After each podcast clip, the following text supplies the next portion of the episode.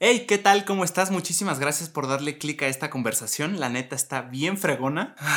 Hacer este podcast para mí es un sueño. Si me quieres ayudar a seguir cumpliéndolo, suscríbete, comenta si te identificas con algo de lo que hablamos y dale like. Muchísimas gracias, disfruta de esta conversación. Acción, bienvenidos chicos y chicas al podcast de JP Martínez con JP Martínez.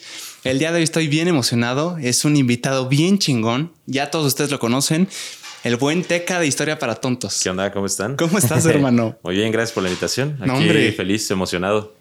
Qué fregón, muchas gracias. Tú eh, me decías que acabas de... Bueno, tú eres de, si no me equivoco, ¿naciste en Oaxaca o aquí en Ciudad de México? No, yo nací en Jalisco. Tú naciste en Jalisco. Sí, en Zapopan. Ok. Ajá, yo soy zapopano. Ok. Y viví muchos años en Oaxaca. Ajá. Y luego ya me vine acá a la ciudad. También estuviste en Iztapaluca, me tengo entendido, ¿no? Iztapalapa. Iztapalapa. Sí. Muy bien. Pa'l mundo. o sea, ¿cuánto tiempo viviste en Zapopan? Desde un que año. naciste hasta o sea, un nací añito. y fue de que un año. Y ya de ahí nos movimos a un pueblo que se llama Jamiltepec, Ajá. que está en la costa de Oaxaca. Ok. Y luego de ahí ya nos fuimos a la ciudad de Oaxaca. Y ahí estuvimos como ocho años. Y ya después nos venimos a la Ciudad de México. Muy bien, qué fregón. Buen recorrido. Sí. O sea, de Zapopan no te acuerdas mucho. o sea, es literal nada, nada más. Apenas fui a, a Jalisco y así. Y fui a, a Guadalajara. Fui un, me pidieron que diera una plática en la UDG. Entonces, pues ya me dieron acá mi tour. Y la neta, pues está cool, ¿eh? O sea, la neta me gustó bastante. Guadalajara y Zapopan está, está muy chulo, me gustó mucho. Eh, tiene sus partes padrísimas, ¿no? Sí. O sea, también es una ciudad, si no me equivoco, Teca es como la tercera más grande de México, ¿no? En Sí. población, tal vez. Sí, es la tercera más importante, es la tercera capital. Sí. Sí. ¿Sabes cómo yo sé cuando una ciudad es grande? Cuando vienen artistas de que Justin Bieber, internacionales, o sea, las ciudades a las que vienen pues, ya tienen un estudio, obviamente, y van a las grandes. ¿No ¿Sabes cuál es la manera más sencilla de saber que una ciudad es grande? ¿Cuál? Cuando tiene metro. O sea, esa es la manera más sencilla. Entonces, pues, ¿cuáles son las únicas ciudades con metro? Pues, Ciudad de México. México, Monterrey y, y Guadalajara. Guadalajara sí tiene. sí, sí tiene. Fíjate. Sí, aparte de sacar, o sea, fui y me lo presumieron muchísimo, ¿no? Porque lo construyeron ahí sobre Zapopan y es un metro aéreo, así como el Uh. que hay aquí en la Ciudad de México de la línea 12 que se cayó. Entonces, así como, no, mira, es que está bien chido y es súper moderno. Y la neta está bonito, ¿eh? No lo Sí. voy a negar. Está Sí. bastante coqueto, pero se me hizo curioso de que, pues, va así dándome el tour este sujeto por la ciudad. No, mira, mira, ese es el metro. Y yo así, ah, Es un highlight allá. está cañón. Qué cabrón. Oye, hermano Teca, ay, cuando estuviste en Iztapalapa, eh, estamos hablando ahorita antes de grabar de las zonas inseguras. Me decías que muchas veces no era, no es tan inseguro como se piensa. Más bien no te tocó a ti. ¿Cómo, cómo lo viviste? Mira, Iztapalapa sí es inseguro, pero tampoco es así como lo estigmatizan, ¿no? Eh, Mm. hay como todos lados es por zonas, ¿no? Realmente. Aparte, pues como dicen ahí en el barrio, perro no come perro. Entonces, usualmente la gente de la- del barrio no salta la gente del barrio porque Sí. pues son de ahí, ¿no? O sea, usualmente lo, lo que se da mucho en Iztapalapa son los asaltos en el transporte público. Ahí sí se da muy duro y sí está horrible y pues ya me tocó a mí varias veces y le tocó a mi hermano y así. Entonces, pues es mala suerte. Pero así que digas, o sea, realmente como Iztapalapa no es estético, no es aesthetic, como la gente piensa, pues entonces, este, pues la gente lo, lo define como inseguro, ¿no? Pero hay muchas zonas de Iztapalapa que son bonitas inclusive, ¿no? Hay colonias eh, de Iztapalapa que son bastante bonitas. Eh, bueno, por ejemplo, el centro no es bonito. Ok.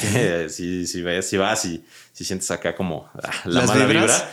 ¿No es histórico el centro, Teca? ¿Mande? ¿No es, no es histórico el centro ¿El acá? centro de Iztapalapa? Ajá. Sí, sí, ¿Sí? Iztapalapa es un lugar muy importante. Ah, sí. Así, eh, históricamente hablando, es un lugar muy importante. Para los Ah. mexicas era pues, bastante importante porque ahí se extraía sal. Hostia. Entonces, este, y la sal era un método de intercambio. Ah. Entonces, por eso Iztapalapa es lugar donde, se, donde hay sal. O sea, Pero no por histórico significa bonito. Ajá, exactamente. Muy bien, muy Sí. bien.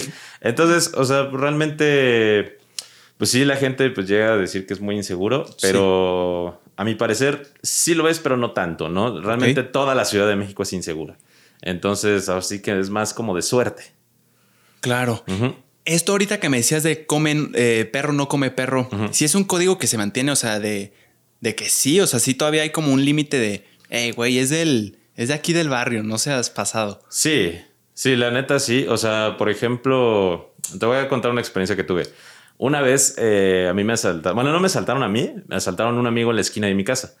Entonces se cayó un, este, ¿cómo se llama? Digo, así se estacionó un taxi y en el taxi pues se bajaron así unos cuates y encañonaron a mi amigo. Y yo venía con una mochila así caminando en la esquina y no me agarraron a mí sino que yo así como que apresuré el paso, porque luego lo sabes, o sea, si el instinto tercermundista se te activa y dices, Nela, que hay algo malo, fumo, que me echo a correr, pero afortunadamente había una fiesta en mi casa. Entonces me fui corriendo y empecé a gritar, ¡Ey, están asaltando a mi amigo, ¿no? Están asaltando a Gallardo, corre, corre. Y así como que se salieron todos en friega y órale, a perseguir a la, rata, ¿no?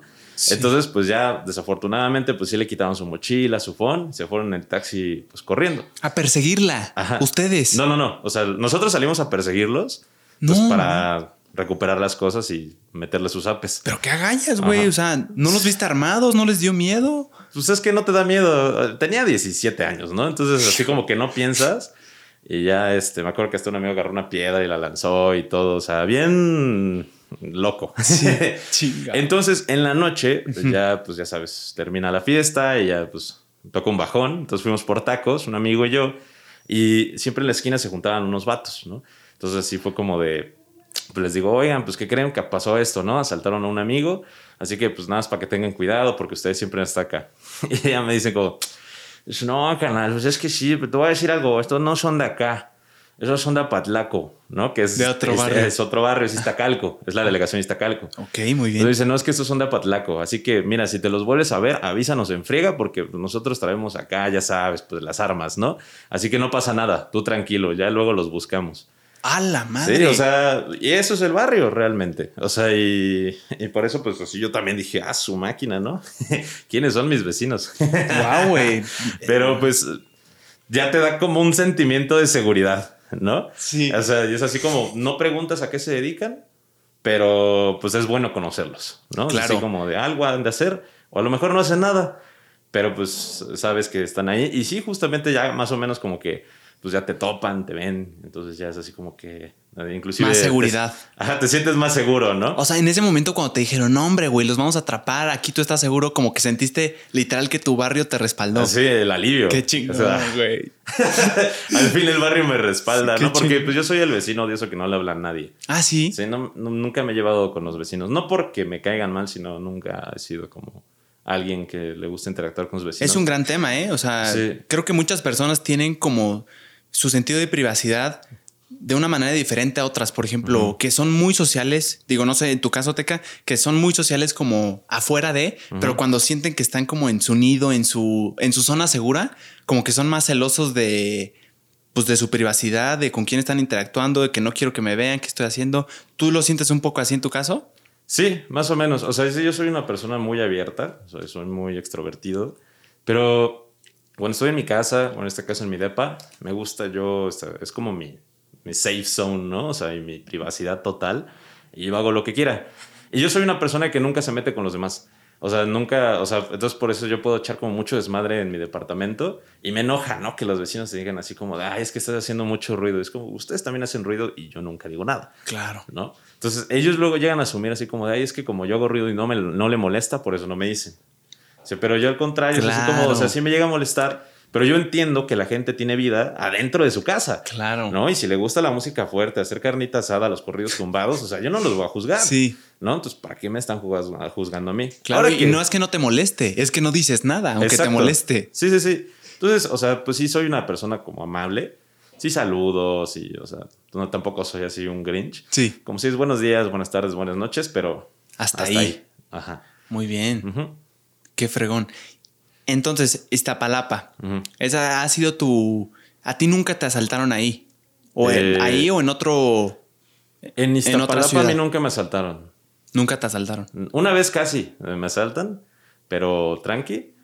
Y este, no, no pasó nada afortunadamente, pero me han asaltado en otros lados. Ya acá, de la Ciudad de México también. Sí, de la Ciudad de México, en el transporte público, en, este, en Coyoacán.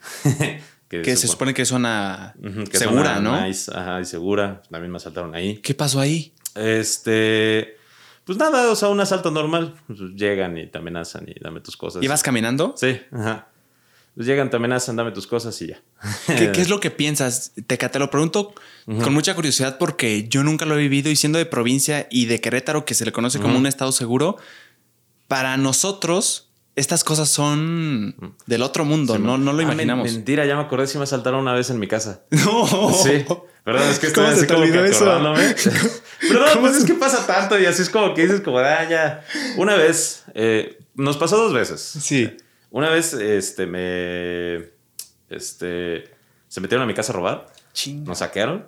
Pues nada más fueron bienes materiales, afortunadamente, o sea, no estábamos ahí. Qué bueno. Y la segunda vez estaba metiendo el carro, era de noche, estaba lloviendo y, estaba con mi mamá y mi exnovia.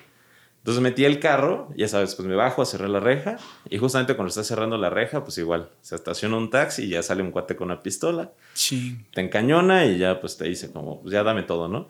O sea, yo creo que se querían llevar el carro, pero yo tenía, yo tengo dos perros en esa casa que son este pastor belga.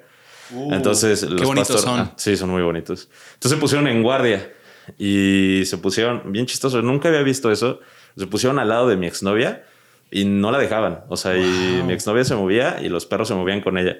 Y ya sabes, ladrando, amenazando al, al ladrón. Y ya el vato, pues sí me dijo, como, oye, ¿sabes qué? Este, pues calla a los perros o les voy a meter unos balazos, ¿no? Y yo así como, ya les dije, como cállense, ya se sentaron, pero no se le despegaron.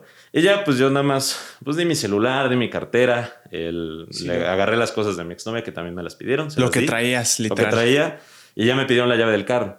Entonces ya lo di y el cuate como que intentó arrancarlo, pero yo creo que estaba tan nervioso ese vato que no pudo arrancar el carro. Y eso que era automático. Pero pues no podía arrancar el carro, se puso muy nervioso. Wow. Entonces ya nada más el cuate así pues agarró, se fue. Nada más me, cuando se fue pues me seguía apuntando y se subió su- No se llevó el coche, se fue en el no. taxi. Sí, se fue en el taxi. Oye, pero qué nivel de nerviosismo que él no pudo arrancar, literal hacerle así. Sí, exacto. O sea, como que lo arrancaba, pero no, no le respondía la, la palanca, ¿no? O sea, como que no supo cambiar la... Ah, y se desesperó y vámonos. Se desesperó y se fue. ¿Y tú qué estabas haciendo viéndolo? Pues viendo, nada más qué haces. Sí, O sea, claro. pues, no, de hecho, pues, me fui corriendo, metí a mi exnovia y yo nada más vi así, como me quedé afuera, no viendo a ver qué pasaba, no sé si se llevaban el carro o no. Y ya, este, mi mamá afortunadamente se metió rápido y no le pasó nada. Pero pues en ese momento no piensas nada, ¿sabes? O sea, eh, a mí siempre me han enseñado, mi, mi familia también es de barrio, ¿no? Entonces, mi papá es de barrio y, y ellos son de Tláhuac, que también son, son barrios eh, bajos de allá del sur de la ciudad. Y siempre me han enseñado eso, si te asaltan, pues tú da las cosas, porque la rata, ¿qué es lo que quiere? Pues bienes materiales, ¿no? O sea, tampoco el... Si te pones al pedo, pues obviamente el vato está listo para hacerte daño. Claro, es la Pero- consecuencia. es la consecuencia, pero pues son bienes materiales y los bienes materiales vienen y van, ¿no? Pues Sí, cuesta- claro. Sí da coraje, ¿no? Sí. Porque en ese entonces me acuerdo que me habían pagado una chambita y el siguiente día era mi, mi celebración de cumpleaños. No, güey. Entonces, pues traía varo, traía mi phone nuevo y pues me lo quitaron. Bien obviamente. feliz estabas, Estaba bien feliz y pues, de repente quitan todo y es como, chale, raza, yo trabajé por ese dinero, ¿no? No, güey, qué impotencia, ¿eh? pero pues En ese momento, ¿qué te entra? Un espíritu de resignación de ya ni pedo, estás alterado, te pones nervioso. Te pones nervioso, pues porque estás en peligro. Claro. ¿no? Pero también es un sentimiento de impotencia de que sabes que no puedes hacer nada. O al menos yo, sí te da coraje, pero prefiero ceder a arriesgarme, ¿sabes? O sea, porque no hay necesidad de. Como te digo, pues la- esta rata nada más lo único que quiere son tus cosas. Entonces, pues tú se las das y ya. O sea, entonces, ¿para qué causar un problema que puede ser, pues, de que te expongas a ti? Por ejemplo, yo que podría exponer a mi mamá y a mi exnovia Que puede acabar en tragedia. que podía acabar Sí. una tragedia, pues mejor cedes. Entonces ya al final pues te sientes así triste, ¿no? Así como, ah, chale. Sí. Así como, chale, me asaltaron, pero pues no puedes hacer nada más. Est- estabas como en estado de shock, estabas... eh, es como, no sé, yo me estoy imaginando así, Teca, que en ese momento eh, estás como dijiste en un estado de tanto peligro que tu adrenalina sube al, Sí, al al- borde. Entonces yo lo veo como cuando te pegan, pero tiene, como estás en una pelea callejera, te pegan y no te duele hasta después. Así Justo. pasa, Así te pasa y de hecho te llegan pensamientos así como de... hubiera hecho esto. Ajá, exacto. O sea, de que de repente ves que el vato se voltea y es así como de, ¿me le echo encima o no? ¿Sabes? ¿En serio? Sí, sí te llega así Guau, el pensamiento güey. como de, ah, pues ni está tan grande, ¿no? Así como de, ah, luego te piensas, ¿y si no está cargada la pistola? O sea, No te llegan mames. así pensamientos en friega. Sí. Entonces piensas tres mil cosas en, en un segundo, Claro. pero así que ese segundo, la manera que respondas es como, pues puede re- resultar las cosas, ¿no? Sí va a definir. Se va a definir. Entonces, en mi caso, yo prefiero mucho no exponerme y no exponer a la gente que tengo alrededor y simplemente, pues, ace- aceptar, ¿no? O sea, Claro. pues ya. Qué diferente sería con un secuestro, por ejemplo, ¿no, Teca? Que estás viendo que están secuestrando, que tu familiar está en peligro, siento que ahí cambia totalmente el juego porque ya no es algo material, es algo que quieres más que lo material exponencialmente. O sea, siento que ahí sí, como que una persona sí, sí podría llegar a perder la, la razón y decir, me les aviento, no pasa nada lo que suceda conmigo. Pues ahora sí que afortunadamente, toco madera, no ha pasado nada de eso, entonces no, no sabría decirte cómo se podría responder. ¿Cómo reaccionaría? ¿Cómo se reacciona? Yo creo que sí, al ver a alguien en peligro, pues a lo mejor sí tienes una reacción diferente. Claro. Pues de querer salvarla, ¿no? Pero, por, ejemplo, en este caso, pues yo sí tenía como ese sentimiento de cómo puedo salvar a, mis seres queridos en, en este asalto. Pues ceder, ¿no? Simplemente. Cediendo ya los objetos materiales prefiero ceder objetos materiales a ceder vidas. Claro, claro. Entonces, mejor, pues ya, es un celular, es dinero. Pues ni modo, voy a tener que trabajar otra vez para poder recuperar ese celular. Qué impotencia, güey. Es que qué impotencia. Pues es impotencia. Pues sí, pero pues ahora sí que no se puede hacer nada. Yo, la neta, todavía no la comprendo porque nunca lo he vivido. Y lo único que, lo que con lo que lo comparo es, por ejemplo, que pierdo las cosas. Yo soy muy perdedizo de, muy perdedizo de puta, mi chamarra, mi cartera ya se me quedó. y me da una impotencia, pero conmigo mismo de qué estúpido, ¿cómo la dejaste? es ese sentimiento, pero con una pistola en la cabeza. Es que no me lo imagino. es que no me lo imagino. sí, no, pues ojalá no te pase, amigo. La neta sí está. Está feo. Está feo. Sí, sí, sí me ha pasado. Y también ah, mm, pues una vez igual que sufrí un asalto en un transporte público ahí por el Centro Nacional de las Artes, a las 11 de la mañana, imagínate.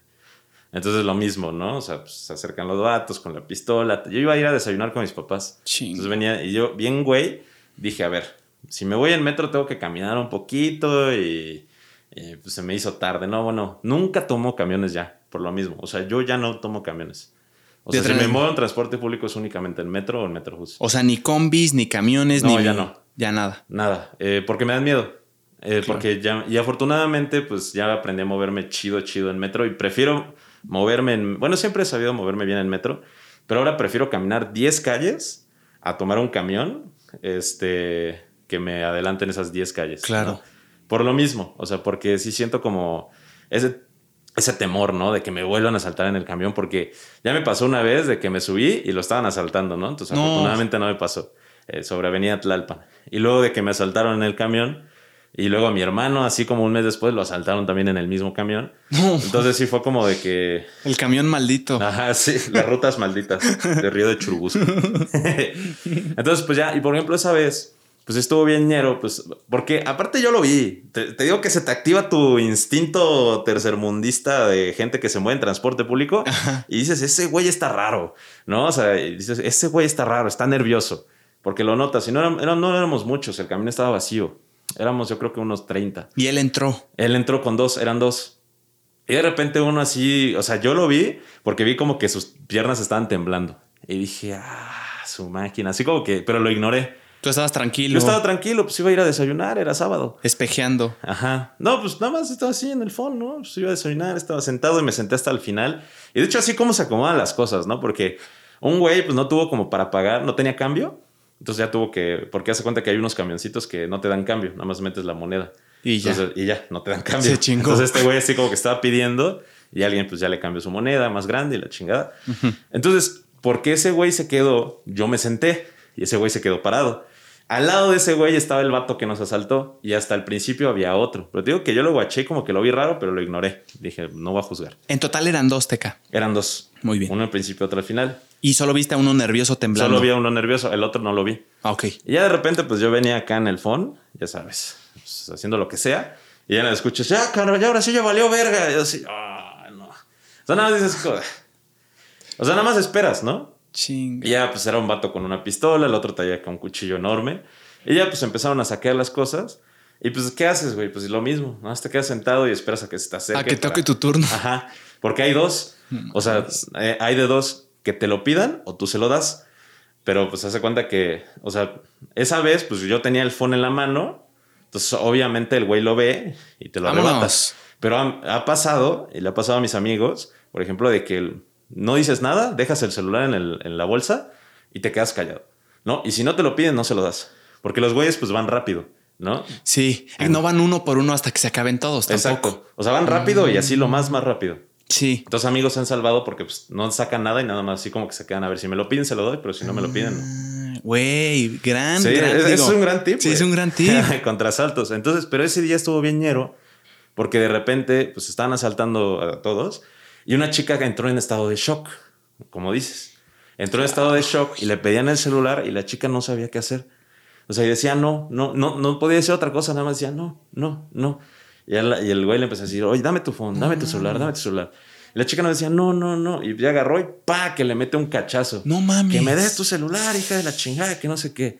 Y la chica pues estaba en shock, güey. O sea, entró en estado de shock, pues obviamente no se podía mover. Claro. Y la, la señora que tenía la decía, ya dale tu celular, mija, que no pase nada y que no sé qué.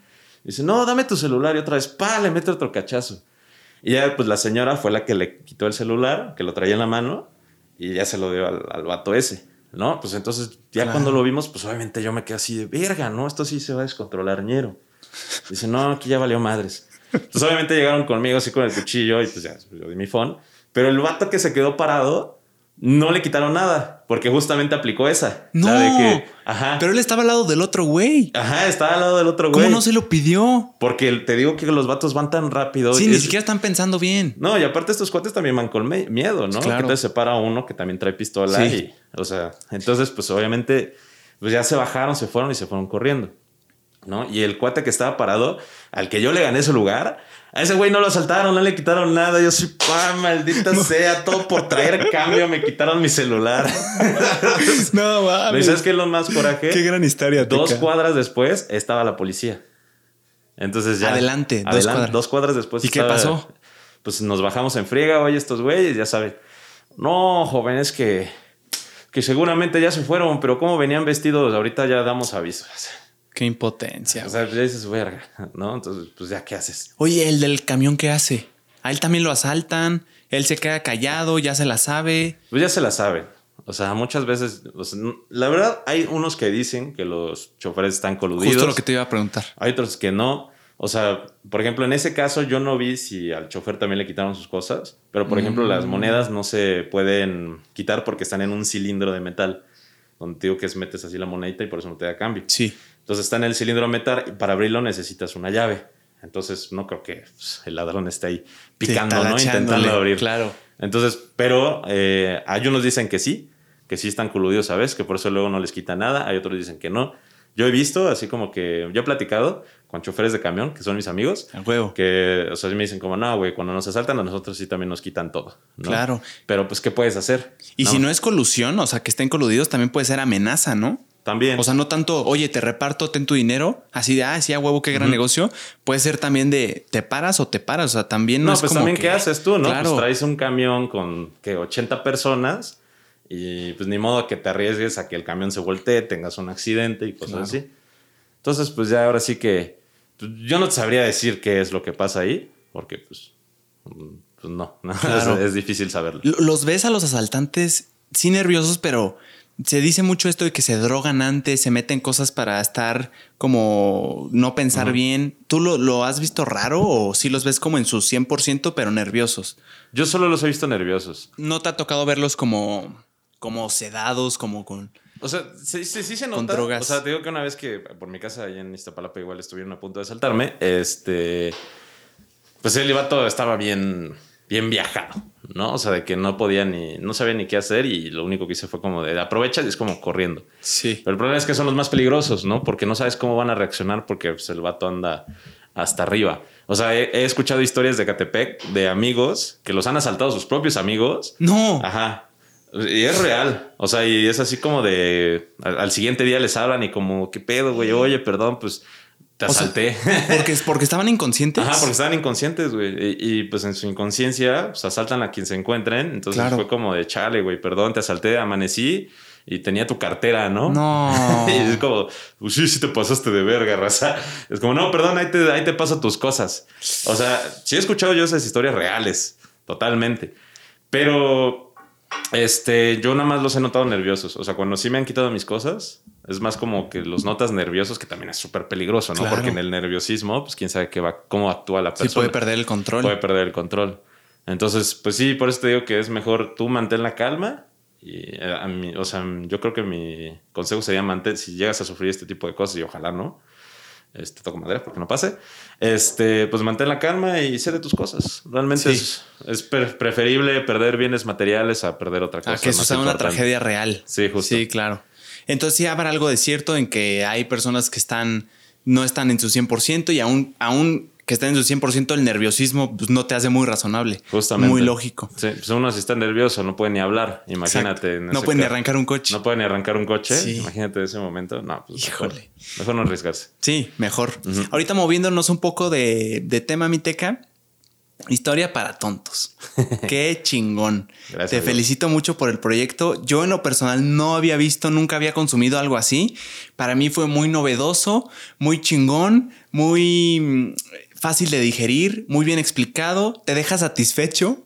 Eh, yo lo veo como nuggets, como nuggetscitos que, o sea, te los comes rápido, te deja satisfecho y, ay, güey, aprendí algo. Mm, ¿Sabías esto? Luego se lo cuentas a tu familia. Está bien chingón, Teca, te felicito mucho. Esto nació, ¿cómo? Digo, yo me sé la historia, pero para quien quien no tenga pues, él. Les nació con base del aburrimiento, el desempleo y la depresión, ¿no? La verdad, no hay mejor combi completa, diría la de Yankee, es que esa. Este, pues sí, realmente, o sea, yo trabajaba, eh, yo trabajaba en una agencia naviera, se llama, bueno, es una agencia naviera francesa, una de las más importantes del mundo, yo era becario y pues ganaba un pequeño salario de 8 mil pesos al mes. Y, Perdón, becario significa algo así como practicante. Ándale, ajá, como practicante. Ok. ¿cómo, se dice en inglés? Este... este, sí, sí tiene un nombre. Bueno, eso. Eso. Ajá. O sea, de que trabajas pero no estás contratado, ajá. ¿no? Entonces supone que es este, pues para que aprendas, ¿no? Más o menos. Entonces, los becarios hay dos modalidades, los que trabajan medio tiempo y tiempo completo. Usualmente los becarios reciben salarios de, o no reciben salarios, o reciben un salario de Nada, 4 mil, 5 mil pesos, ¿no? O sea, para, el transporte. Sí. Entonces, este, yo sí ganaba un poquito más que un becario normal, entre 8 mil y 10 mil pesos, dependiendo de qué tan buena, de buenas estuviera la empresa. Ok. y este, y pues mi esperanza era ser contratado realmente, ¿no? O sea, porque yo no me, a mí, a mí me cagaba TikTok en primer lugar, ¿no? Yo no tenía descargado TikTok. De muchos amigos me decían, de verdad, y muchos amigos me decían como de, oye, ¿por qué no descargas TikTok? No, está divertido y que no sé qué. Yo le decía, güey, es que voy a perder mucho el tiempo. Ya pierdo el tiempo con memes, ¿no? En, Facebook, en, con Instagram. O sea, que si descargo TikTok con Twitter, si descargo TikTok me voy a perder totalmente, ¿no? Claro. Entonces mejor no, nunca lo descargué y me chocaba porque pues yo era de esos vatos que pensaba que descargar TikTok era únicamente ver este, gente bailando y, y trends tontos, ¿no? O bromas así X. Entonces, claro. como, güey, no no tengo 12 años, ¿no? Para que me divierta esto y, no soy urgido. ¿Cuántos años tenías ahí, Teca? Para poner 22. contexto. 22. Tenía 22. Muy bien. Entonces, ¿23? Eh, no sé. ¿22 o 23? 22 o 23. Ajá. Y este. Entonces, pues ya eh, cae la pandemia. Estuve trabajando como dos meses en oficina. Desafortunadamente cae la pandemia y me mandan a home office, ¿no? Entonces estuvo más tranquilo. Pero pues realmente pues sí, la, el trabajo de repente disminuyó, luego aumentaba, ya sabes. Y realmente me gustaba mi chamba. O sea, estaba divertida. Eras Godín, ¿no? Era Godín. No, yo era 100% Godín. Godín de toppers, Godín de vamos a comer cuando cae la quincena. godín de... ¿Cómo se llaman estas cosas que hacen? Que juntan dinero para que después uno solo se lo lleve. Ah, este... Ay, ¿cómo se llama, güey? El que se acuerde primero gana. Ah, es la eh, esta... Este, este, Ay, este, este güey. Tanda. Es la tanda. Muy bien, te no, no, no, todavía no llegaba el godín de tandas. Todavía no llegaba el godín todavía no llegaba el godín de tandas. Pero sí llegaba el godín de que hacen, o sea, de que cada vez que llegaras tarde, cada, creo que cada 10 minutos de tardanza eran 10 pesos. Entonces tenían así como un frasco de, pues, de todo lo que se ahorraba, de toda la raza que llegaba tarde y al final, al fin de año, se iban a comer o a beber con ese dinero. Ay, qué chingón, se creó una comunidad bien padre, ¿no? O sea... Ah, más o menos. A mí me caían bien gordos todos, la neta. O sea, eran muy buenas personas. Sí. De, pero dentro de la oficina a veces sí como que... O sea, me caían bien, pero había gente que sí decía como... Brother, no, o sea... No me puedo quejar. O sea, el ambiente laboral no, el ambiente laboral era bien tóxico. Las personas eran muy chidas y me llevaba muy bien con todos, pero me caía gordo de repente de que... Mucha competencia. Mucha competencia. O sabes qué era lo que me chocaba, de que había personas de que te equivocabas y lo primero que hacían era echarte la culpa. Claro, para, para, como para hacerte quedar mal con el superior y Ajá. Que ellos quedaran como, hey, yo lo sí, hice. Sí, y, y, me pasó, inclusive me pasó con su, mi super, sobre todo con mi supervisora, ¿no? De que me equivocaba y en vez de uh, enseñarme algo así, a veces me llegaba así a reprochar, ¿no? Ya te había enseñado. Y es así como, sí, pero llevo un mes. o sea, espérate. y aparte eras becario. Ajá, y aparte era becario. Sí. Una vez tuve un tema así durísimo. Sí. De que la chamba se acumuló tanto que llegamos a tener errores, ¿no? Porque claro. pues somos personas. Claro. Entonces eh, llegamos a tener errores y ya por cada error nos querían cobrar. Eh, y aparte eran 35 dólares por error. ¿No? Hostia. Entonces, Oye, sí era... pues qué error era. ¿Era literal que se cayera un avión de su compañía o qué? No, ni siquiera. Era así como que te equivocabas con la facturación claro. de un datito. Entonces, la refacturación te costaba 35 dólares. Entonces, todo el mundo nos quedamos así como de, ¿por qué nos cobran a nosotros la refacturación si al cliente se lo hacen gratis? ¿No? Y ya nos decían como, mm. no, es que le dejan más trabajo a, a, a la otra área. No, sí. no, pues una disculpa, pero pues no sé, estoy haciendo 1300 facturas creo que puedo equivocarme en cinco, en seis. Sí, el porcentaje de bateo es que hago tantas, me equivoco en poquitas. Ajá, exacto. Claro. Y, y pues una vez sí mi supervisora me dijo, es que no te tienes que equivocar en ninguna.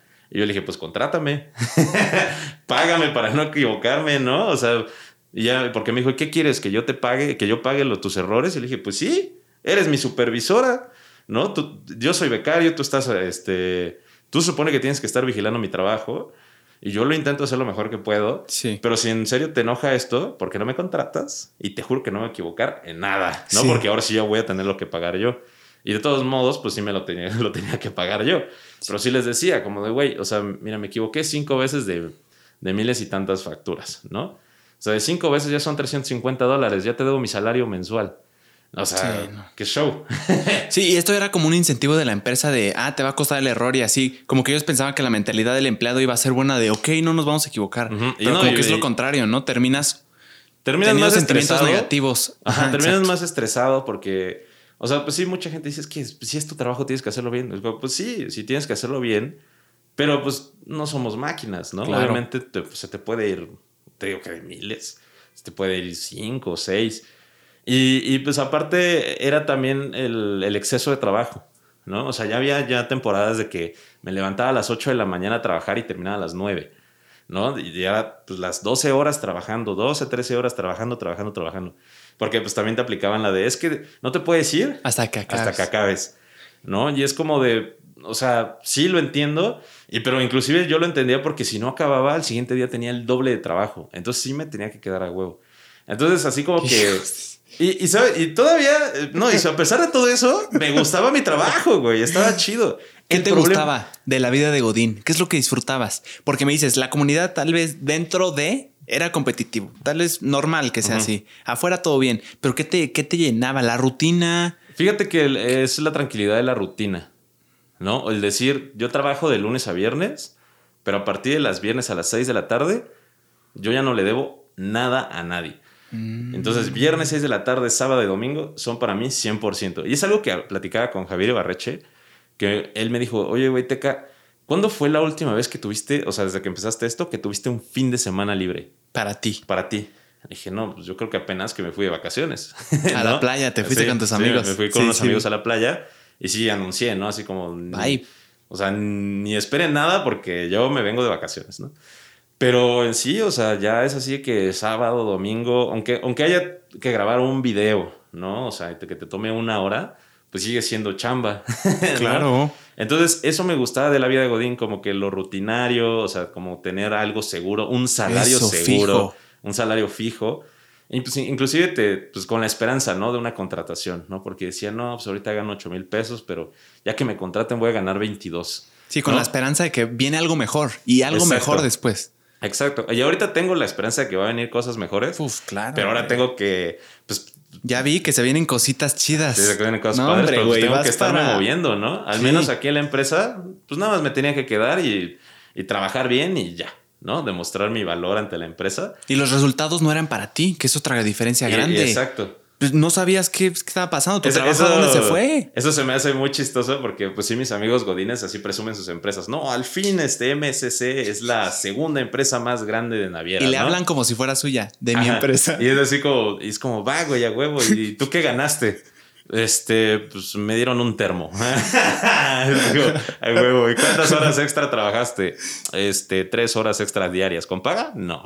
Es como, bueno, amigo, pero Sí, claro. lo bueno es que le gusta, ¿no? Sí. O sea, tampoco juzgo. O sea, No, sí, claro, como- respetos a los godines. Sí, o sea, yo creo que es una o sea, chinga. Sí, claro. Tú lo viviste, es una yo chinga. lo viví y es una chinga, y, pero realmente no fue para mí. O sea, mis amigos que trabajan en eso lo disfrutan mucho. Claro. O sea, sí es así como que me burlo de ellos como de jaja, Godín. pero ya tengo el derecho de hacerlo porque yo también lo fui. Claro. ¿no? Entonces yo también experimenté eso. Sí. Entonces está chistoso. Entonces, pues ya cuando decido renunciar, que yo dije ya va, que aparte renuncié en Navidad. Wow, 24. 24. Hostia, O ¿por sea, qué? Porque me desperté el 24, yo ya estaba harto, ¿no? Porque tenía muchos roces con mi jefa, o sea, de que me, me dijo así de, es que nosotros necesitamos gente este, con iniciativa, gente que sea capaz, que, o sea, ya sabes, ¿no? El típico de, Speech. el speech del empleado, dije, va. Y cuando tenía iniciativa me regañaba. Me decía, es que ¿por qué trabajas de más? Es ¿Por que qué te saliste de la línea? Exacto, y es así como de. Ah, yo nomás quería ahorcarla, ¿no? "Mm, te odio. Y este. Entonces el 24 se supone que nada más íbamos a trabajar hasta mediodía, porque pues Navidad. Claro. Entonces cuando me desperté, chequé mis correos, pum, me equivoqué en dos cosas y luego tres mil problemas y no sé que no se habían resuelto y así como que vi mi computadora y dije, no, ya. O sea, güey, yo quiero pasar Navidad con mi familia, si me pongo a trabajar en esto va a terminar como a las 8 de la noche, ¿no? Entonces dije en él, yo quiero disfrutar Navidad con mi familia, con a ver cuánto dinero tengo, chequé mi cuenta de banco. Y dijo, "Te- bueno, tengo dinero para Sí. sobrevivir unas, no sé, tres meses. No me acordé, tenía dinero para sobrevivir tres meses, Bien. ¿no? Dije, bueno, pues, pues a ver qué sale, ¿no? Chi su madre, pues ya redacté mi cartita, acusé con, a mi jefa con recursos humanos, así esta es una culera, y así como gracias a ella renuncié. O sea, como ya no tenías nada que perder, Ajá. dijiste, me doy Y con aparte todo. mi jefa se fue de vacaciones.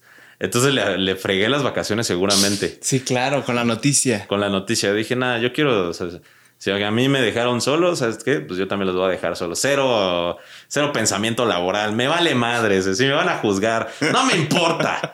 A Chile, Sí. ya, renuncio. Pum. Mandé mi carta, apagué la compu y dije, no la voy a aprender hasta el 26. Y sí, no la aprendí hasta el 26 y ya... Ah, aparte redacté una carta para mis amigos ahí de la empresa. Así como de, oigan, pues Pasó esto, pasó ya no esto, estoy a gusto. esto y ya no voy a trabajar, pero pues feliz año, feliz Navidad a todos, ¿no? Sí. O sea, porque te digo que había gente muy buena, que la neta sí me enseñó mucho. Y, Claro. y de hecho estoy muy agradecido con la empresa porque pues, gracias a la empresa aprendí un chingo, ¿no? Y pues sí, les- cuando renuncié ya pues fui a entregar la compu y hablé con recursos humanos, pues sí les dije todo y les dije como, la culpa no la tiene la empresa, sino sus jefes, Claro. ¿no? O sea, la neta, imagínense, si hacen que renuncie un becario que, que tiene la, pues, la esperanza de ser contratado y de querer aprender, es sí, porque que apenas va a tocar el y que inicio apenas de lo está que empezando, ¿no? que Imagínate que, que uno de sus directivos, pues, le dio tanto en la madre a su becario. Y yo soy aguanta vara, ¿eh? Sí. O sea, yo sí aguanto vara. Pero yo, o sea, llega un punto que dije, Nel, esto está afectando mucho mi salud mental. Hay que priorizar cosas. Bye. su madre, bye. Entonces, este, pues sí mandé mi cartita, así ya me despedí de mis amigos de ahí de- dentro de la empresa. Le agradecí a un amigo que fue el que me metió, que me ayudó a entrar. Y pues ya, este... Aparte, me ofrecieron una chamba en GNP en- en- al- por ahí. Entonces dije, bueno, pues igual...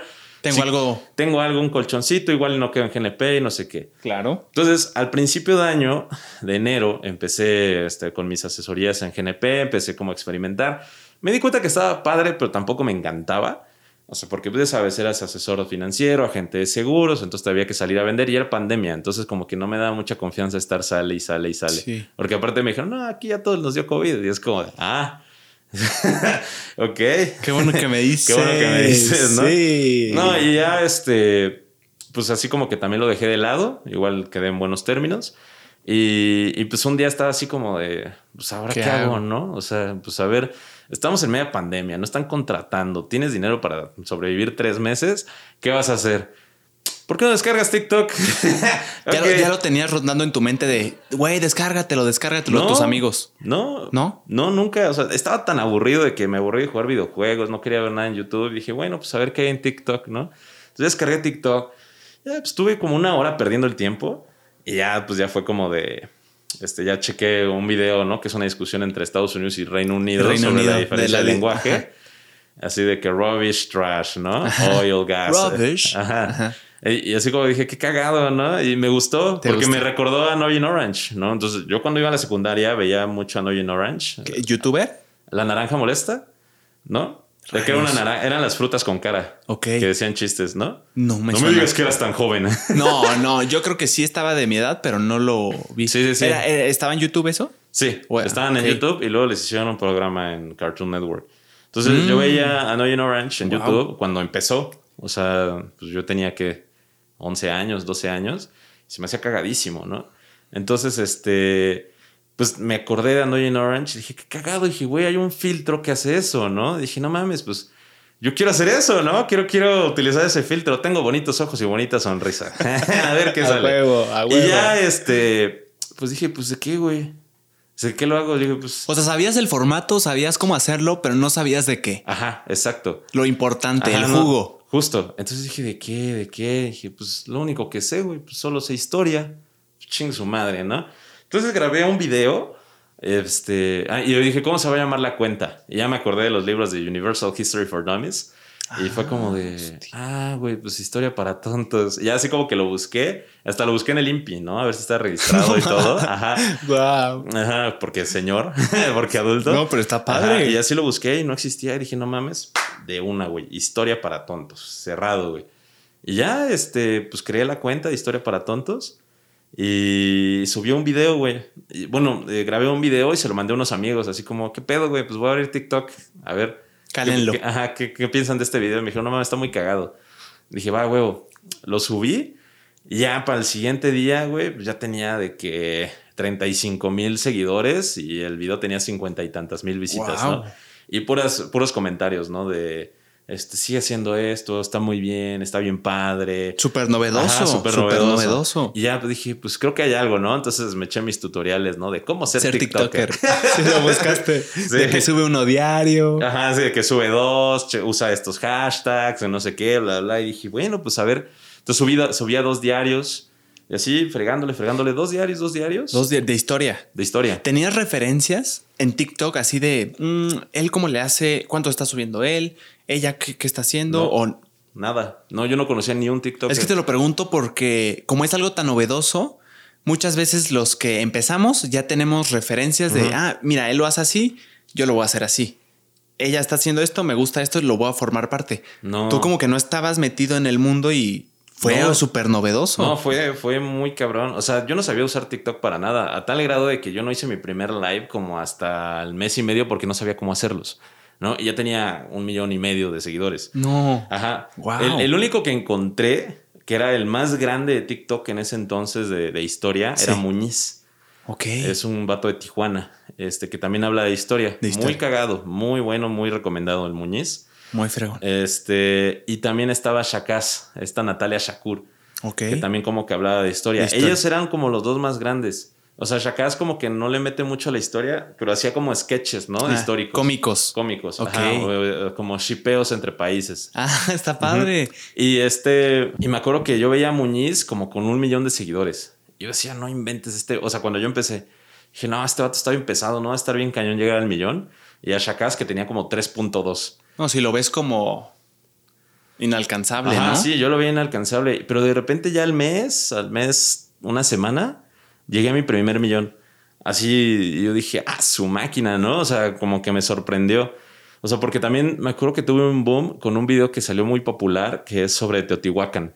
O sea, y esa madre reventó durísimo. Llegó al millón, ¿no? Ajá, Me dijiste, mi fue, primer- el primero que llegó. Ajá, fue mi primer video que llegó al millón. Ujú. y, y esa madre me, me regaló 400 mil seguidores, ¿no? Hostia. Así en una semana. Y dije, ah, su máquina, ¿no? O sea, qué rollo con esto. Y este, y yo estaba sorprendido y le seguía metiendo y dije, bueno, vamos a ver qué pedo. Entonces le comentaba a mis amigos, ¿no?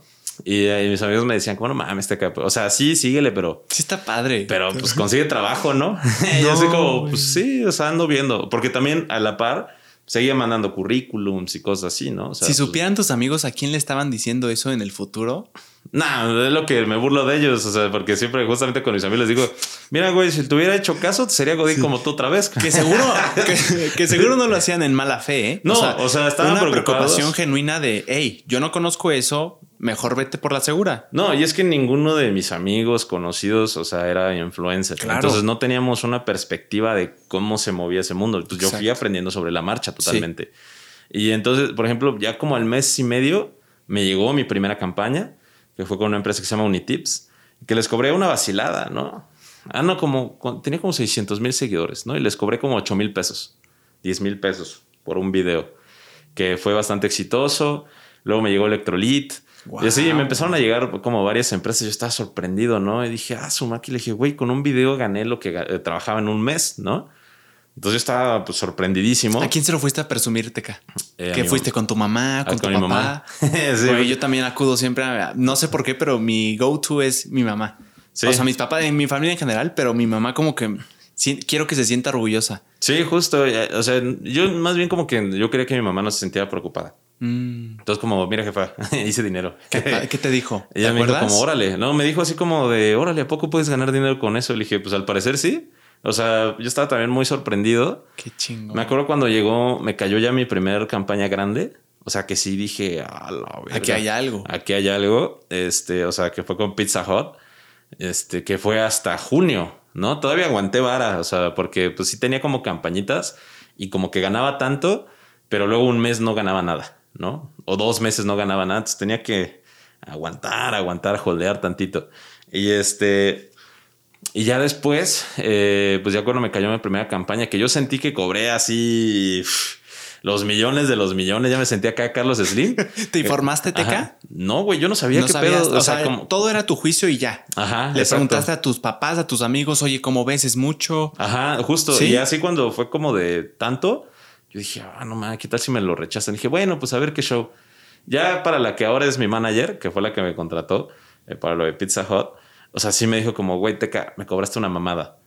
Le dije, ah, Qué bueno que me dices ahorita. Qué bueno que me dices, culera. sí, sí. Ah, va, culera, pues me hubieras avisado. Me dice, no, pues yo feliz a ese entonces porque me cobras menos, ¿no? Y aparte, fue tu propuesta, ella te la no, no hizo trampa, ella te la recibió. Sí, sí, y, o sea, que ella pensó que le iba a cobrar así, pon tú, no sé, medio millón de pesos. Hostia. Así, y yo le cobré Algo puta. simbólico comparado Ajá, a eso. Exacto, güey, así, una mamadita así, güey. Pero para ti en ese momento. Pero para mí era muchísimo, güey. es que, ¿qué es lo que pasaba? Tú tenías de referencia tu sueldo, lo, lo que había, Yo tenía lo que de tú en tu referencia, familia. Inclusive como, ajá, lo- los, sueldos que recibían mis amigos. Claro. ¿no? O sea, que todos mis amigos ganan entre 22, 25 mil pesos al mes. Que es un gran sueldo. Que es un buen sueldo, ¿no? Men- obviamente menos impuestos, ¿no? Pon tu brutos ganan como 16, 17. varios Así le quitan bastante. Ajá. Entonces, este... Tú tenías eso. Yo tenía en mente eso, ¿no? Así como, güey, pues 17, 18 al mes está chido. Y yo decía, bueno, pues esta campaña va a durar tanto, pues voy a cobrar tanto, ¿no? O sea, como tres meses de trabajo, cuatro meses de trabajo. Y decía, como, pues siento que está bien. Pero sí le echaste coco. Sí, o sea, sí. no fue de esto. Ajá, no, Sí o sea, a mí más o "Mm". menos hice números, como que me metí como a cotizaciones, pero también me daba miedo, ¿no? O sea, como de cobrar algo y que me lo rechazaran y perdiera el dinero. ¿Te sentías de alguna forma inseguro, Teca? Sí, Porque totalmente. a todos yo creo que nos pasa. O sea, No, me sentía totalmente inseguro porque Claro. pues, es un mundo muy impredecible, ¿no? Un día puedes estar hasta arriba y otro día te olvidan. sí, claro. ¿Qué tal si no lo valgo? Exacto. No sé. Entonces, este, pues sí, al principio sí me costó mucho trabajo, pues justamente por lo mismo de, pues, de estar viendo, ¿no? O sea, cuánto iba a cobrar, cómo iba a sobrevivir. Ya conforme fue la marcha, pues empecé otros proyectos. Dije, va, ching su madre, ¿no? Vamos a invertirle duro. Empecé con el proyecto de YouTube, que estamos viajando por México. Que está bien contando chingón la historia. Este, un amigo eh, me dijo, con el que hago ahorita el podcast con Iker, me dijo, güey, este, ¿qué pedo? Pues si hacemos lo que hace un vato veinteañero en pandemia y abrimos un podcast. Y le dije, a huevo. Justo. y ya, güey, me entenderás. Entonces ya, pues abrió el, abrimos el podcast. Ahorita es el podcast número uno de historia en Latinoamérica. Y seis a nivel México. Seis a nivel México. O sea, Puño. claro que sí, estimado. Qué cabrón. Gracias, amigo. Sí, güey. Felicidades. güey. Entonces, pues ya poco a poco hemos estado avanzando, he estado aprendiendo, todavía me falta mucho por aprender, la neta. Pero pues sí ha salido muy bien, pero creo que lo más bonito de este proyecto es que me di cuenta que a la gente sí le gusta la historia, ¿sabes? O sea, creo que es algo muy sorprendente porque, güey, a nadie le gustaba la historia, o sea, o te daban como la perspectiva de que a nadie le gustaba la historia hasta que yo empecé con este proyecto. Había proyectos muy buenos de historia en YouTube, por ejemplo, como Bully Magnets, güey. Uy, sí, es buenísimo. Este, como... Es pura animación, ¿no? Bully Magnets. Ajá, sí. O sea, pura animación son los Bully Magnets, güey, como... Este, ay, ¿cómo se llaman estos? Academia Play. Ahorita no me acuerdo. Varios. Hay muchísimos, sí. ¿no? Este, y son excelentes todos. O sea, yo los sigo personalmente. Ahorita se me va el nombre, ¿no? no me sí, claro. Tengo memoria teflón. Pero yo los sigo, ¿no? Entonces, este, pues obviamente tienen una comunidad muy grande, ya llevan muchos años dentro de, y no, yo admiro su trabajo durísimo y así el sueño es poder colaborar con ellos. De y se han vuelto expertos. Sí, justo. Entonces, este... Eh, ah, entonces, pues ya como que conforme entré a TikTok, que es una plataforma muy diferente a YouTube, me di cuenta pues que también, o sea, había, a pesar que había mucha gente que eh, pues seguía estas redes, o sea, yo le di como otro formato, ¿no? Porque muchas veces, a pesar de que estos eh, son muy entretenidos, por ejemplo, llegan a ser muy largos. Sí. y yo como que satisfaje, eh, sí, yo satisfaje, ¿no? Sí, satisfaje eh, esa parte de lo instantáneo, o ¿no? satisfacinosa. Ah, ¿Quién sabe? No sabemos hablar aquí. Eh, o sea, como que yo pude, o sea, entrarle a esa parte instantánea que no había. Un mercado que no estaba explotado. un mercado que no estaba explotado, que era, explícame la historia en tres minutos. Claro, güey. O sea, por ejemplo, Bully Magnets, yo lo conozco no porque me apareció, sino porque yo busqué un tema en específico, me metí en ese video y me fascinó cómo lo hicieron. Y, y, en ese momento, creo que era para un examen, no me acuerdo qué tema era y lo vi y lo largo me ayudó porque entre más detalle, más entendía el tema y más me envolvía. Pero este, este, es un, como tú dices, otro tipo de mercado que es más como más rápido, más instantáneo. Dame lo que necesito. y aparte más lépero, más prosaico, o sea, de otra manera. Entonces, por ejemplo, hay uno muy bueno que se llama el mapa de Sebas, que él ah, explica, por ejemplo, la historia a través de la guerra, porque por lo que sé, Sebas es militar. Entonces a él le gusta mucho la historia militar y explica la historia a través de la historia militar, que es otra perspectiva. Es una perspectiva muy buena y es muy diferente. Entonces cada quien le da como su propio toque y realmente pues yo tanto a Bully Magnets como el mapa de Sebas como Academia, Academia Play los utilizo de referencias, ¿no? O sea, sí me chuto sus videos porque pues llevan tantos años y tienen información tan buena. Claro. O sea, igual pues podcast, me he hecho muchos podcasts. Así, por ejemplo, mi favorito es el de la verdadera historia de México, ¿no? De Urus Radio, que es... Señor Podcast. Pero ese es un podcast, por ejemplo, para la gente que sí le gusta la historia. Que ya está muy como a detalle. Pues es un doctor, ¿no? O sea, que está platicando, es más detallado, más lento, pero la información es excelente. Y, o sea, a mí que me encanta la historia, pues lo escucho y estoy una hora y media escuchando. Son profesor hablando de la historia de Santana, ¿no? Que es algo bien específico, ¿no? Aparte son como que 11 capítulos de la vida de Santana. Imagínate. Pero no cualquiera puede echarse 11 capítulos de la vida de Santana. Aunque te guste la historia. Aunque te guste la historia. A mí porque me encanta, ¿no? Pero pues hay gente que le gusta la historia, pero le podrá hacer un poco más eh, pesado. Entonces yo le, quise entrar más a ese mercado. ¿no?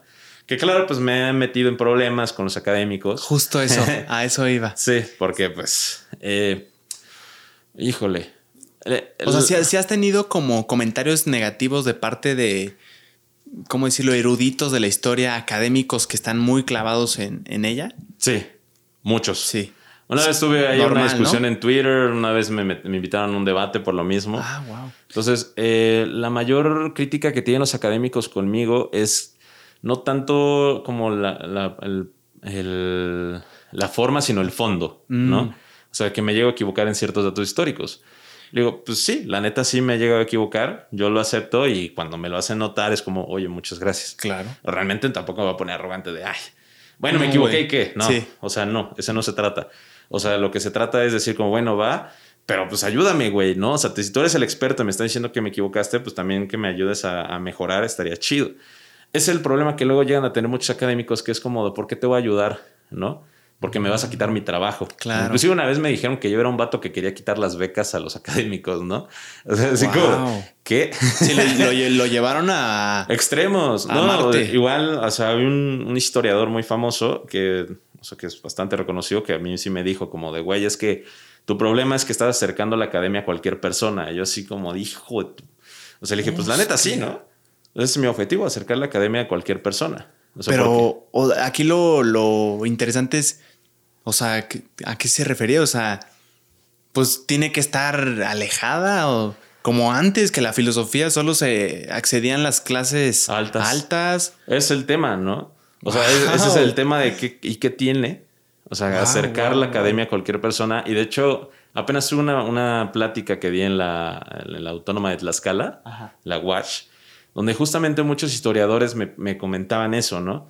De que, y, y estudiantes de historia, Sí. que estuvo muy padre porque fue la primera vez que me invitaron a, a platicar con estudiantes de historia. Yo pensé que me iban a comer vivo, pero al parecer no. Les gusta bastante el trabajo que hago. Claro, y luego tienes una noción de comentarios negativos. El, el- lo negativo a veces hace mucho más ruido por probabilidad Sí. que lo positivo. Sí. Entonces tú piensas que es un escándalo y, y como que dices, no, es que mucha gente, no es mucha gente, es poca gente ruidosa. Ujú, Así es lo veo poca yo. gente ruidosa. Sí, entonces justamente lo que me decían ellos es que el problema de la historia ya radica en, en el que ya, o sea, el que siempre ha estado el yo prefiero hacer un trabajo que me lea uno que me entienda, que me lean 100 que no me entiendan, ¿no? Ese es el problema de la academia. Pero lo que sí vi es que ya los, eh, los estudiantes de historia quieren cambiar eso, ¿no? Quieren terminar el centralismo del estudio histórico y hacerlo más abierto. Un, estudiante lo dijo muy bien y un, y un maestro también ahí en Tlaxcala lo dijeron muy bien. Lo dijeron, es que nosotros siempre queremos estudiar la historia de los de abajo, pero nunca se la queremos compartir a los de abajo, ¿no? Eso, eso es algo que, o sea, cuando yo escuché, me explotó la cabeza. Dije, güey, sí es cierto, ¿no? ¿Y por O sea, qué no te cae? y es el tema, ¿por qué no? O sea, ¿por qué, por qué cuál es ese afán de los historiadores Eso. o de las academias de estudiar lo de abajo, Eso. pero no querer compartirse? Eso, o sea, por ejemplo, lo del comentario de, de un historiador que te dijo de que tú lo quieres hacer más accesible. O sea, ¿a qué crees que se refería? O sea, como, como que.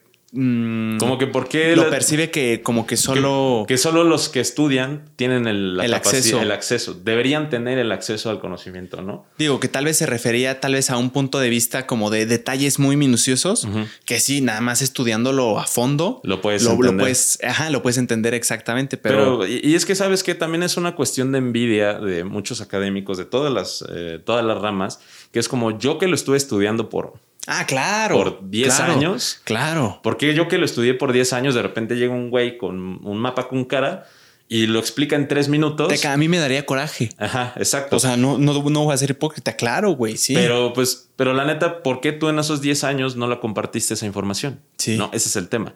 O sea, ¿cuál es la, qué te, qué te impide a ti a compartir tu conocimiento? Y es que Sí. realmente, y hablando filosóficamente hablando, Sí. el único deber humano, o sea, que tiene una persona como ser humano, es compartir el conocimiento que tienes, ¿no? Esa es tu única obligación como ser humano. Está chingón. Sí, compartir el conocimiento porque el conocimiento para eso está, para compartirse, para ser aplicado, o sea, para... No, y aparte, no lo compartes, pero cuando alguien lo está compartiendo y la está reventando y lo está haciendo muy bien, ¿no quieres que lo comparta?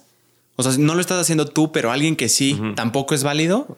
Sí, Se me y, hace y una- de hecho, o sea, y inclusive me, me llegaron a tachar de arrogante por decirlo, pero y, y algo que sí le dije a los académicos en su momento es, o sea, ¿por qué si ustedes están haciendo un gran trabajo? Y, y yo los respeto muchísimo porque sin ellos yo no podría hacer lo que hago, ¿no? Claro. Porque ellos se esforzaron en hacer la, la, este, la investiga- las investigaciones pertinentes, las Sí. publicaciones. Y yo lo que hago es agarrar todo eso, sintetizarlo y Traerlo exponerlo al mundo. Sí, pero si a ellos les molesta que yo lo haga, ¿por qué no lo hacen ellos? ¿No? O sea, ¿cuál, cuál, ¿por qué no ellos buscan las herramientas de poder? Porque dicen es que no sé cómo hacerlo. ¿Por qué no utilizas entonces herramientas como yo? O sea, y como, y como muchos historiadores o muchos divulgadores de historia que existen, que somos eh, hábiles para poder llegar a las masas. Entonces, imagínate que tengo, o sea, muchos historiadores atrás mío y yo le estoy expresando todos los que ellos no saben cómo comunicar, ¿no? Y obviamente dicen, no, pues esta investigación no se puede hacer si no fuera por el apoyo de tal académico, tal académico y tal académico, ¿no? Así como, güey, yo lo único que estoy haciendo es un, un intermediario de la información, Sí. ¿no? Que también en un sentido ellos. O sea, la historia está. O sea, la historia ahí está. Ellos la, la descubren de alguna forma, pero también ellos son un medio, ¿no? Sí, justo. Y yo sería el medio del medio. Exacto. Entonces, ese es ta- también es como mi objetivo, ¿no? O sea, porque yo sí, a mí sí me gustaría trabajar con académicos. Yo no estoy peleado con ellos. Claro. ¿no? Y hay grandes académicos que están muy abiertos. Eso. Ahorita lo estamos pintando como los académicos contra historia para tontos. No. No. O sea, es un par, o sea, es como, es que en todo, hace poquito hablaba con un chef muy chingón allá en Monterrey y me decía que también hay una especie de, de, ¿cómo le decíamos? ¿Cómo se llaman los, por ejemplo, en el cine sucede mucho, los, ¿cómo, ¿cómo se dice esa palabra? Que son como los, así, los que juzgan las películas. ¿Críticos? Ajá, o sea, por los críticos, los, los que los todos de algo. O sea, creo que en todos los temas hay. o sea, en la cocina dice que también muchas críticas de esto se hace así, ¿por qué, ¿por qué estás experimentando cosas nuevas? Esto no va con esto. Creo que en todos lugares permea. Sí, justo. Y, y, o sea, yo, yo entiendo, o sea, hasta cierto punto, así como que pues mucha gente le puede llegar coraje de que pues ellos estudiaron eso y de repente llega un güey que ni siquiera está titulado, que estudió relaciones internacionales y se disfraza de un mapa con cara y llega más a la gente con un trabajo que ellos hicieron. Pero eh, yo lo que siempre digo es por qué no entonces, eh, o sea, yo, estoy, yo siempre digo, yo estoy abierto a trabajar con todos. ¿Por qué no ellos se me acercan, me dicen como, güey, vamos a hacer cosas chingonas? Y podrían hacer una, una explosión. No, cañona, o sea, ¿no? Imagínate tener el acceso a la información, ya no tanto de tú tenerte que leer 47 informes, sino que, ah, mira, esto es así, esto es así, resuelven esta duda, esto, y ya la, información como que se va... Sí, se va sintetizando hasta que llega un punto de, concordancia, ¿no? Que yo diga, que el académico se sienta satisfecho con la información que se está exponiendo. Yo también me siento satisfecho. En el modo. En el modo. Claro. Entonces ahí sí se puede llegar a una concordancia buenísima. Sí. Y eso es lo que yo busco realmente, ¿no? Al momento de estar trabajando. O sea, por eso yo, pues sí me apoyo de textos de académicos, me apoyo de podcasts de grandes historiadores, porque pues ellos ya tienen la información y yo lo que hago es exponerla, porque pues yo también les digo, yo no soy académico ni siquiera ser historiador, yo soy divulgador de historia que es muy diferente. ¿no? Y así es como yo me identifico. Tampoco tengo la intención de sustituir la academia. Y siempre les digo, yo soy un vato, güey, que quiere dejarte la espinita para que tú hagas tu propia investigación. ¿No? Y lo he visto porque, pon tú, cuando hablo de un tema eh, histórico que es, eh, que puede llegar a ser popular, la búsqueda en Google se multiplica hasta por 5000 veces. De ese tema. Eso, y eso lo vi, por ejemplo, con Sealand, ¿no? O sea, cuando tú haces un video, las tendencias, las tendencias de, búsqueda suben. Suben de ese tema. Wow. Entonces ahí yo ya cumplí mi objetivo. ¿Qué nivel de influencia? Sí, o sea, porque ya cumplí mi objetivo de querer que la gente investigue por cuenta propia. Es como de, a huevo, ya vi un mapita con cara que habló de Silan. Entonces ahora lo que voy a hacer es meterme a Google, meterme a Wikipedia y leer más. Y si quieres, no me creas. Ajá. Pero. Ajá, continúa. O este güey mapita con, con cara habló de historia. Ah, bueno, pues yo como estudiante de secundaria, prepa, primaria, voy a ir con mi maestro de, de, de historia y le voy a preguntar sobre lo que vi en Historia para Tontos. Sí. ¿No? Entonces ahí es cuando ya se cumple ese ciclo de ese, objetivo que yo tengo, ¿no? Que el estudiante, que el alumno, que el joven, el adulto, quien sea, se interese en la investigación. O sea, y que utilices ese dato histórico que a lo mejor no te sirve de nada en la vida cotidiana, pero lo digas en la peda. No, y hasta una mentira puede hacer que una que se, que se haga una, un debate alrededor de eso. O sea, sí, es que. afortunadamente casi no, no, intento no decir mentiras. No, claro, no, no, no te lo decía por ti. Lo ah. decía, por ejemplo, o sea, piénsalo. Em, cualquier cosa que digan, oigan, ¿sabían que si te tomas el agua al revés te cura de diabetes? O sea, eso evidentemente la gente lo va a intentar desmentir y para eso tienen que investigar para decirte en la cara que no es cierto. Justamente, y, es lo que también les digo, como, güey, o sea, investiguen. Sí, no, que tú lo hagas. No, no o sea, solo eso me vino a la mente que hasta, hasta lo más bajo que podrías hacer que es una mentira. No, y, es que por eso inclusive es así como chismecito, ¿no? Por eso le llamo chismecito, porque es chisme. Claro. O sea, por ejemplo, la historia es chisme de gente famosa del pasado. No la diferencia de ver ventaneando a ver un libro de historia, pues es que uno está escrito. Hay un libro que se llama Las Cartas del Imperio, donde es así, pues el chisme de Carlota, ¿no? la esposa de Maximiliano. Ajá, la esposa de Maximiliano. Es mero chisme de Carlota nada más. Qué chingón. ¿No? Entonces, o sea, que son las cartas que mandaba Carlota de lo que sucedía en el Imperio Mexicano cuando estaba Maximiliano. ¿Que se volvió loquilla?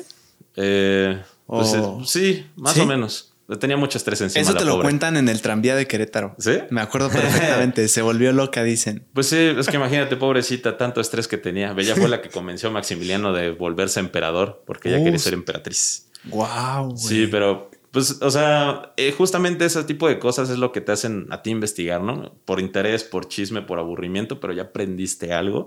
Y ya tienes un dato que a lo mejor no utilizarás, pero que lo puedes utilizar para la peda, para ligar, para cuando estás con tu Familia, con oigan, sabían esto y se genera una plática. Yo lo he hecho. Sí, claro. Súper. Y esa es como mi finalidad, ¿no? Entonces, eh, y siento que lo he estado logrando. O sea, ya llevo un año o cuatro meses con este proyecto Y la verdad, pues la respuesta de la gente ha sido muy positiva. Y, pues ahora sí que yo veo lo que he estado logrando conforme mis resultados, ¿no? Entonces, afortunadamente, pues empezamos con otros proyectos. Eh, que es como la historia para Tonto Radio, que es ahorita el, último proyecto que está aquí puesto. Felicidades también, me contaste y está bien padre, la neta. Entonces ahí andamos como que avanzando poco a poco, poco a poco. Entonces ahí va. Muchas felicidades. muchas gracias. ¿Qué qué? ¿Ya es de noche? Así es.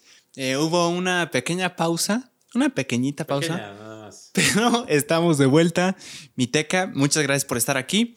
Y eh, justo íbamos a entrar a la historia, hermano. Mitos de la historia de México que por alguna razón muchos mexicanos tenemos como verdades, como verdades que fueron así. Para empezar, hermano, ¿tú sabes si es cierto que el gobierno hace mucho tiempo contrató a escritores para reescribir de alguna forma la historia y hacerla ver patriota, eh, darle personajes, héroes, que la gente sintiera identidad y orgullo por su, por su país o es un mero mito? Eh, mira, que yo sepa así que hayan contratado escritores. No sé. la, verdad no sé. Muy bien. Pero es cierto que la historia está escrita para nosotros para justamente crear un sentimiento patriótico. Sí. ¿No? Porque ¿cómo funciona un país sin patriotismo? O sea, y no ha venido patriotismo. O sea, necesitas un sentimiento patriótico Me eché un that joke bien tonto ahorita. fue la de Avenida Patriota, ¿verdad? Sí, sí, la capté, pero dije, ¿lo vi serio o no fue chiste? Sí, fue como de. No, me dio mucha risa. Me digo, qué pendejo estoy, güey. Perdóneme, yo soy un señor. Este, no, justamente la historia está hecha como para eh, eh, crearte ese sentimiento patriótico y te sientas 100% mexicano. Claro. Porque si no, ¿cómo, ¿cómo funciona un país, no? O sea, ¿qué tal si de repente todo el mundo ya se siente mejor 100% zacatecano, oaxaqueño, tabasqueño, coahuilense, hidrocálido? Sí. de los güeyes de Aguascalientes. hidrocálidos. Este, o sea, pues ¿cómo vas a llegar a eso, no? Así como de, oh, me siento 100% hidrocálido, entonces ya no me siento este 100% mexicano, ¿no?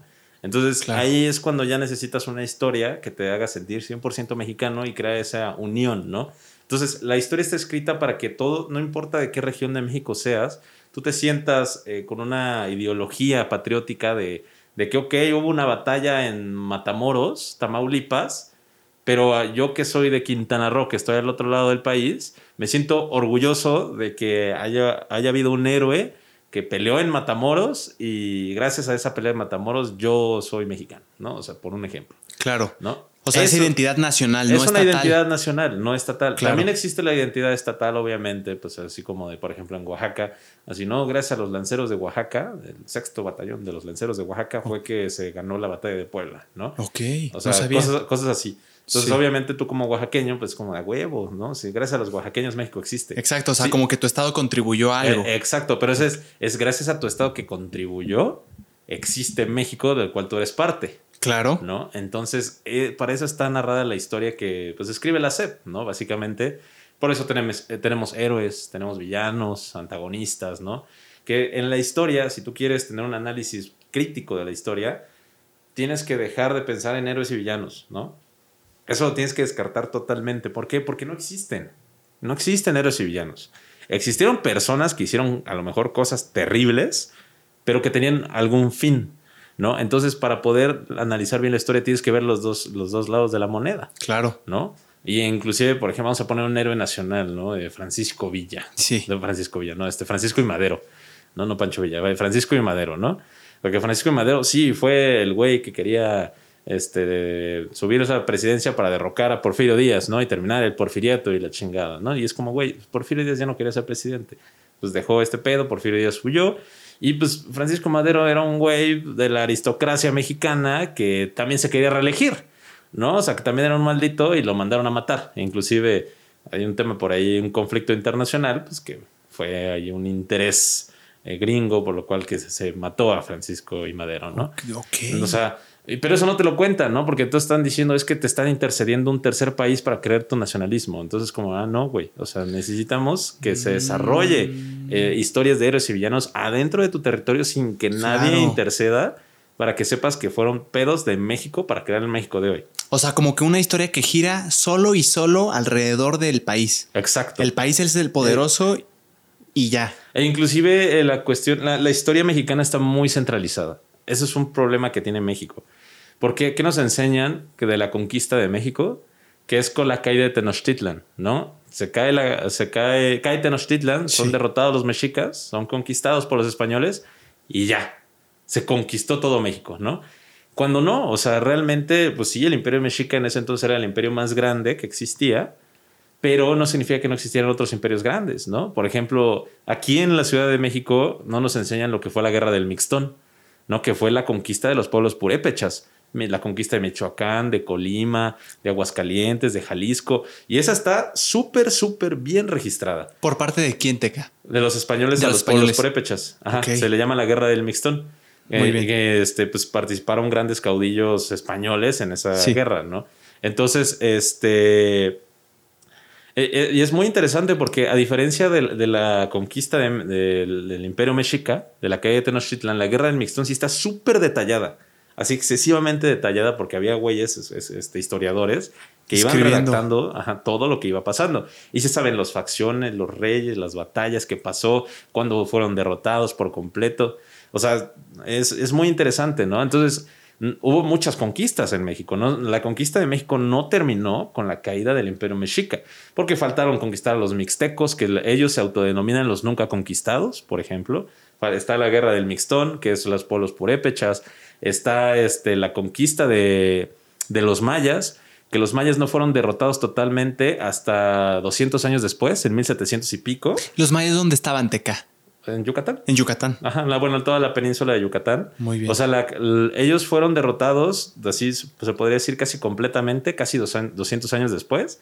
Y después empezó la guerra de las castas en el 1800 y pico, que eso terminó hasta Porfirio Díaz. O sea, los mayas también son los nunca conquistados. O sea, son unos cabrones, ¿no? Pero también está, por ejemplo, la, la conquista de los pueblos de Oasis América y de Aridoamérica. Los huicholes, los coras, los yaquis, o sea, todos estos pueblos que todavía existen en el norte de México, que son muy desconocidos. Aquí esos son de México, todos esos que mencionaste. Los, los Pai Pai, los Pimas, o sea, son pueblos indígenas que están en México. Y siguen. ¿Siguen eh, ¿Sigue subsistiendo la sí, todavía existen. personas? Sí, sí, hay muchos todavía. Están en Sonora, en Sinaloa. Wow. Ellos están de alguna forma segregados de la sociedad, de la ciudad, del, del pueblo cercano. Ellos, eh, hace cuenta que tienen sus, eh, se llaman comunidades indígenas, pero son regiones autónomas, ¿no? O sea, a pesar de que siguen, o sea, son parte de México, se podría decir, ellos tienen su propia organización social, ¿no? O sea, sí, o sea, tienen, son parte de México, rinden, o sea, pagan impuestos y todo ese pedo, pero ellos tienen sus propios gobernantes, representantes, etc. O sea, ellos Pero la ley rige también para ellos. Sí, la ley rige para ellos. Pero hace cuenta, vamos a poner el ejemplo como los zapatistas, ¿no? O sea que la ley en teoría rige sobre ellos, pero ellos son pueblos autónomos. No tienen su propio comercio interno y todo este pedo. O sea, como autosustentables de alguna forma. Se podría decir que son autosustentables. Muy bien. Entonces, este, pero te digo, o sea, la conquista de México no acabó ahí, ¿no? Con la caída del, del Imperio Mexica. Fueron cientos de pueblos todavía los que tuvieron que ser conquistados. O sea, la conquista de Aridoamérica o América tomó muchísimos años, a tal grado que, pues, obviamente o sea, tú sabes por qué todos los, la mayoría de los pueblos están en náhuatl. O sea, ¿no te has dado cuenta de eso? Que a donde vayas, los pueblos tienen el nombre de un santo y usualmente están en náhuatl. Excepto en Yucatán, ahí sí están oh. en maya. Ok, no me había dado cuenta. O sea, como qué? Como... O sea, un ejemplo como cuál sería. Por ejemplo, vamos a ir a... no sé, no se me ocurre ahorita uno, güey. Ok, sí, no pasa nada. O sea, no, se me ocurre uno, pero la mayoría de los pueblos tienen un nombre náhuatl a veces. Este, ¿Por qué es esto? Porque los españoles cuando iban a hacer las conquistas en todo México llevaban a los tlaxcaltecas. Entonces los tlaxcaltecas eran los que básicamente fundaban todas las ciudades, todo el norte de México, e inclusive dicen algunas fuentes por ahí que California, California, este, ¿cómo se llama? Arizona, Utah, o sea, toda esa parte fue fundada por tlaxcaltecas.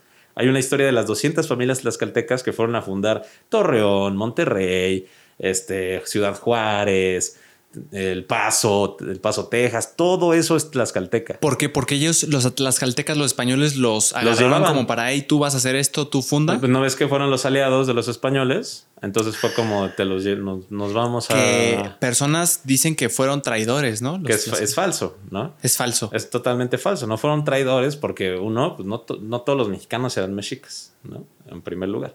En segundo, pues era un contexto de guerra, güey. O sea, obviamente si llega un güey a apoyarte a pelear contra tu enemigo y te dice les vamos a ganar, y cuando a ti ya te derrotaron, dices, pues si me derrotaron a mí, que yo supone que soy de los pueblos más aguerridos y más fuertes de la región, ¿qué no le van a hacer, ¿qué no le van a hacer a estos güeyes? Mejor nos unimos los dos Claro. y les damos en la madre.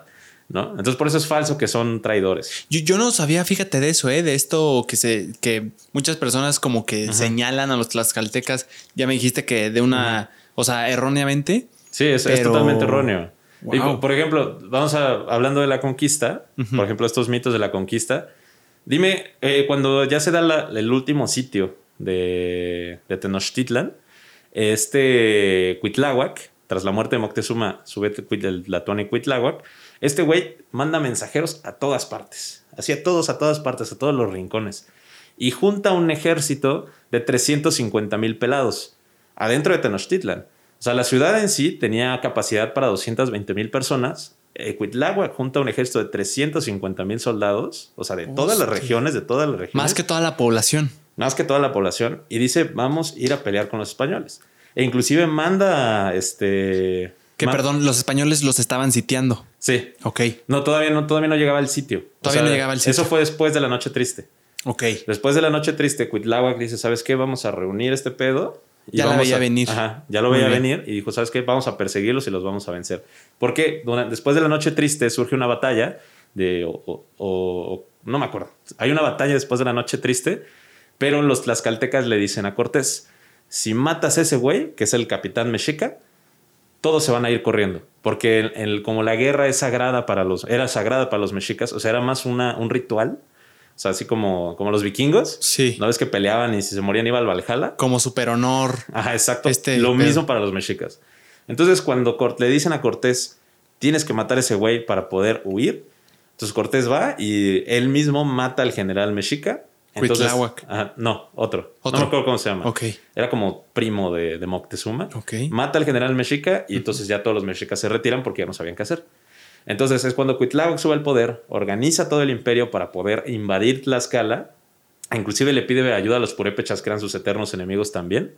Que sí, los purépechas eran los más cabrones. Más cabrón que los tlaxcaltecas todavía. Los Eh, eran muy agresivos ellos. Eran muy agresivos y eran muy listos y, y muy poderosos. muy estrategas. en Muy su- estrategas. Eh, de hecho, eh, Moctezuma el Viejo sufrió una derrota con. Y, ajá, sí, creo que sí fue Moctezuma el Viejo, sufrió una derrota. O Axayacatl, no, Axayac, Tlatoani Axayacatl sufrió una derrota en contra de los purépechas, perdiendo entre 40 mil y 60 mil soldados. Hostia. Y jamás volvieron a intentar conquistar a los purépechas porque dijeron: estos no se puede. ¿Dirías que esa fue la tribu más poderosa de México en su tiempo? Le fueron los mexicas. Fueron los mexicas, más que los purépechas. Ajá, más que los purépechas. Pero así como mexicas, las caltecas, purépechas. O sea, ahí se es iban. las principales. Sí, las principales. Entonces, cuando, cuando Cuitláhuac está listo para poder invadir, este, digo, atacar a los españoles y ya deshacerlos, lo que pasa es que cae la viruela. Llega la viruela y diezma al ejército y diezma la ciudad y ya no se puede hacer nada. Y el mismo Cuitláhuac muere de viruela. No. Entonces es cuando Cortés aprovecha y se toma un año para preparar el sitio de, de Tenochtitlan. Ahora, eh, con los soldados que tenía Cortés, de los que llegaron en lo que era en ese entonces la Villa Rica de la Veracruz, o sea, lo que hoy es Veracruz, Sí.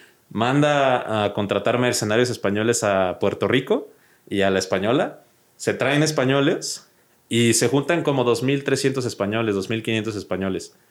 Y se organiza con los pueblos eh, otomíes, matlalcincas, este, tlaxcaltecas. Los Eh, españoles. los españoles. O sea, ya los tenían sometidos Ya los en ese tiempo. Pues eh, se aliaron. Se aliaron los pueblos otomíes, matlalcincas, este, Hostia, ¿por qué? Las ¿Porque vieron que no iban a ganar? ¿o po- qué? No, porque vieron que ya iban a derrotar a los que los tenían sometidos, que eran los mexicas. O sea, los mexicas eran los perros, perros de todas las. ¿Cómo se les llama? ¿Tribus? De civilizaciones. De todas las civilizaciones y estaban. Los mexicas los tenían sometidos a ellos. Ah, Entonces ándale. a ellos les convenía porque si los españoles los derrocaban, ellos, iban a ser libres, Ah, en teoría, ¿no? Ok. Entonces, ahora dime, ¿cómo se puede decir que fue la conquista española de Mesoamérica cuando eran 200 2.500 españoles aproximadamente, enfrentándose a un ejército de 100.000 mexicas que estaban acuartelados en Tenochtitlan? Y aparte, traían los españoles un ejército de aliado de indígenas de casi 300.000 soldados. O sea, dime quién conquistó a quién. ¿A poco fueron los españoles? Hace como 2.500 españoles iban a conquistar una ciudad de 100.000 soldados más 200.000 personas que vivían ahí. O sea, los mexicas traían 100 mil, ellos, más 200 mil. De la ciudad, o sea, la gente que vivía ahí. Pero los aliados de, de los españoles, que eran indígenas, eran de 200.000 a 300.000 indígenas. O sea, dime que entonces, ¿por qué se le llama conquista española? Cuando en verdad los, que conquistaron a los mexicas fueron los mismos indígenas, ¿no? Ah, ya vi tu punto. Sí. No lo veía, ya lo vi. ¿Ves? Eran nada más 2.500 españoles, pero traían un refuerzo de 200 mil Ajá. De indígenas. Entonces, por eso la, o sea, la conquista de México fue de indígenas por indígenas, ¿no? O sea, los verdaderos conquistadores de, de México son los mismos indígenas.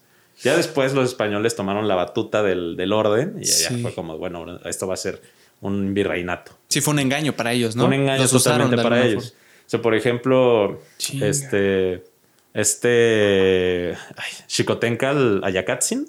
Sí me suena. Lo Eh, vi en alguna clase. Ajá, Xicotencal Ayacatzin, que era el- uno de los caciques de las cuatro tribus eh, tlaxcaltecas, que era, este, él vio venir este, justamente la traición de los españoles y lo que hace Hernán Cortés, y empieza a organizar a los tlaxcaltecas para sublevarse en contra de los españoles, ya que caiga el imperio mexica, y lo que hace Cortés es mandarlo a matar, y lo ahorca, lo manda a ahorcar. Porque ya sabía eh, Ayacatzin las intenciones de, de Hernán Cortés. ¿Y Hernán Cortés se dio cuenta? Hernán Cortés se dio cuenta que ese güey este, se estaba dando cuenta de sus verdaderas intenciones porque pues, no eran nada pendejos. Entonces Sí, lo ¿no? manda a ahorcar y le dice que es un traidor que está organizándose en contra de su verdadero objetivo. O sea, es por eso que, o sea, y a partir de esto es cuando empieza ya la verdadera conquista de México, ¿no? Que todavía duró 80 años más. Y. Wow, te ca- Sí, esos son Qué temas chingón. muy interesantes, Sí. ¿no? O- y todo esto,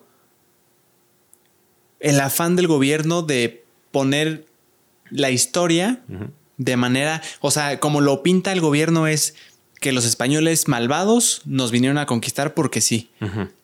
Sí, eso es como lo pinta el Por- gobierno. Exacto, porque el gobierno no lo pinta de la manera real, o sea, ¿qué conveniencia hay? Se ve mal, el, se ve dañada la patria, Por- se- nos eh, vemos traidores. Porque justamente ya la, el, o sea, el, el proceso de independencia de México es nosotros nos liberamos del yugo español.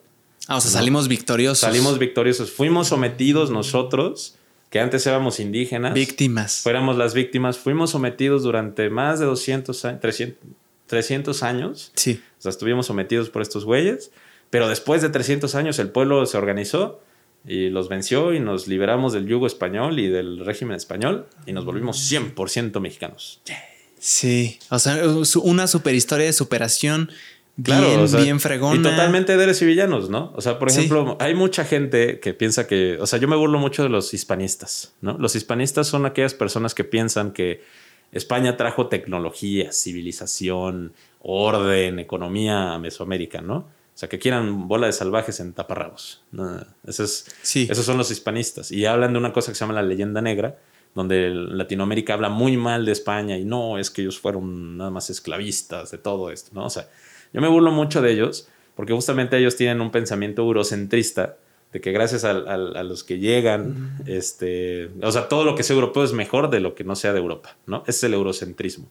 El eurocentrismo es el pensamiento de que sin todo, todo lo europeo es lo bueno, lo mejor, lo tecnológico, lo avanzado, Sí. ¿no? O sea, como que aquí no había nada. Aquí Que es un pensamiento teca que permea, diría, bastante Sí, no, entre un- nosotros como mexicanos, ¿no? Que vemos muchas veces a- al extranjero como para arriba, como que nos sentimos, o sea, yo me incluyo, nos sentimos a veces un menos. Sí, e- es el pensamiento eurocentrista, ¿no? O sea, como que todo lo que sea blanco y europeo es mejor. Es bueno, ajá, Exacto. mejor. Y ahora eh, yo me burlo mucho de esos porque pues, obviamente es como de, güey, o sea, no puedes tener ese pensamiento tan arcaico, güey, de que si no es europeo no es bueno. Y tan simple, ¿no? Tan como simple, generalizar que lo pero- europeo es bueno y ya está. Exacto, pero tampoco hay que entrar en la negación de nuestro europeísmo. ¿no? O sea, nosotros los mexicanos, al menos los mexicanos, somos mole de siete chiles, güey. O sea, estamos hechos de todo. O sea, Sí. aquí llegaron no solo europeos, llegaron asiáticos, llegaron africanos, ¿no? Que por ejemplo, ahorita el tema de los este, afrodescendientes mexicanos es un tema muy interesante porque está, y ahí es cuando te das cuenta del racismo de México, porque los tuvimos negados por cientos de años a los euro, eh, a los, los a los este, descendientes de los africanos en México, ¿no? Los afrodescendientes Sí. que viven en las costas de Veracruz, en la costa de Guerrero, en las costas de Oaxaca, ¿Y cómo llegaron ellos aquí? eh, a través del esclavismo. De los españoles. Ah, y los necesitaban aquí seguro, en México. Ey, vente para acá, te necesitamos. Bueno, no necesitamos, más bien se los traían porque eran, eh, ellos traían a los esclavos africanos negros de Guinea Ecuatorial. Ok. Es, que era una colonia española y era un puerto de tráfico de esclavos. Entonces salían muchos de Guinea Ecuatorial y los mandaban a América. Entonces Mm. tanto traían a México como Colombia, como las Antillas, o sea, las islas del Caribe. Entonces toda América está de alguna forma repleto de africano, descendientes africanos. Digo, afri- afrodescendientes. Afrodescendientes. perdón. O sea, todo, toda América está permeado de. Sí. Sí, de afrodescendientes, De afrodescendientes. totalmente. Y en México, o sea, por ejemplo, tú los ves mucho en Colombia, en Venezuela, ¿no? Donde ves a los afrodescendientes. Aquí en México casi no hay. O sea, ellos eh, están usualmente en las costas. Sí hay, Ok. sí hay bastantes. Y Sí. de hecho, apenas el, el Instituto Mexicano, no, ¿cómo se llama? El, el- el- antes era la Comisión de Desarrollo Indígena, ahora es el Instituto Nacional Indigenista. No, Instituto Na- Nacional de los Pueblos Indígenas. Ok. El INPI. Este. eh, justamente ya lo reconoció, ¿no? Como un pueblo. Después de tantos años. Después de tantos años, güey. ¿Por qué no los reconocía?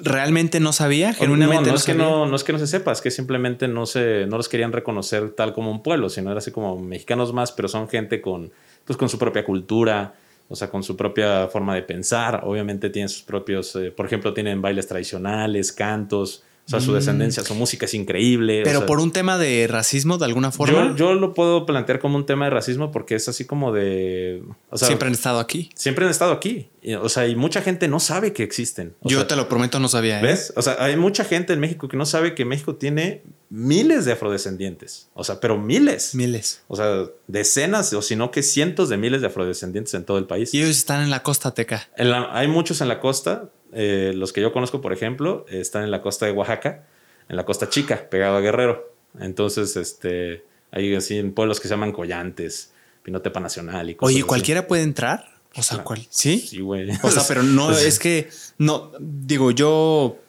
eh, he visto como en otros países de, de Centroamérica, América, que hay como civilizaciones que son como muy celosas de su espacio. Como que sienten que si alguien extraño viene, es raro, está mal, y, y se ponen como en actitud agresiva porque pues sienten una amenaza, se sienten Pues, bueno, vulnerables. claro, pues eso ya es una cuestión histórica, Ajá. ¿no? O sea, ya sentir la amenaza es porque, pues imagínate, históricamente hablando. ¿Qué les pasó? esta- ¿Qué, qué les pasó? Te han estado amenazando, te han quitado tierras, han, has sufrido abusos por parte del gobierno, Sí. gente externa. Obviamente debe haber un resentimiento por parte de las personas, Claro. pero en general son personas muy amables. Pero no es el caso de los afrodescendientes de aquí de México. O sea, te digo yo porque no los conozco nada. O sea, literalmente Pues, tú eh, los ves, o sea, no están como súper lejos. No, pues ahorita mi papá, traba- convivir. mi papá trabaja con ellos, con Oh, el wow. gobierno, y dice que son personas increíbles. Son súper agradecidos, personas muy amables. O sea, y, Wow. pues, o sea, que son muy chidos, la neta. De hecho, yo pienso ir. Qué quiero ir a padre. Collantes justamente porque dicen que se comen buenos mariscos por allá en, en la Costa Chica. Entonces, eh, a mí me encantan los mariscos. Entonces, quiero irme por allá. Pero te digo que hay ese sentimiento, ¿no? Como de. O sea, hay una, una cuestión de negación de la historia mexicana, del centralismo. O sea, entonces hay que. Y, y justamente, pues se lo hacen. El gobierno también maneja estos discursos, pues para tener un control poblacional, ¿no? Obviamente no te van a decir pues el lado oscuro de la moneda, no vamos a me- meternos con el personaje histórico favorito del presidente, que es Benito Juárez, Sí. que es así como este güey era un hijo de la chingada, ¿no? ¿Por qué?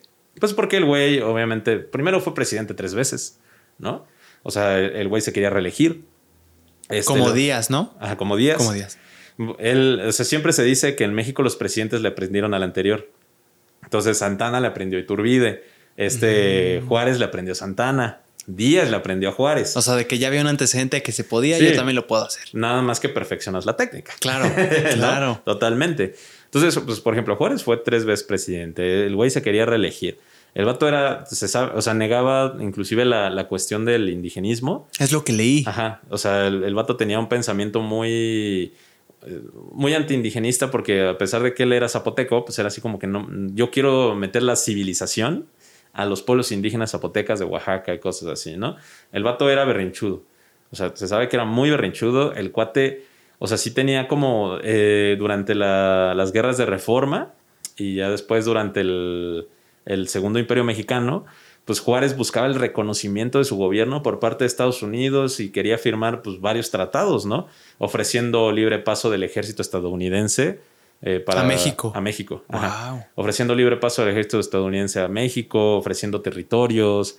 Este, inclusive se habla de la construcción de un canal como el canal de Panamá, pero en el istmo Sí. de Tehuantepec, controlado por Estados Unidos. O sea, era una joyita. Como de que persona. ofrecía muchas cosas de México a Estados Unidos. pero eso era con el objetivo de, obtener el reconocimiento, ¿no? O sea, decir, si Estados Unidos dice Su que aprobación. yo, ajá, que dice que yo soy el, el presidente, entonces yo soy el presidente. Wow. Eso pasó igual durante las guerras de reforma, ¿no? Eh, esto teca, perdón, de los indígenas, de que él era siendo indígena, no reconocía a los indígenas.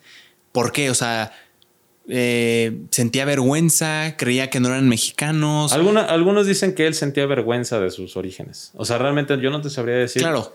al 100%. Algunos decían que él sentía vergüenza de sus orígenes. Otros decían que él lo que buscaba era como eh, mandar el progreso, ¿no? A, a- a, pues, a los pueblos indígenas. Pero, pues, ¿cuál es la definición de progreso, no? O sea, ¿cómo definirías tú un progreso de, en, esa, en México del siglo XIX? Claro. ¿no? O sea, que estaba pues, totalmente deshecho. ¿Y por qué me lo pintan a Juárez Teca como héroe nacional? O sea, Porque- no entiendo el afán del gobierno de si fue, si fue tan malo, o sea, ¿por qué el gobierno lo quiere defender? Porque Juárez fue, pues, por ejemplo, eh, estaba del lado de la facción de los liberales, ¿no? De un pensamiento liberalista durante las guerras de reforma, donde supone que buscó la, la separación de la iglesia del Estado, que lo logró, ¿no? sí. Con las leyes de reforma y la ley Lerdo y todo este pedo, lo logró, pero también, y pues fue aquella persona que a través de la lucha enérgica logró derrotar a Maximiliano y correr a los franceses, ¿no? De, y restaurar la república y quitar el segundo imperio mexicano. Eso sí, totalmente cierto. Eso es cierto, ¿no? Pero, por ejemplo, eh, algo muy curioso es que gracias a Juárez se crearon los latifundios, ¿no? Lo que fue el, el problema Mm. Gran que, que tema, eh, está causó, interesante. que causó la Revolución Mexicana.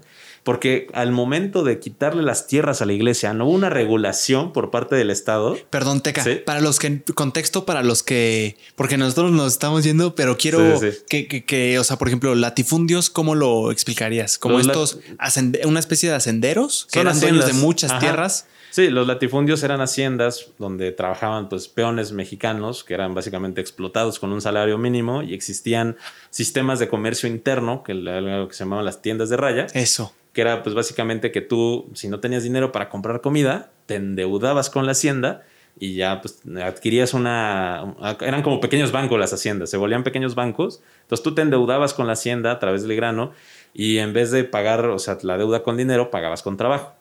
Y el- el- la deuda de, que tú adquirías con el hacendado se, era heredable. Entonces se la heredabas a tu hijo, a tu nieto. Entonces la gente nunca salía de la deuda. Hostia, no me acordaba de eso, Sí. ¿eh? Yo te iba a decir una deuda eterna para tu vida. Sí. No, o sea- No, no era una deuda para la- las vidas que siguen de tu descendencia. Hostia. Por eso fue la revolución mexicana. O sea, ya que lo piensas así, dices como, "Mm, con que la eliminación de los latifundios y la eliminación de las haciendas no estuvo tan culero. Pues no, güey. la neta, Claro. no. Pero ya agregos eso. O sea, te das cuenta que cuando se hace la. O sea, es lo que no te cuenta la SEP, por ejemplo. Que cuando se quitan las, las tierras de la iglesia, o sea, sí hay un retiro de, de- de las propiedades Sí, de eclesiásticas. terrenos Se- grandísimos, Se, hace ¿no? la separación totalmente del Estado con la iglesia, que algo fue muy bueno. Pero como no una regulación de las tierras, no una regulación agraria en sí, que a dónde llegaron a parar estas tierras a extranjeros, ¿no? Fueron los extranjeros los que empezaron a comprar las tierras que remataba el gobierno, eh, de que eran propiedad de la iglesia. Y pues estos extranjeros compraron pues, millones de hectáreas y crearon las baratas y crearon las haciendas y crearon los latifundios. ¿no? Extranjeros de todos lugares. todos- de todas partes, O sea, no hay como alguno que, que sea como súper, súper dueño. No sé, como algún país que sí haya comprado muchísimo o sí es Los diversísimo. gringos. Los gringos. Los gringos y los ingleses eran, tenían muchas propiedades de tierra, los franceses, los austriacos. O sea, ellos tenían muchas tierras en México. Entonces, eh, o sea, llegó un punto pues que casi el 70% de la tierra no era de, de dueños de mexicanos. Que ahí viene la frase del personaje de Tierra. el- eh, ¿Tierra Libertad? No, ¿La algo de que, para, el que lo trabaja. Ah, ¿o no la tiene tierra es de que quien la trabaja. Ajá. Sí, también acuérdense, si ustedes son chapulines, también. Entonces, dices, no, es que, es que andas de cuidando a tu morra y, aquí la tierra es de quien la trabaja. ¿Sí fue por eso, Teca? Sí. O sea, sí. Sí, eh, eso es de Zapata. Por ahí va el dicho. Pero ahí por ahí va el dicho, pues porque obviamente el que trabajaba la tierra era el peón y no adquiría nada de ganancia de su trabajo. ¿Tú cómo ves eso, Teca? O sea, veo el punto de que claro que ellos están haciendo siete veces el esfuerzo del dueño porque ellos la están trabajando, ellos están cosechando y el dueño está ganando totalmente de lo que ellos ganan, pero también veo el punto de que el dueño pues se partió el lomo de alguna forma para tener el dinero y comprar todo el terreno y ahora sí poder generar ingresos con, con sus empleados. Pero ¿cómo lo ves? O sea, eh, o sea, eso, o sea, puede, se puede tomar que está bien. Está engañoso, ¿no? Eh, es que no está engañoso. El problema es la explotación. O sea, está bien que haga un empresario que compre tierra y quiera generar empleos, ¿no?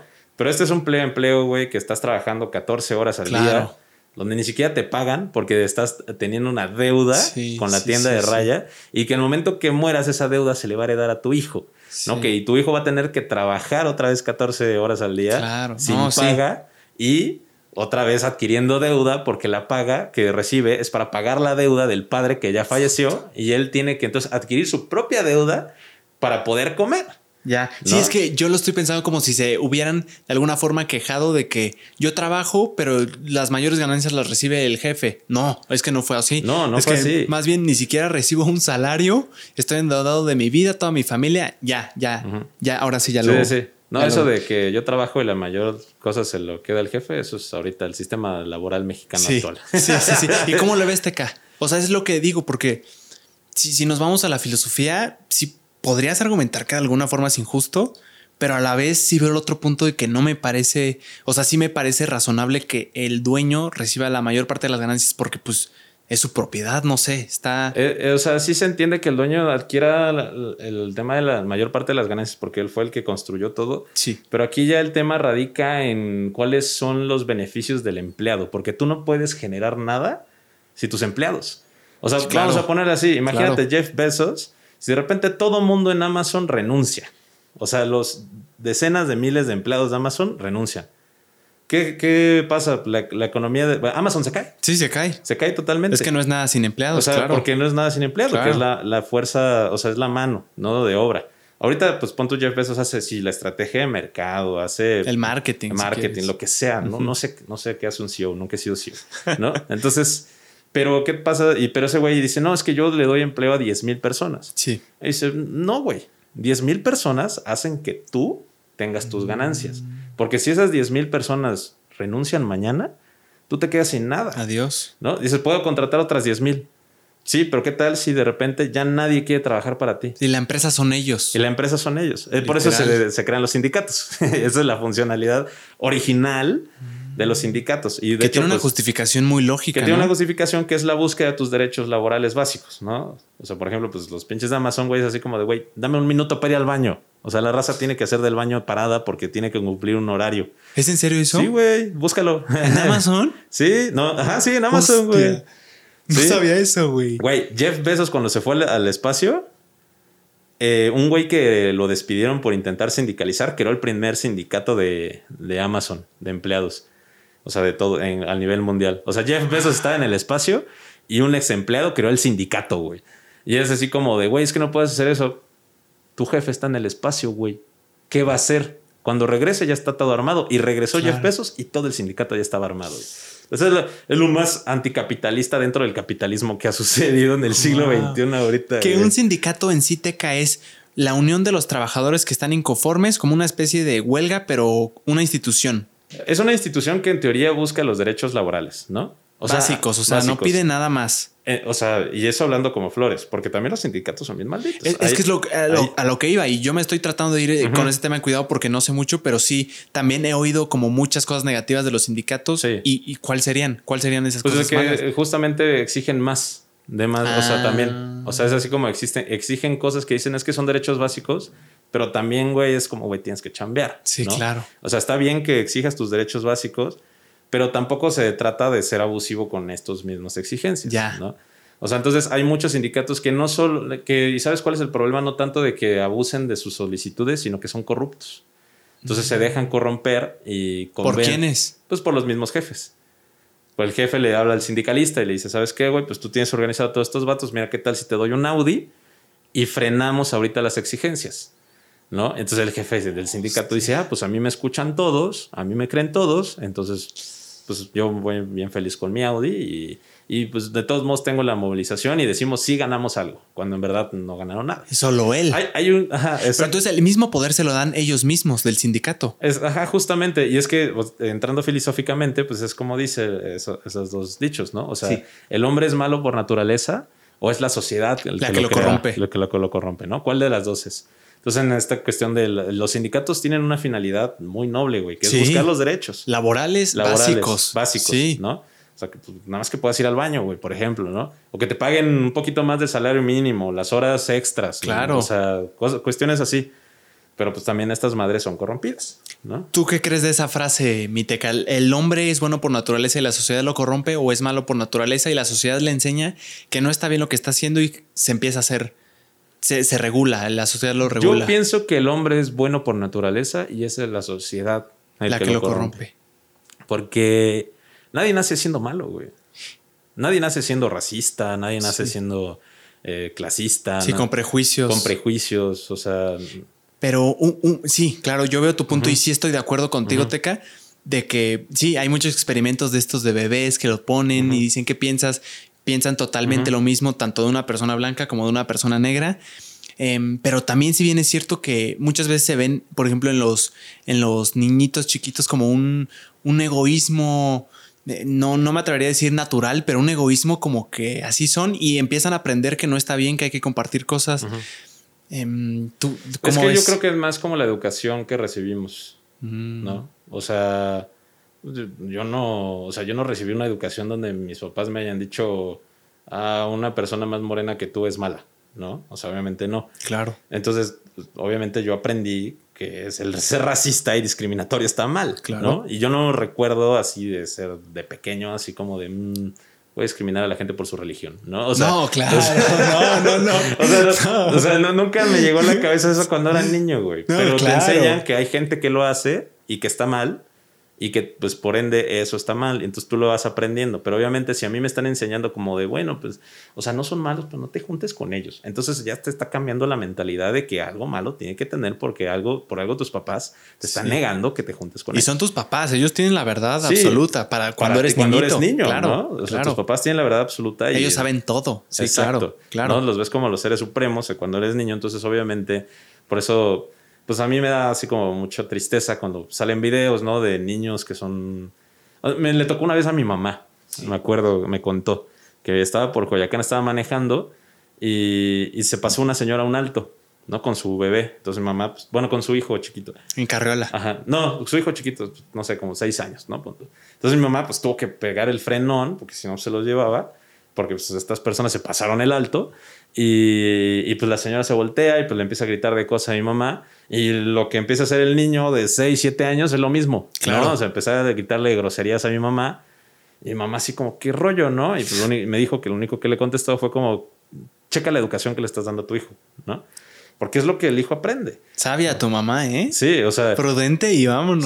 Sí, la jefa es chida. Entonces, este, pues eh, justamente yo pienso por eso que, la sociedad es la que nos corrompe. Yo, yo sí estoy de acuerdo, ¿eh? Con ese yo, siento que la sociedad es la que nos corrompe totalmente. Sí, sí, estoy de acuerdo. Y obviamente también veo el punto y también me hace. Eh, cuando me lo, cuando lo exponen, sí, sí veo cierta lógica en detallitos como los niños egoístas cuando son niños o cositas así, pero sí tiendo a pensar más y tal vez es idealista, ¿no? Querer pensar que somos buenos por naturaleza y no es nuestra culpa muchas veces cuando la regamos, pero sí. Y creo que es, más lindo pensar así, ¿no? O sea, siento que si piensas de la, otra forma, como que ya hay algo que está perdido. Si piensas que somos malos por naturaleza, como que hasta te puedes llegar a resignar de somos malos por naturaleza, ¿qué voy a hacer yo para regularlo? Sí, justamente. Entonces, pues ya, o sea, también uno es pensante, uno ya cuando crece, pues te das cuenta, no empiezas a adquirir tu propio criterio y dirás así como, ah, pues yo pensaba antes esto porque pues es lo que me enseñaron, pero hoy me doy cuenta que está mal. Claro. ¿No? O sea, también ese es el privilegio de tener, pues, poder pensar, ¿no? Por, cuenta claro. el libre albedrío. albedrío. Eso. Oye, Viteca, la historia de cómo nos arrebataron, así se dice, nos arrebataron las tierras, los americanos. Gringos. Los gringos. ¿Cómo, cuál fue la, la historia verdadera, hermano? Hay como tres. Estuve ahí leyendo y viendo videos que hay como tres diferentes tratados. Una vez encarcelaron a alguien, lo obligaron. ¿Es cierto? ¿No es cierto? ese es un tema bien chido y bien interesante porque, por ejemplo, muchos dicen es que no fue, no fue, los, los gringos en la historia dicen es que no fue arrebatado, no fue robado, fue conquistado, ¿no? Es como, ¿Te das cuenta que eso es peor, güey? o sea, hablar de. O sea, conquistados se refieren como que sedujeron al, no, al mexicano. de que yo conquisté México y decidí quitarle la mitad del territorio. Ah. O sea, un pensamiento medieval, ¿no? Así de conquista, de vas y conquistas y quitas y haces acuerdos.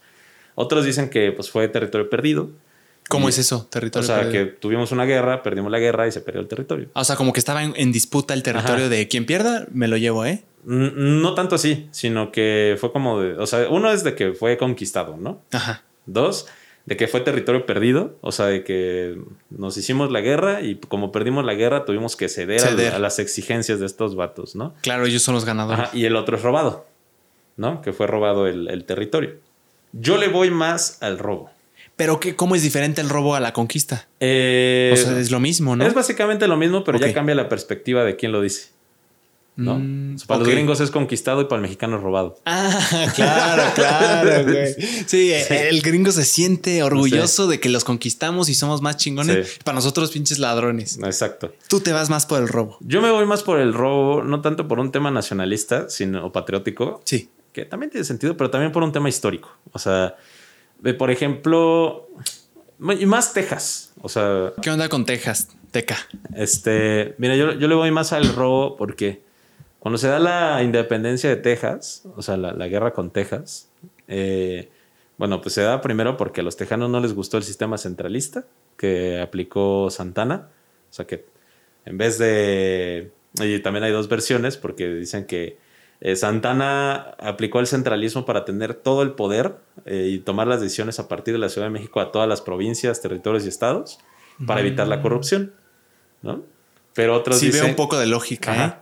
Pero otros dicen que no, que al contrario, como todo estaba en, eh, adentro del Estado, de, de, de, la Ciudad de México, se incrementó la corrupción para, porque pues ya, hace cuenta que imagínate, tomaba una decisión y llegaba dos meses después. Y cae en manos de uno, ¿no? Ajá, y cae o sea, todo cae en manos de uno. Sí. Y supone que Santana lo hizo para que nada más él tuviera el poder de tomar decisiones y no hubiera nada de corrupción. Pues peligroso, ¿no? Peligroso. Pues Pero como también, una especie de dictadura, ¿no? Eh, era una dictadura totalmente. Fue 11 veces presidente el güey.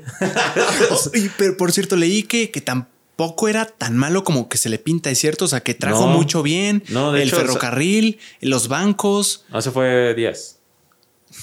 ¿De quién estamos hablando? ¿De, de Santana. De Santana. Sí. Ese fue Díaz. Sí, ese fue Díaz. Porfirio Díaz también es, es, interesante, pero sí, te, dejo. Entonces, eh, a los tejanos no les gustó el centralismo, ¿no? Porque, pues, hace cuenta que ellos necesitaban algo y no sé, como, güey, necesitamos dinero para construir un puente. Mm. Ok. Entonces, tiene que llegar a México o a la Ciudad de México, se toma la decisión y ya dos meses después regresa. O sea, son cuatro meses, güey. O sea, de venida, de regreso. Bueno, pon tú dos, ¿no? Un mes y mes. Claro. Entonces, de ida, de regreso y ya para eso ya construiste el puente, güey. O sea, entonces, y eso sí la prueban. Y eso sí lo prueban, porque podían decir como no. no Dos meses después, no. Sí, exacto.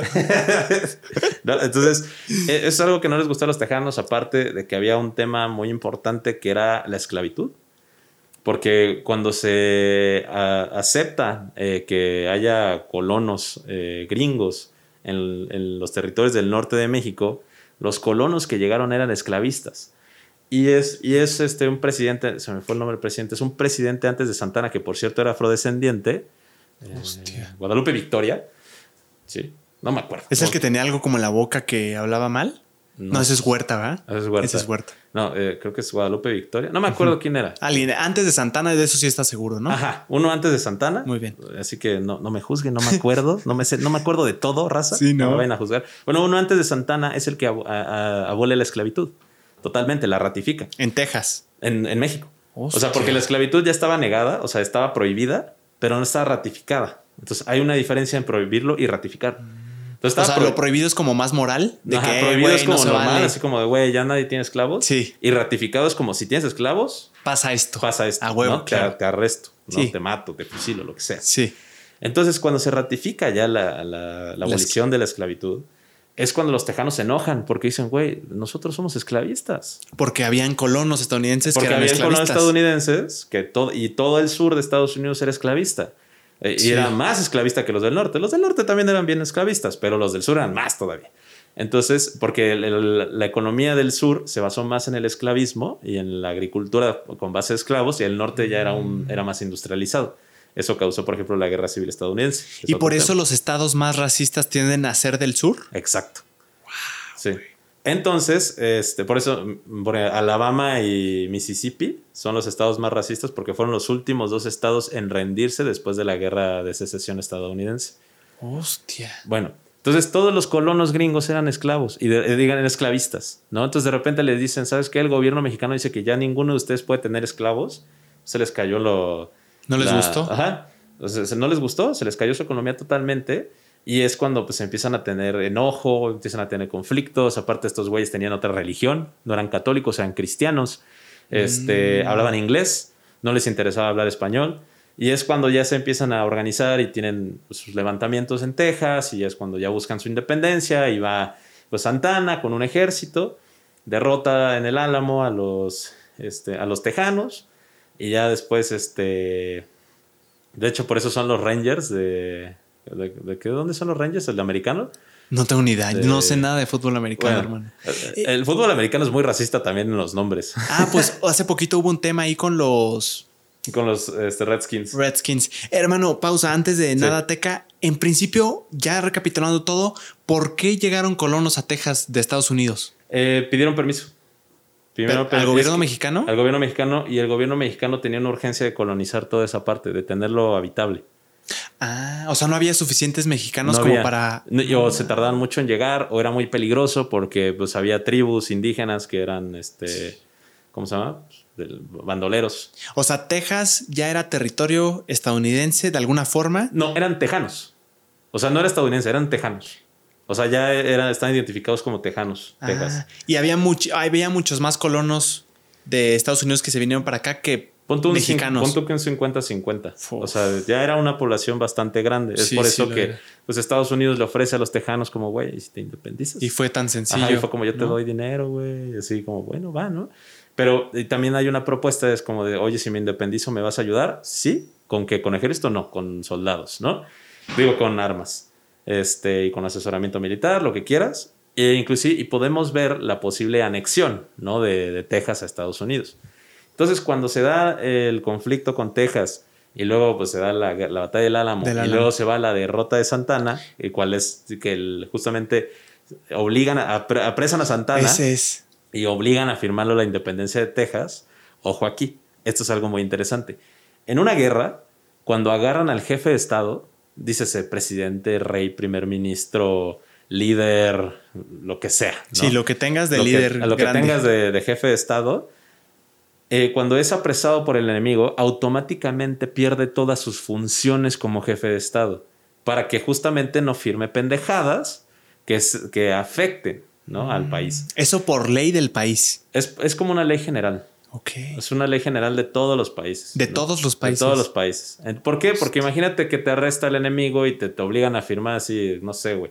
Guatemala le declara la guerra a México, arrestan a AMLO y AMLO dice, ahora le vas a regalar Chiapas. Sí, No, obviamente AMLO si lo firma, no tiene de otra. o sea, no tiene de otra, pues quiere salvar su vida. Pero ¿qué pasa? Hay una cosa que en, en las relaciones internacionales hay una diferencia entre el firmar y ratificar, ¿no? Entonces, se firmó la independencia de Texas, pero no fue ratificada por el Senado mexicano. Entonces, Texas seguía siendo mexicano, se podría decir, hasta este, la- el fin de la intervención gringa con los tratados de Guadalupe Victoria. Los tratados de Guadalupe Victoria dice justamente reconocimiento de la independencia de Texas. o sea, ahí ya, ya lo ratificaron. Ahí ya lo ratificaron. ¿Por qué carajos? Porque ya habían conquistado México, ya había perdido México la guerra. Eso es lo que voy. Entonces, cuando Santana firma justamente pues, el- la, la derrota, Sí. este, es cuando este, bueno, Santana regresa, regresa derrotado, Sí. y les dicen así como, ¿sabes qué, güey? Pues Santana se organiza otra vez y dice, pues sí, la cagué, me derrotaron, pero vamos a reunirnos otra vez, porque de, de hecho tenía, venía un ejército que venía atrasado, que se retrasó. O sea, estaba como Santana y por eso Santana estaba muy confiado porque venían refuerzos. Es lo que te iba a preguntar. Esa es la historia de la batalla del Álamo donde se siente victorioso porque ganó como la primera batalla y se acuesta, se siente como súper confiado. Ajá, se confía y, y, le dan la vuelta. Y le dan la vuelta, pero también está confiado porque viene un ejército de, de, mm, refuerzo. Para él ya estaba ganada. Ajá, exacto. Era como ya ganamos, no esperaba que los, los tejanos se recuperaran. Y fue, perdón, Teca, fue Santana a hacer guerra a Texas porque ya había oído que se querían independizar no, porque ya se, habían, ya se habían independizado. O sea, ya se habían levantado. Este Houston ya se había ah, levantado para independizarse. Ya, y él no quería eso. Y Austin, obviamente, pues pierdes un territorio. Sí, claro, claro. Entonces, él estaba confiado porque venía un ejército ahí en Tamaulipas de refuerzo que lo iba a apoyar ya a mantener orden en Texas. Entonces, cuando lo derrotan, lo vencen, se regresa a Santana, organiza el ejército otra vez para volver a ir a Texas. Y es cuando Estados Unidos anexiona Texas en ese proceso.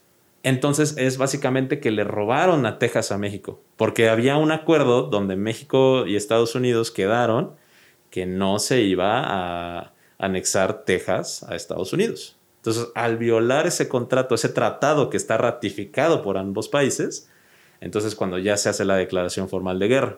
¿Qué era lo que quería Estados Unidos realmente? ¿no? Guerra, querían pretexto de guerra. Ellos querían un pretexto de guerra. ¿Por qué? Porque necesitaban más territorio.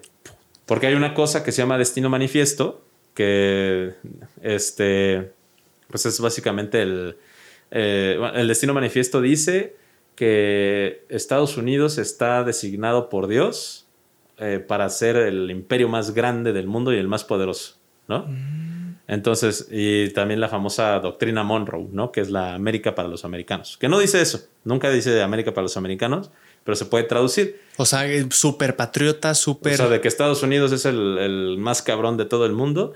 Y, por ejemplo, el Destino Manifiesto decía que el territorio, el imperio estadounidense, por eso se le llama imperialismo yanqui, que el imperio estadounidense tenía que llegar de Pacífico al Atlántico. Oye, ¿con un carácter supremacista teca? ¿O sí, no? totalmente. ¿Sí? Sí, por eso es, imagínate si tú eres un, o sea, si te dictas por el Destino Manifiesto que dice que tú eres el más cabrón y que tú mereces. No, hombre, a todos los ves para abajo. Mereces designado por Dios, güey. O sea, mereces designado por Dios ser el conquistador del mundo. Obviamente es un, sentido supremacista. Súper peligroso, Súper peligroso. Entonces, cuando se declara la guerra a México, pues, este, eh, hay tres invasiones. La primera se da por este, Reynosa. No, ¿cómo se llama este, este pueblo? El Ensenada. Ensenada, Baja California. No, no, no, de Tamaulipas, el puerto, un puerto, se me fue el nombre. Bueno, Tabasco, Veracruz y este y Tamaulipas, ¿no? Por ahí se dan los primeros tres enfrentamientos, de ahí van a Monterrey. El Monterrey es donde surgen los, los famosos del batallón de San Patricio que era un batallón de irlandeses que se voltearon en la, bueno, de irlandeses, ingleses, galeses, franceses, españoles, sea, un melocotón de, ¿Qué hacían tantas personas extranjeras aquí? Eh, los pidieron así como apoyo. Estados Unidos, obviamente todo el mundo pide aliados, Estados Unidos le pidió al Reino Unido un apoyo y le mandó un batallón de irlandeses. Y eran mercenarios, básicamente. Sí. Pero cuando llegan los irlandeses se dan cuenta que los mexicanos son católicos como ellos. Y aparte, como ellos eran católicos, sufren muchos abusos por parte de los gringos y se voltean en armas. Que eran cristianos los gringos. Que eran cristianos. Y aparte, pues ven el abuso que hay por parte de los gringos y se voltean en armas en contra de los gringos. Y como eran la mayoría irlandeses, a su máquina.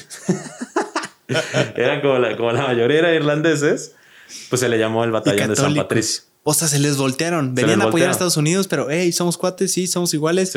O sea, ¿y a poco había tanto celoteca entre, entre, la, entre religiones cristiana y católica? Sí, bastante. Aunque no hubiera tantas diferencias en sí. Sí, sí había mucho celo, porque eran, o sea, a pesar de que son muy parecidas, también son diferentes. Claro. Entonces, pues obviamente eso causó que los San Patricios se voltearan y tienen una función relevante en la batalla de Monterrey. No sabía de la batalla de Monterrey. Sí, es una es la pelea más importante, una de las peleas más importantes porque el los mexicanos estuvieron a punto de ganar esa batalla y o sea, y estuvieron a punto de repeler la invasión estadounidense por el norte de México. Y hace cuenta que estaban así, güey, de ganar la, la batalla y repeler la invasión por el norte, pero por alguna razón el general mexicano se rindió. Así, de que el general estadounidense dijo, ya mañana nos vamos. O sea, ya no podemos más con Monterrey. Ya mañana nos retiramos. Y cuando dijo así como de, ah, bueno, ya valió madres, vamos a avisar que sufrimos la derrota. Así, pues, punto, de inmediato se rinde el general mexicano.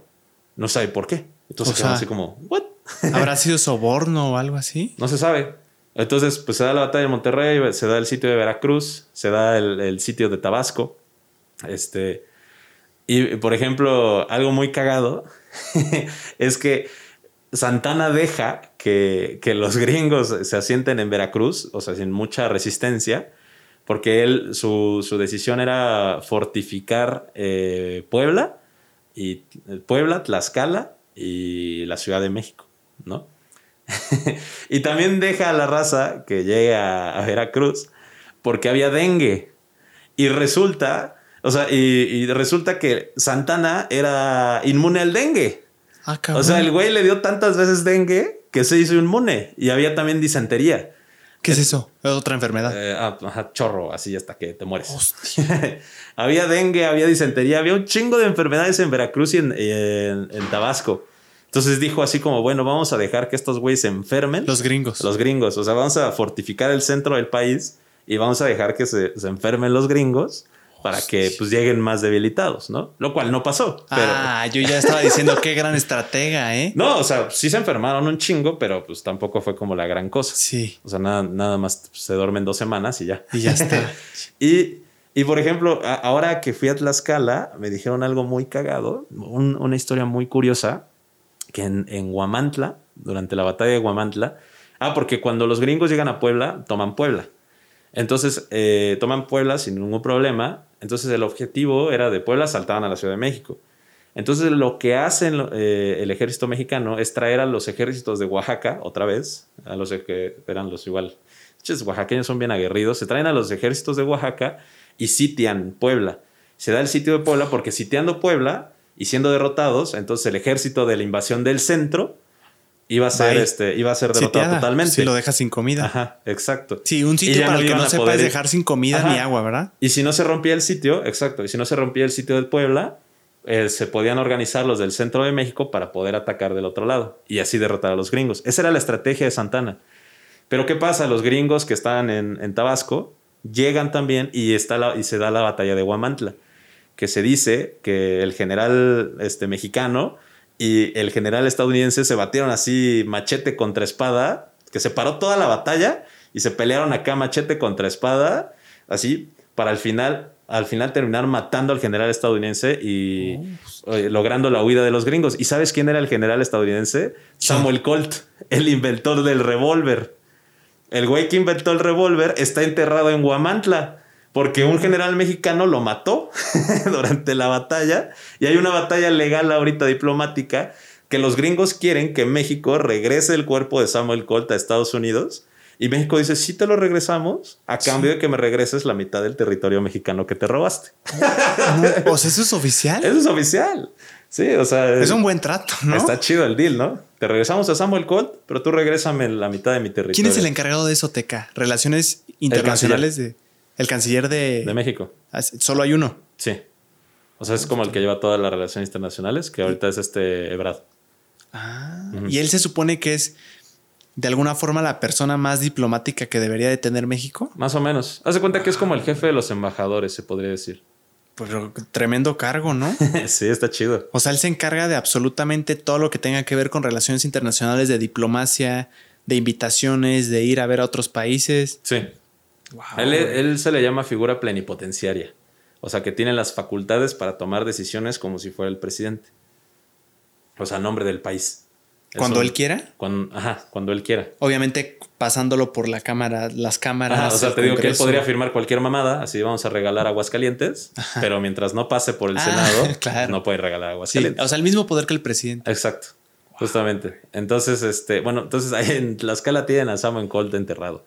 Y él era el líder de los Rangers tejanos, que hay un equipo, de hecho, pues, que son los Rangers. Sí, sí pues me suena, pero no sé de dónde son. Ajá, que son los Rangers, que pues eran los vatos más racistas y así horribles que existían en el ejército estadounidense. Y los derretaron los, los indígenas tlaxcaltecas. y los, el ejército tlaxcalteca. Qué orgullo. Y mataron a Samuel Colt. Pero después, pues ya se rompe el sitio de Puebla, derrotan a los mexicanos y es cuando ya se da la, la, la entrada a la Ciudad de México. ¿Y qué se llevan, Teca? En esa, toda esa batalla que se llevaron de territorio, ¿no se llevaron nada? Ah, no. O sea, es que te digo que no se puede llevar nada hasta que no firmen tratados. Cuando toman la Ciudad de México, que se da la batalla de Chapultepec, este, la batalla de... ¿Qué es la de los niños héroes esa? Ajá, la de los niños héroes que no existieron. Eh, ahorita hablamos de eso, que es un... es la batalla de Chapultepec, se da la batalla de, este, ¿cómo se llama? De Río Churubusco, ah. que ahorita es el Museo de las Intervenciones, eh, se da la... Bueno, se dan diversas batallas alrededor de la Ciudad de México. Y ya, pues, eh, por ejemplo, en la batalla de Río Churubusco fue donde participaron los San Patricios, que les dieron una, un comando de artillería y todo el pedo. Este, pero ya cuando es derrotado el ejército mexicano, ya cae la Ciudad de México. Entonces, ahora sí es cuando vuelven a firmar los tratados de Guadalupe Victoria. Guadalupe Hidalgo, ¿no? Guadalupe Victoria. Me suena Guadalupe Victoria. Guadalupe Hidalgo. No. Sí. Por eso decía que. los tratados de Guadalupe Hidalgo, dije Guadalupe Victoria. No, ese fue el presidente, güey. Sí, es cierto, güey. Sí. razón los, tratados de Guadalupe Hidalgo. se firman los tratados de Guadalupe Hidalgo. Este, perdón, el cansado. sí. Pues firman los tratados de Guadalupe Hidalgo y se ratifican, ¿no? Entonces ahí ya se ratifica. Que no eh, pueden invadir. Exacto, se ratifica eh, que se cede la mitad del territorio mexicano, o sea, 6 millones de, kilómetros cuadrados. Que es este, California, Texas, Nuevo México, Utah, Arizona. Eh, Arizona, Texas, Nuevo México, California, Utah. me falta otro, no me acuerdo. Otro más ahí. ¿Cuánto dijiste que eran? 6 millones de kilómetros cuadrados. Es la mitad del territorio que teníamos. Ajá. Pero aparte. ¿Pero por eh, qué? ¿Porque perdimos? Porque perdimos. Pero eso ya estaba pactado antes. Si pierdes, pasa esto. Sí. No, no estaba pactado. Es como perdiste, ahora va a pasar esto. Tú eres el oprimido, no tienes ni voz ni voto. No tienes ni voz de voto. ¿Y por qué no se llevaron todo, Teca? Si ya están en esas. Ese es el tema. Y es, es una cuestión bien chistosa. Existió un diplomático siempre se me, se me va su nombre. O sea, cuando cae México y se, se firman los tratados de Guadalupe Hidalgo, que es que se cede la mitad del territorio mexicano, existía el embajador Nicolás Trist. Nicolás Trist era un embajador que justamente el, el objetivo no era quedarse con la mitad del territorio mexicano, era quedarse con más. O sea, el objetivo de los gringos era quedarse con Chihuahua, Coahuila, Tamaulipas, Nuevo León, Monterrey, las Bajas, ajá, o sea, Nuevo León, las Bajas, este, Zacatecas, este, Sinaloa, eh, hasta casi casi la raya era como entre Guadalajara y San Luis. ¿Y, por qué no todo de una vez? Es lo que voy. Porque uno no le convenía a los estadounidenses porque era enfrentarse a una sociedad mexicana, ¿no? Porque ya existía México y ya existían los mexicanos. Claro. En esta conquista, pues los mexicanos no se sentían gringos, ¿no? O sea, los mexicanos no se sentían gringos para ah, nada. Como en el caso, perdón, de Texas, que ya había 50% que sí los iba a apoyar. Exacto. Ah, o como en California, ¿no? que también California también se estaban independizando en ese momento. O sea, en, mm. en esa parte, California también iba a ser independiente. Ya tenían interés. Ya tenían interés de independizarse. Por eso California tiene su propia bandera y todo ese pedo, ¿no? O sea, es algo muy interesante.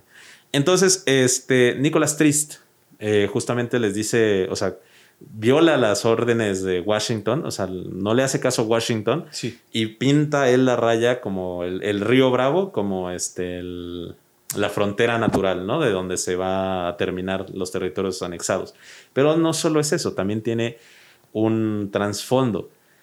Los estados del norte no quería que los estados del sur se fortalecieran. Porque entonces, porque pues la mayoría del territorio mexicano iban a ser estados del sur, entonces iban a ser estados del sur que también se iban a convertir en estados esclavistas, ¿no? Entonces, esto le iba a dar muchísimo más poder y muchísimo más territorio al sur de Estados Unidos que a los del norte. Y ya se veía una guerra de secesión. O sea, ya había conflictos entre el norte y el sur. O sea, la, la guerra de secesión ya estaba a los pies de Estados Unidos. Por ejemplo, en ese entonces, Yucatán estaba, era independiente, era la República Hermana de Yucatán. O sea, es como un país. Era un país. No, no es, no es como. Era un país. Yucatán era un país. Era la República Hermana de Yucatán. ¿Hace cuánto? Se independizó en 1840 y pico, una cosa así.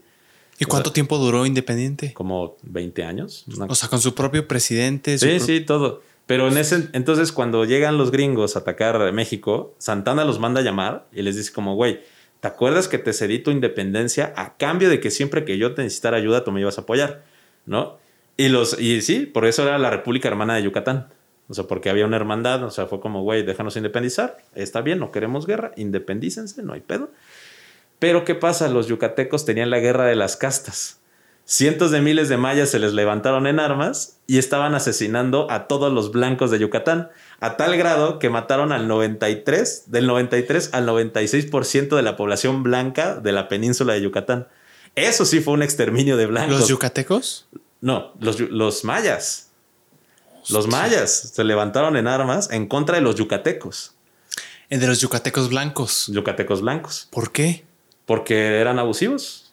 Eran súper abusivos. Lo de las castas, todo esto de los latifundios y todo esto ya estaba.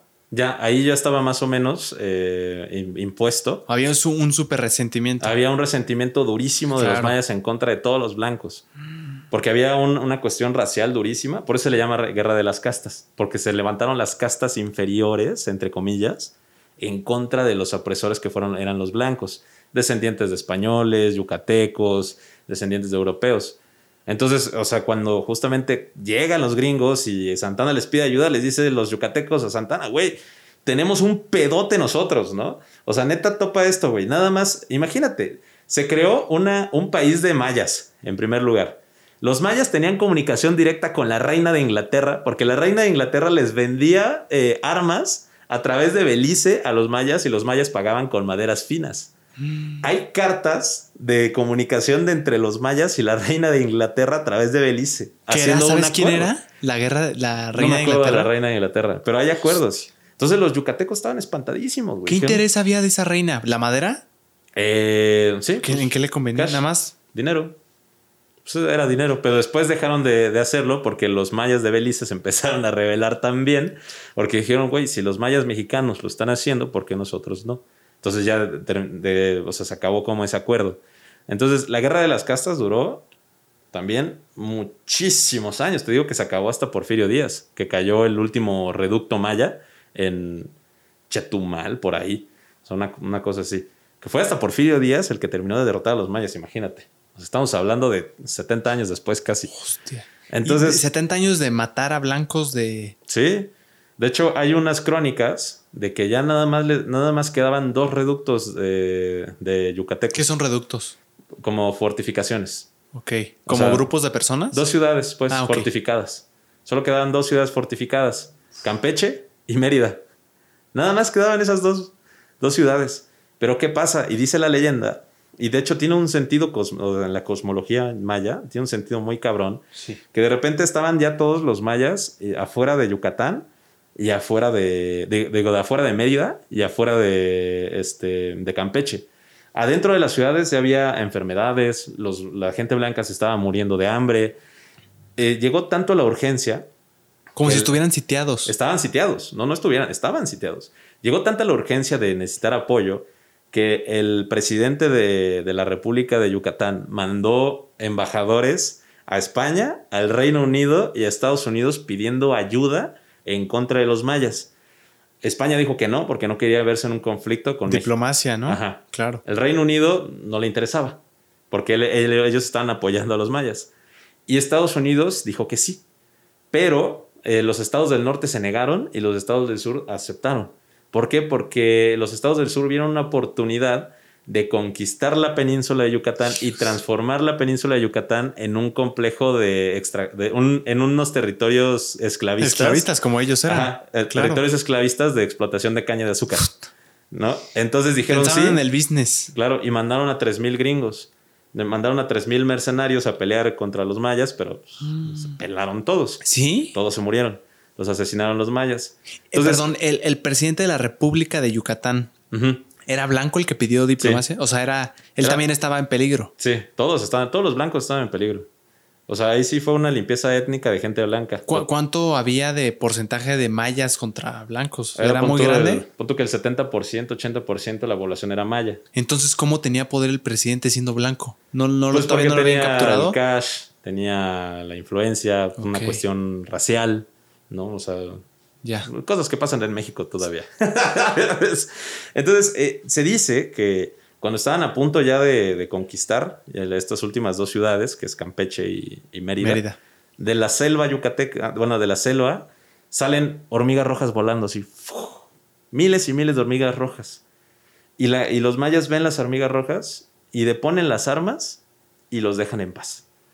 ¿No? A los O sea, blancos. A los blancos. Después de 70 años. Ajá, no, eso, eso fue, pon tú, o sea, no, no después de 70 años.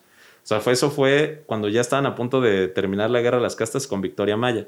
¿Pero por qué? Porque la salida de las hormigas rojas anuncian la lluvia. Y la gente prefirió regresarse a la selva y sembrar a ir y conquistar ciudades y matar blancos. Entonces eso dio una pausa a la, a la guerra de las castas. O sea, porque la- los mayas dijeron, güey, yo necesito sembrar y necesito comer. Los dioses están hablando de que ya vienen las lluvias y nos mandaron a sus... Por religión. Ajá, es una religión. Y se mandaron a, a sus emisarios, que son las hormigas rojas, a avisarnos que ya va a llover. Entonces necesitamos regresar y sembrar, ¿no? Obviamente los líderes mayas fue como, no, güey, o sea, estamos a punto de ganar la guerra, güey. Pero la gente dijo, no, güey, están primero mis creencias, ¿no? Claro. Antes de matar blancos, yo quiero comer. Entonces se regresaron y punto que hubo una pausa. Cuando termina la, la guerra con Estados Unidos, el presidente de Yucatán habla con Santana otra vez y le dice, güey, ahora sí necesitamos tu ayuda porque neta ve, al menos ya hubo un descanso, ya los mayas ya se fueron, se metieron a la selva, pero necesitamos apoyo. Entonces Santana ya les dice, ok, te mando un ejército para apoyar y, y someter este, lo- las movilizaciones mayas, pero este, te- a cambio te vas a unir otra vez a, a México. Yucatán aceptó y ya es cuando mandan unos soldados y reprimen a finalmente a ya los mayas. a los mayas. ¿Por qué le interesaba a Santana que se volviera a reintegrar? Nada más para tenerlo como completo el territorio. Pues no, porque más territorio es más dinero. Claro. Entonces, pues a Santana le convenía tener de aliado a, a Yucatán antes de que pues, hubiera otra invasión o algo así. Con lo que me dices, Santana sí era, sí le giraba, ¿no? Sí le era giraba. buena estratega. No, el vato era muy bueno. E inclusive cuando se da la venta de la mesilla, o sea, la venta de la mesilla se dio porque Estados Unidos dijo como, ¿sabes qué, güey? Te voy a volver a invadir a menos de que me des más territorio. Hijo. Y se da la venta de la mesilla. Ah, porque por ejemplo, cuando se ceden ya con los tratados de Guadalupe Hidalgo, eh, todo el territorio mexicano se da una compensación económica, ¿no? O sea, como que se pagan los daños de guerra. Súper eso- simbólica, ¿no? Ajá, muy simbólica. Por eso se le dice que, o sea, que fue como una compra. Por eso también se dice el mito Mm, que sí, Santana sí, vendió los territorios, cuando no es cierto. No tenía otra opción, No tenía pero otra le dieron algo y le dieron algo simbólico. como tú de becario. Exacto, güey. Algo simbólico. Sí, como yo de becario, güey, algo simbólico. ¿Qué es lo que pasa con Santana? Posteriormente el güey ya enloquece de poder, ¿no? O sea, porque el vato, pues, tenía un México, pues, con menos territorio, deshecho, ex- empiezan a, a surgir muchísimos movimientos de, de independencia a lo largo del país. ¿De Con- estados? Sí, de estados, en ¿Cómo? Zacatecas, en Jalisco, en San Luis, en ¿Por Oaxaca. qué? ¿Por qué se quería independizar? Porque se vio que México ya era un país que era débil, que perdió una guerra, que perdió territorio, que no tenía dinero. Esto en la SEP no sale, ¿verdad? Esto en la SEP no No sale. hay manera de que digan que México era débil. Por ejemplo, si vas a- al norte hay mucha gente que todavía piensa que debería regresar a la República del Río Grande, que es una república que se intentó crear, este, que incluye Coahuila, Tamaulipas, Nuevo León, parte de, Durango, parte de San Luis y parte de Zacatecas. Y que fue una república que también fue, o sea, fue un levantamiento, dijo, esto es la República del Río Grande, pero pues fue, o sea, el ejército mexicano llegó y mató a todos, arrestó a los demás y ya, se eliminó el sueño de la República del Río Grande, ¿no? Empiezan a existir estos movimientos separatistas. Entonces Santana, pues obviamente enloquece por tantos pedos que tiene, la deuda que tiene, entonces empieza a crear, pues esa, pues, si vas al centro de la Ciudad de México, pues hay este, edificios que se ve que tienen tapizadas ventanas, que fue cuando Santana impuso el impuesto de las ventanas, impuso el impuesto de las mascotas. Ah, sí, supe Sí. eso. Para la gente que no sepa qué fue eso, te ca- O sea, Ah, quería pues, ganar dinero Santana, Santana, necesitaba sacar dinero de donde se pudiera. por la deuda Por extranjera. la deuda extranjera que tenía, por, para poder este, levantar otra vez un ejército, porque en su loquera era como, no, otra vez tenemos que recuperar. ¿Qué, qué compró con eso de la deuda extranjera tan enorme? Eh, ah, es lo que voy. Cuando se da la venta de la mesilla, pon tú que le dan a Santana como, no sé, 600 mil pesos, ¿no? De la época, que era pues, una mucho. lanísima. Sí, claro. Y, y qué es lo que hace? Y todos dijeron como, bueno, ya tenemos dinero para reconstruir México, ¿no? Claro. Porque imagínate, México acaba de salir de la guerra, es un México destruido. Súper débil. En- y destruido, ¿no? La infraestructura, hay que re- reorganizar la infraestructura, hay que co- reconstruir edificios, calles, bla, bla, bla, bla, bla, ¿no?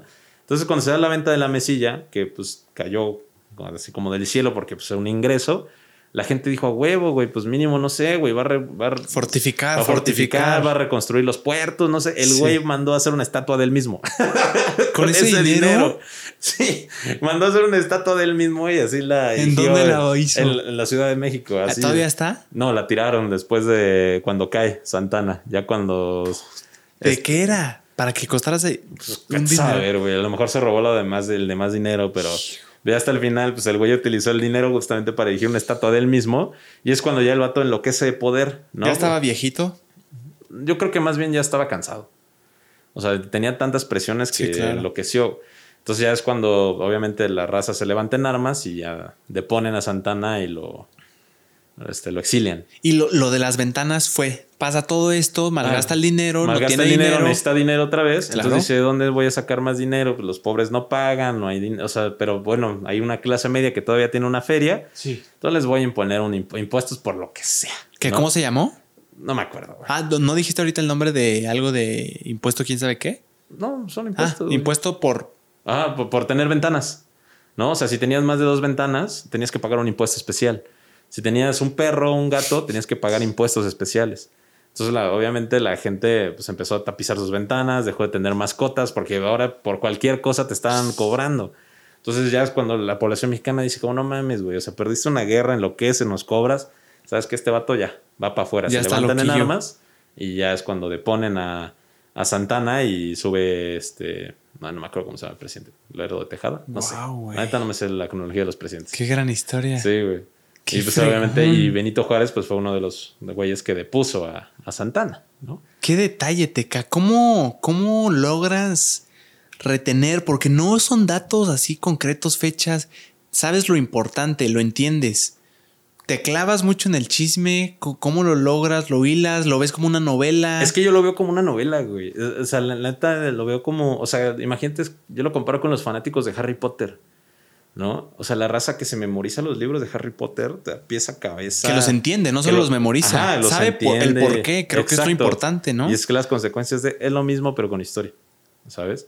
O sea, como que te memorizas cuestiones importantes, o sea, yo soy pésimo con fechas, a mí no me preguntes fechas porque la neta no te sé decir ninguna, las básicas, ¿no? Independencia, México, Revolución, Primera y Segunda Guerra Mundial, Puede ir fuera así. ¿Cuándo fueron las guerras de reforma? ¿Quién sabe? ¿Cuándo fue la intervención estadounidense? ¿Quién sabe? ¿Quién sabe? Pero sí tienes como en tu mente la cronología de esto pasó antes que esto, aunque no sepas exactamente. Sí, totalmente. ¿Un, buen historiador teca es erudito o no necesariamente? Sí, un buen historiador sí es erudito. De las fechas y todo eso. Sí, la neta sí. Porque sí es, o sea, a pesar de que para mí no son necesarias porque yo prefiero entender los temas. Y el por, los porqués. Y los porqués eh, la neta, el saber las fechas te puede complementar aún más la información. ¿no? O sea, realmente para mí la memorización de las fechas no es importante, pero hay gente que sí las considera. Por ejemplo, los que son historiadores militares, las fechas son muy importantes porque necesitas saber la cronología exacta de las batallas, los acontecimientos, las consecuencias, etc. ¿no? Y de los historiadores militares sí son muy, súper cuadrados y apenas así como que le dices, creo que fue en esta fecha. No, te estás equivocando. O sea, a su máquina, perdóname, güey. ¿Y entienden los porqués también ellos? No, entienden los porqués totalmente. Es como un super plus. Exacto.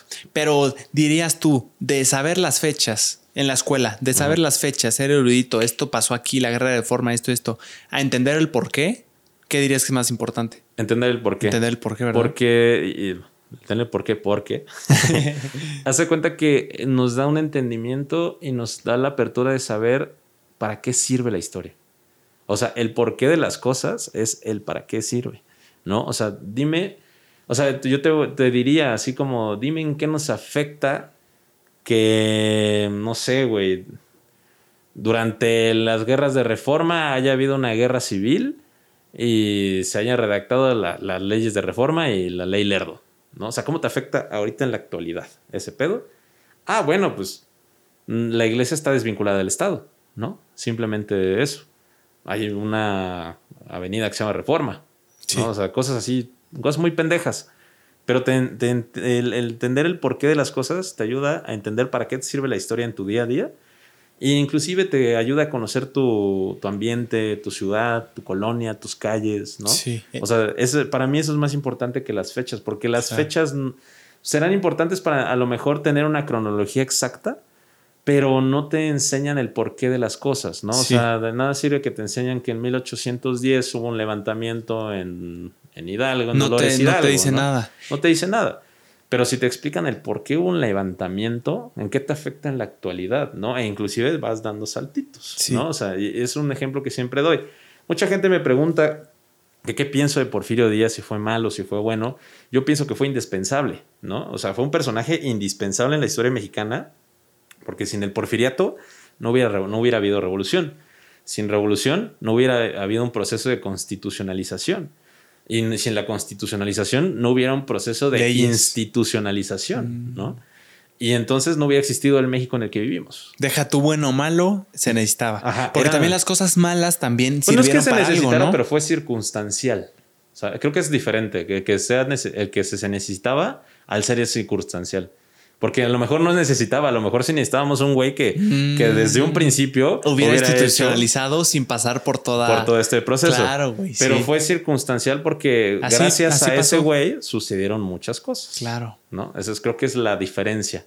Wow, te- qué, qué interesante. Sí, está chido. Ya para cerrar, hermano. Los niños héroes, ¿existieron? ¿No existieron? ¿Es un mito? Eh, mira, sí existieron los cadetes, pero el, el tema de, de que Juan Escutia se envolvió en la bandera y se aventó para que los gringos no, No no la tocaran. tomaran, no, es mito. Mito. Acuérdate que los mitos se- se surgen para hacer explicación de cosas, ¿no? Y muy fáciles, ¿no? Y muy sencillas. ¿Por qué pasó esto? Pam, pam, ciertas Exacto. palabras. Y o ya sea, está. es que se supone que una vez durante la construcción de no sé qué pedo, hubo, estuvieron excavando ahí alrededor del castillo de Chapultepec, encontraron Sí, vi. eh, esqueletos de muchos cadetes que se, que, pues, se, se piensa que fueron enterrados durante la, la guerra México-estadounidense. Entonces ya de ahí surge el mito, ¿no? De, ah, no, es que a lo mejor estos seis cadetes, ¿no? Entonces, eh, a, a mi perspectiva, se buscaron seis nombres al azar, o ¿cuándo? ocho, bueno, lo, lo que sea. Se buscaron varios nombres y se necesitaba, pues, un, un héroe, ¿no? Necesitamos mártires para poder este, crear un patriotismo. Y además bien pensado, ¿no? O sea, si lo piensas esto de que niños, héroes, adolescentes, como que también las nuevas generaciones de, de México Sí. iba como a ese público, ¿no? Eh, que las generaciones jóvenes así tuvieran como- un ejemplo a seguir. No, inclusive es como, pudiste haber sido tú, güey. Exacto. Ajá, ¿no? O sea, el- el- tú pudiste haber sido ese niño pelea, que peleó contra las huestes gringas, ¿no? Y por tu México. Por tu México, por la defensa del castillo de Chapultepec. O sea, es muy interesante, güey. O sea, eh, por eso a mí me gusta mucho la historia, güey, porque hay datitos, o sea, muy cagados, güey. O sea, que neta te dicen, no mames, qué cagado, ¿no? O sea, por ejemplo, Agustín Iturbide, güey, que en la realidad no era ojete, ese era vato, era bien chido, güey. Y lo asesinaron porque lo engañaron. O sea, que le dijeron como está exiliado en Reino Unido. Y ese güey en Reino Unido escuchó que iba a haber un intento de reconquista por parte de España, apoyado por el Reino Unido. Y aparte los austrohúngaros como que tenían interés de, tener una colonia en México. Se regresó, llegó a, a- a Tamaulipas. Y este, y fue como de. Le dije, avisó, así como, oigan, tengo noticias, ¿puedo llegar a avisar? Y fue como, sí, a huevo. Este, no, no te preocupes, tú regrésate. Dice, no, y ya llega, y en Tamaulipas dice, no, es que escuché este pedo, este pedo. Entonces yo me quiero, este. eh, quiero, ¿Postular? quiero postular como un defensor de la nación, ¿no? Porque a pesar de que estuve exiliado, pues yo sigo siendo parte de, este, de México, yo soy mexicano y quiero postularme como un defensor, ¿no? Claro. Sí, sí, sí, a huevo, pum, lo fusilan. lo fusilaron al pobre, güey. Hostia. Y pues a la familia la respetaron, la regresaron al Reino Unido. Pero pues, o sea, hay como cositas así de la historia que están cagadas, ¿no? O sea, también como las fundaciones de las ciudades, eh, por- la fundación, por ejemplo, de Querétaro, ¿no? De que por eso entonces te sabes la historia del Conín, el famoso Conín. Híjole, qué mal queretano soy. No. Güey, nadie, nadie en Querétaro se la sabe, güey. O sea, neta.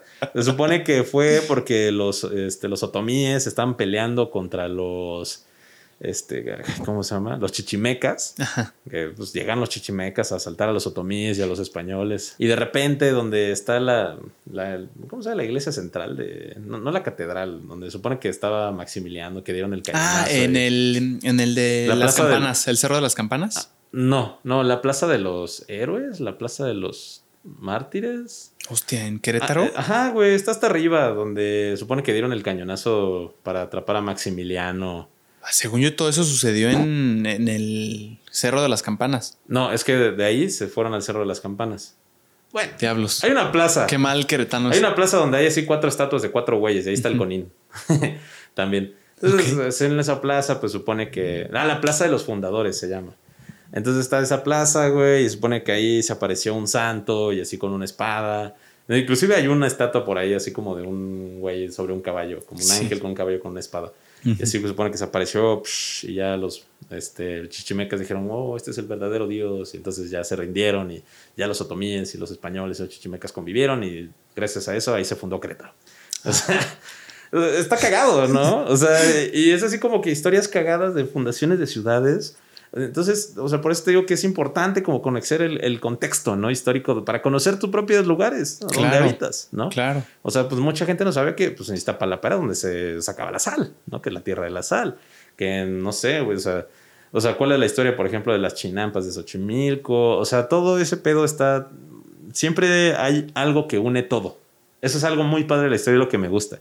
O sea, no importa qué tan lejano esté, siempre hay algo que une un hecho histórico con la actualidad, ¿no? Por ejemplo, un dato histórico curioso es que en todas las guerras siempre hay un irlandés. En todas las pinches guerras. ¿Líder? No, no, necesariamente. Un irlandés. O sea, el, por ejemplo, el, el uno de los principales gatilleros de Pancho Villa era un irlandés, ¿no? Durante la, uno, de los, uno de los principales aliados de este Simón Bolívar también era irlandés. O sea, siempre hay un irlandés en las guerras.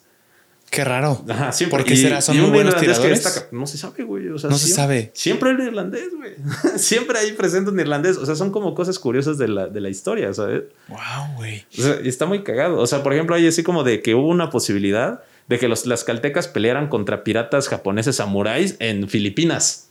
¿No? ¿Es real eso? Es real, güey. O, o hay una alta probabilidad de que eso sea real. Porque los tlaxcaltecas los mandaron a conquistar las Filipinas.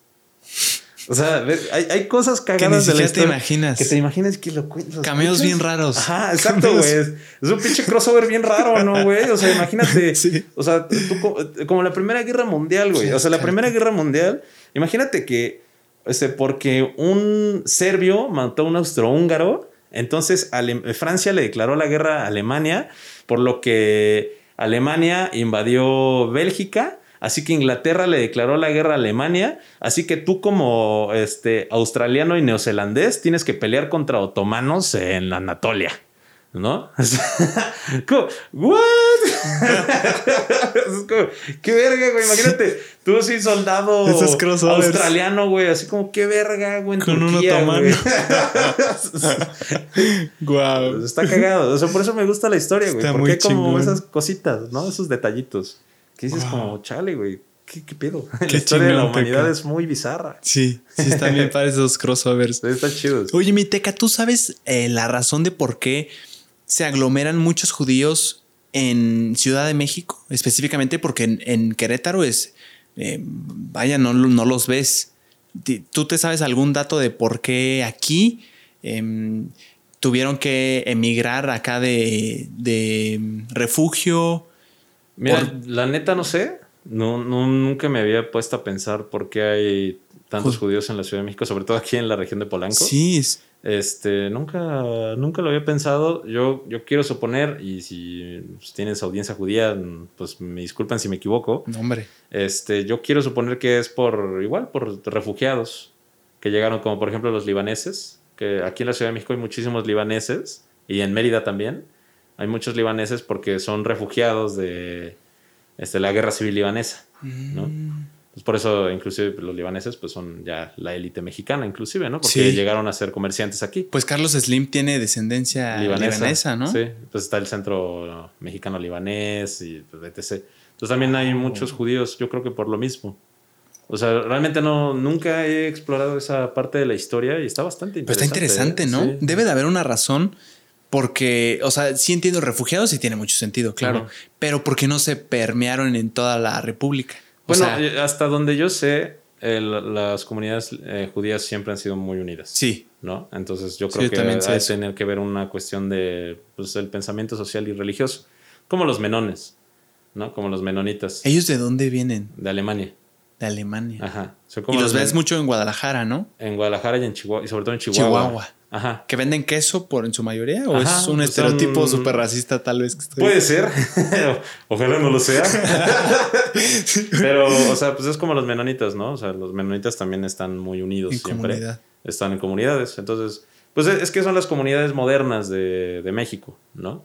O sea, los, los, libaneses, por ejemplo, eh, los libaneses, los judíos, los menonitas, pero por ejemplo hay pueblos franceses, hay pueblo en, en Veracruz. Hay pueblos Hay un franceses. pueblo que el 70% de la población es de descendencia directa francesa por la intervención francesa. ¿Hablan español? No. Sí, sí, hablan ¿Sí hablan español. Sí, totalmente. Pero pues son descendientes de, ¿no? O sea, también pues han llegado, por ejemplo, ahorita ya la nueva comunidad son los haitianos, que han estado llegando de refugiados en el norte del país. Este, hay muchos ya sudamericanos.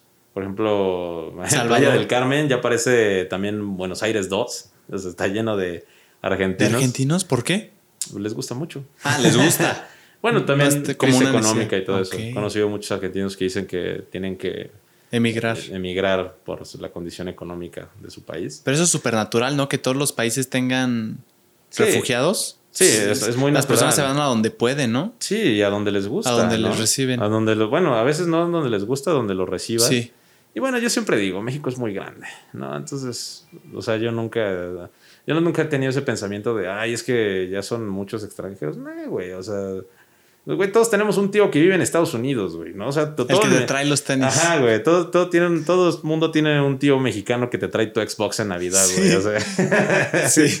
No, entonces creo que no eres mexicano si no tienes un tío en el gabacho, güey. Sí. Entonces, pues es lo mismo, güey. O sea, ¿por qué ser, eh, tener este pensamiento de xenófobo, de que no te gusta la migración a México, pero a ti sí te gustaría emigrar a otro país, Claro. ¿no? El famoso sáqueme de Latinoamérica, Sí. ¿no? Entonces, eh, para mí es algo muy tonto. Y aparte, algo muy padre, pues pon tú de las comunidades judías, de, por ejemplo, la comida judía es deliciosa. No sé si la has No probado. la he probado, hermano. ¿Qué hay? Comen, bueno, la última vez Es dulce, salada. es salada. No sé, comí una madre rara. Está bien rico. Cuscús. Ya me acordé. Comí cuscús y creo que tenía cordero. Uf, una cosa deliciosa, ¿no? Entonces, eh, a mí me gusta mucho eso porque la, la migración crea pluriculturalidad. Entonces, un país sin pluriculturalidad es un país aburrido, ¿no? Entonces, gracias a la migración que hemos tenido, tanto de venezolanos, colombianos, apenas mi novia me llevó a un lugar ahí enfrente del mercado Medellín en la Roma, que es como un pequeño conglomerado de sudamericanos y es como un pequeño refugio de sudamericanos porque es comida venezolana, colombiana, argentina, uruguaya, brasileña. Hostia. Está exquisito el lugar. No, y súper surtido, ¿no? No, súper surtido y aparte barato, ¿no? Entonces yo estaba así como de. Primero estaba así como de que tenía hambre, "Ay, vamos a ir a un mercado, bueno, está bien, órale. Ya que llegué ahí, es como, güey, yo quiero venir a crudear aquí diario. Guau. y aparte está chistoso, la gente es muy amable, porque pues es comida de otros lados. O sea, yo comí comida brasileña y venezolana. O sea, yo estaba así. "Ugh". Qué rico. O sea, entonces, eh, justamente eso es lo que hace, a, a mi perspectiva, México un país muy rico, ¿no? Porque somos muy amables con el extranjero. Sí. Bueno, al menos en el centro del país, ¿no? Lo que los chapanecos son bien ñeros con los migrantes. ¿Sí? Sí, son bien son bien racistas esos vatos. ¿En serio? Sí, los chapanecos luego son bien, bien malditos con los Eh, pobres. ¿Eso dirías que es una característica como, como patriota o no va por ahí? No, no va por ahí, es No va una, por ahí. xenófoba. Porque en Estados. Unidos sí va por ahí, ¿no? Muchas Es- veces como que es- sienten una amenaza de... Sí, pero no, yo pienso que es más xenofobia Es y, y aporofobia. ¿Qué es aporofobia? El miedo al pobre. El, el- no, no miedo al pobre. Sí, es, miedo al pobre. O sea, el, el aceptar el extranjero rico. ¿No es más como hacer- odio? No, eh, bueno, sí es odio, Desprecio. pero es, eh, está, está definido como aporofobia. Hostia, o no sea, sabía. que rechazas al pobre eh, y re- porque es pobre. O sea, pero no rechaza al rico. Entonces, la aporofobia de los extranjeros es como, sí, ven- por ejemplo, en México existen aproximadamente un millón de extranjeros ilegales de Estados Unidos. De Estados Unidos. Sí. Ilegales. Bueno, irregulares. Están en un estatus migratorio irregular. ¿No? Al igual que los mexicanos que viven de manera irregular en Estados Unidos. Misma forma. Pero ¿qué dice la gente? Ah, es que ellos traen dólares. Es que ellos sí traen dinero. Es que ellos este, Apoyan la economía. apoyan la economía local. ¿No? Pero si viene un guatemalteco, un salvadoreño, un nicaragüense que, Sáquenlos. que quiere pasar, que ni siquiera se quieren quedar en México. Exacto. O sea, nada más es quieren bien pasar triste eso, ¿no? y quieren llegar a Estados Unidos, Sí. entonces la gente los rechaza. Es que son este, delincuentes, es que nada nos quitan nuestras, nuestros trabajos. es Lo que nos dicen en Estados Unidos. ¿eh? Exacto, es que el gobierno les, da- les da apoyos que debería darle a los mexicanos. O sea, ese tipo de, de discurso se le llama porofobia, ¿no? O sea, porque no dicen nada del, del extranjero blanco rico, Con dinero. pero ah, con dinero, o del rico en general, pero sí se quejan del extranjero eh, pobre, ¿no? Wow. Ese es, ese es el tema ahorita que hay en el sur de la- de- del país. Entonces, eh, es un tema muy complicado y muy horrible a mi perspectiva, ¿no? Porque, Sí. pues, lo, lo que te digo, la, y por eso inclusive la palabra ilegal, o sea, un inmigrante ilegal, está mal conceptualizado. Porque nadie en el mundo es ilegal. Es, es, a donde, o sea, sí se va un tema filosófico, ¿no? O sea, nadie ¿Quién es dueño de qué? No, no, eres ilegal porque tú no naces ilegal. O sea, no es así como que nazcas y te arrestan, ¿no? O sea, porque estás incumpliendo leyes. No, o sea, se le llama migración irregular. Ese es el término correcto, ¿no? Calidad de estatus migratorio irregular. Como no avalada por documentos, ¿no? Exacto, simplemente por eso. Pero pues obviamente cómo se generan, o sea, cómo se generan las civilizaciones a través de las migraciones. ¿no? No es como que de repente salieron de la tierra así un chingo de europeos y fundaron Roma. No, pues fue una cuestión migratoria de que se fueron de acá para acá, ¿no? O sea, obviamente las migraciones pues crean estas personas, crean las, no me gusta decirles razas, pero pues así crean pues este fenotipos de personas genéticas diferentes, etnias, comunidades, todo esto, ¿no? O sea, por ejemplo, pues gracias a la migración de libaneses, migración de judíos, o sea, tenemos pues una riqueza cultural en México preciosa, ¿no? O sea, de que pues vas al centro libanés en ciertas fechas y puedes comer cierta comida, vas y ves los festejos judíos y puedes comer igual. Yo siempre voy por la comida, güey, mamá, comer. Entonces, o sea, sí es como que está bien chido eso. Claro. Aparte, a mí que me gusta conocer, pues ver sus propias tradiciones. Por ejemplo, una boda judía es muy diferente a una boda católica, ¿no? Claro. Entonces, y, pues el ver eso, que es extraño para mí porque pues, no tengo tantos amigos judíos. ¿Has ido tú a una boda judía? Eh, ¿O sabes de qué va? Sí, o sea, sí los he visto, pero no he tenido la oportunidad de porque no tengo tantos conocidos judíos. O sea, ¿ves alguna diferencia? La más notoria que veas. Los cargan en una silla, güey. Están así.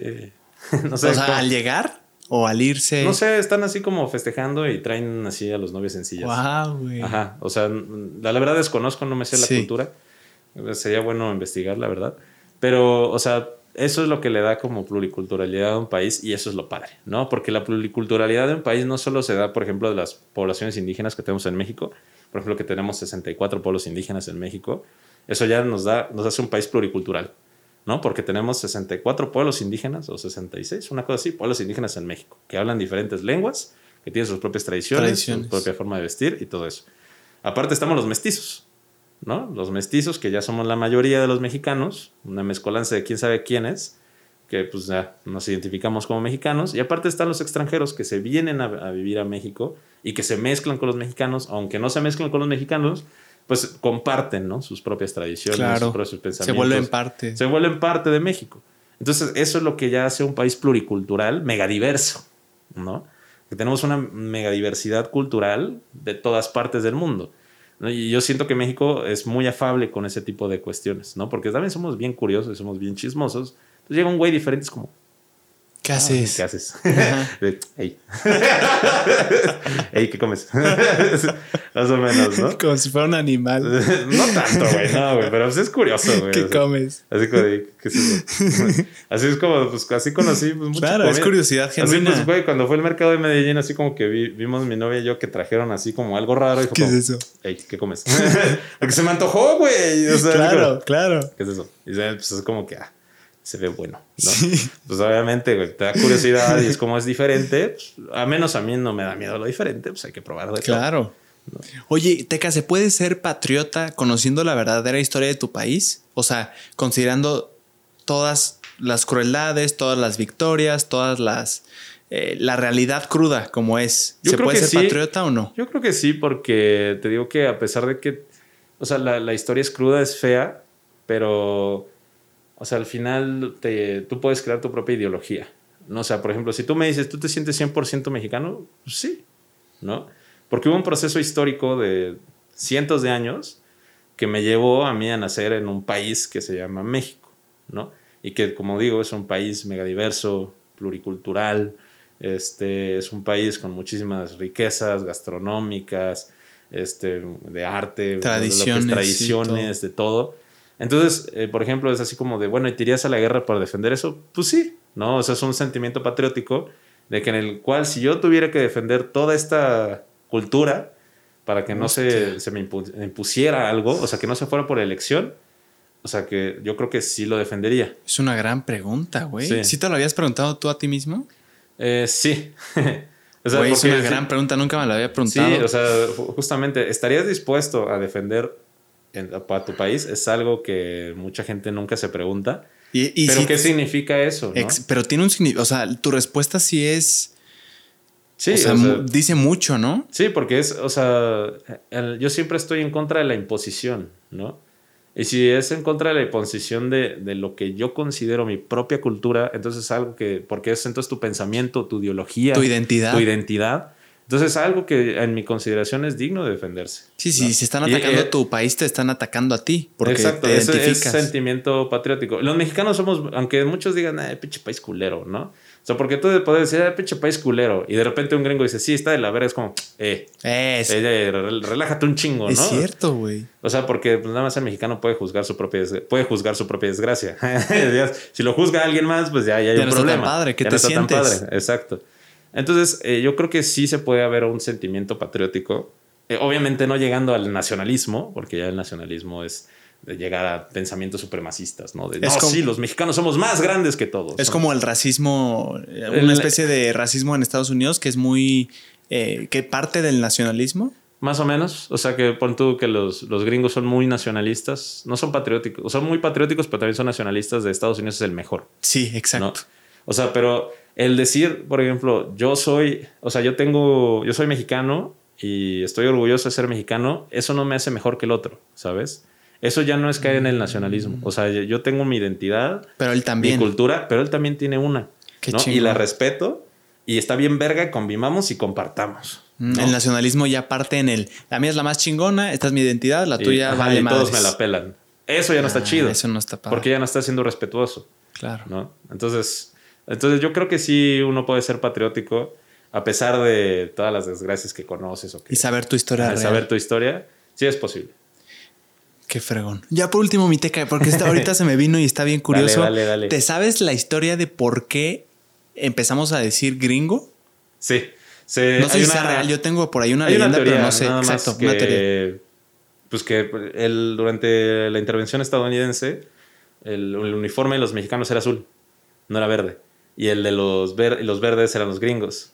Entonces, pues se dice que cuando llegaban, o sea, los, los gringos, bueno, los estadounidenses a pelear en algún lugar, la gente les gritaba de sus casas, green go, o sea, vete, verde, ¿no? O sea, verde, vete, verde, vete, green go. Ah, vete. O sea, green go, o sea, como verde, vete. Los mexicanos gritaban eso. Ajá. Porque lo, o sea, sabían medio inglés o qué. A punto alguien les dijo verde es green y go es irte. Vete. claro. Entonces es como la teoría que yo me sé. Entonces ahí salió el gringo. Gringo. Gringo, gringo. Y los demás empezaron a oír y dijeron, Ajá, gringo. Ah, se llaman gringos. Ah, el gringo. Ajá. Entonces ya los identificaron como el gringo. Sí. Entonces, así como, ah, el gringo, el gringo, y ya. Esa es la que yo me sabía, Teca. También me sé, por ejemplo, la, la, historia de las gringas. Eso está bien cagado porque creo que es el fogoncito de la taquería que dice que ellos inventaron las gringas, pero porque eran unas, pues, unas morras eh, estadounidenses que llegaron y dijeron así como de, dame una tortilla de maíz con carne al pastor y otra tortilla y queso. Entonces que fueron como tres veces y pedían lo mismo la gente se le antojó y fue como, ah, dame lo de las gringas. y ya. Esa es la historia de las gringas. No me la sabía. Está cagada, ¿no? Güey, 100% la creo. Sí, está 100% la creo. Es totalmente posible. Sí, o sea, es totalmente posible. Eso lo leí en una taquería, güey. Así como nosotros fundamos las gringas. Ay, sí. Güey, siento que cualquier taquería podría poner esa leyenda, sí, ¿no? pero eso está, está cagado, güey. Entonces, una taquería como en 1950 y tantos, entonces le creo. Sí, claro. claro, güey. Permítame creer tu fuente. wow, güey. Está cagado, güey. Qué chingón. Sí, tengo que hay historias así cagaditas. Bien padres. Ve, por ejemplo, algo curioso es que Estados Unidos es un país que no tiene nombre. ¿No te has puesto a pensar eso? Nombre, o sea, su país, el nombre de su nombre. país. O sea, México, el verdadero nombre de México es Estados Unidos Mexicanos. ¿no? El, nombre completo de Estados Unidos es Estados Unidos de América. de América. o sea, de un continente. Gran tema, por cierto. Son muchos estados que están juntos dentro de un continente. Entonces, por eso nosotros les decimos estadounidenses, ¿no? Y ellos se autodenominan americanos, Americans, pues porque no tienen nombre. O sea, el, nombre correcto y que de hecho alguna vez se intentó como imponer eran los United Stations o los Unasians, USAnians, USAnians. O sea, eso sería como el, gentilicio correcto del país. Del país, no, no American, no serían USAnians o United Stations. Que está horrible. sí. Y difícil de pronunciar. Y difícil de pronunciar, ¿no? Los USAnians o los United Stations. Los Estados Unidos es un país sin nombre, güey, no tiene nombre. ¿Y qué opinas de que se les diga americanos a los estadounidenses? Es una cuestión también social de imposición, güey. Es conflictivo, es ¿no? Es conflictivo, o sea, porque es como, güey, América es un continente. Entonces, el tú decirte The Americans, o sea, ya te estás pues cobrando todo el continente para ti. Te lo estás adjudicando para ti. Te lo estás adjudicando para ti. Tiene que ver también con temas del destino manifiesto. ¿De patriotismo? No, del, ya, pues cuestiones históricas, destino manifiesto, doctrina Monroe y todo ese pedo, ¿no? O sea, es como, we are the Americans, ¿no? Entonces, por eso, inclusive es como, we make America great again, ¿no? O sea, pero ¿cuál América? claro, claro. No sé cuál. Pero totalmente, ¿crees que estén conscientes de que se están adjudicando el nombre de todo un continente? No. ¿No crees, no, crees que lo hagan con mala intención? No, no creo que lo hagan con mala intención. Ah, ¿de verdad? Sí. O sea, porque pues, es que son un país sin nombre, güey. Y ya el gentilicio se quedó como americanos, ¿no? Mm. Por eso muchos países les dicen yankees, ¿no? O sea, no son en, ahora que fui a... Tuve la oportunidad de ir a República Dominicana y muchos les dicen yankees. Es hermoso República Dominicana. Es muy chulo. Entonces ahí le dicen yankees, ¿no? O sea, muchos se refieren a ellos como los yankees. Entonces, este... Pues es, o los gringos, ¿no? También. O sea, se le quedó así como los gringos, los yankees. ¿Eso, eso es racista, Teca? Digo, a mí no me... ¿Qué? No, yo... Eh, decir gringo, o sea, por una vez por ahí lo oí Solo, me da curiosidad, o sea, no es como que. Mm, no creo porque no suena nada. no, yo, bueno, o sea, ya como buscando la raíz de la palabra, no creo porque no es una palabra que tenga una raíz racista. Mm, que aluda al, a la raza. a la raza, al color de piel, ni nada, sino como es una denominación. No, yo creo que es como más, por ejemplo, caribeño o a los este, de Puerto Rico que le dicen boricuas. ¿Eso sí es racista? No, o ah, sea, es igual. O sea, es una manera de, denominarlos, mm, ¿sabes? No, no, no de algo propiamente de, de color, de, raza. Sí, no, porque pues tú, un americano afrodescendiente, o sea, un gringo afrodescendiente, un gringo descendiente de asiáticos, o sea, les dices gringos, ¿no? Sí. O sea, sin importar su, su fenotipo. Es informal, eso sí, ¿no? Ah, es muy informal. O sea, obviamente no, no sé, güey, vas a saludar al embajador de Estados Unidos. Eh, Querido What's gringo. up, gringo? claro. O sea, no así como, hey, nice to meet you, gringo. O sea, no. Por ejemplo, pues sí, yo a mi parecer no es una denominación racista porque no, no tiene un origen racista, ¿no? O sea, ya pues conociendo, por ejemplo, la perspectiva, pues nada, le decían como gringo, así como vete, güey, ya. Sí. oye, Estados Unidos siempre, bueno, no siempre, no, no me atrevería a decir siempre, pero ha tenido muchos em, casos de discriminación horrible, ¿no? O sea, no solo a mexicanos, sino también tengo entendido a los asiáticos, a, las personas eh, afroamericanas. Eh, o sea, varios, ¿no? Sí, es que, es que eso viene ya con el pensamiento inclusive colonial, ¿no? Por ejemplo, en... Existen dos pensamientos eh, en el colonialismo del continente americano. El, el, colonialismo, por ejemplo, español, que era como inclusive eso que se le denomina el mejorar la raza, ¿no? O sea, el venir a civilizarlos y mejorar la raza, ¿no? Y así como de, bueno, ustedes son una bola de salvajes, así que... me necesitan. me necesitan, exacto. El colonialismo inglés es segregación.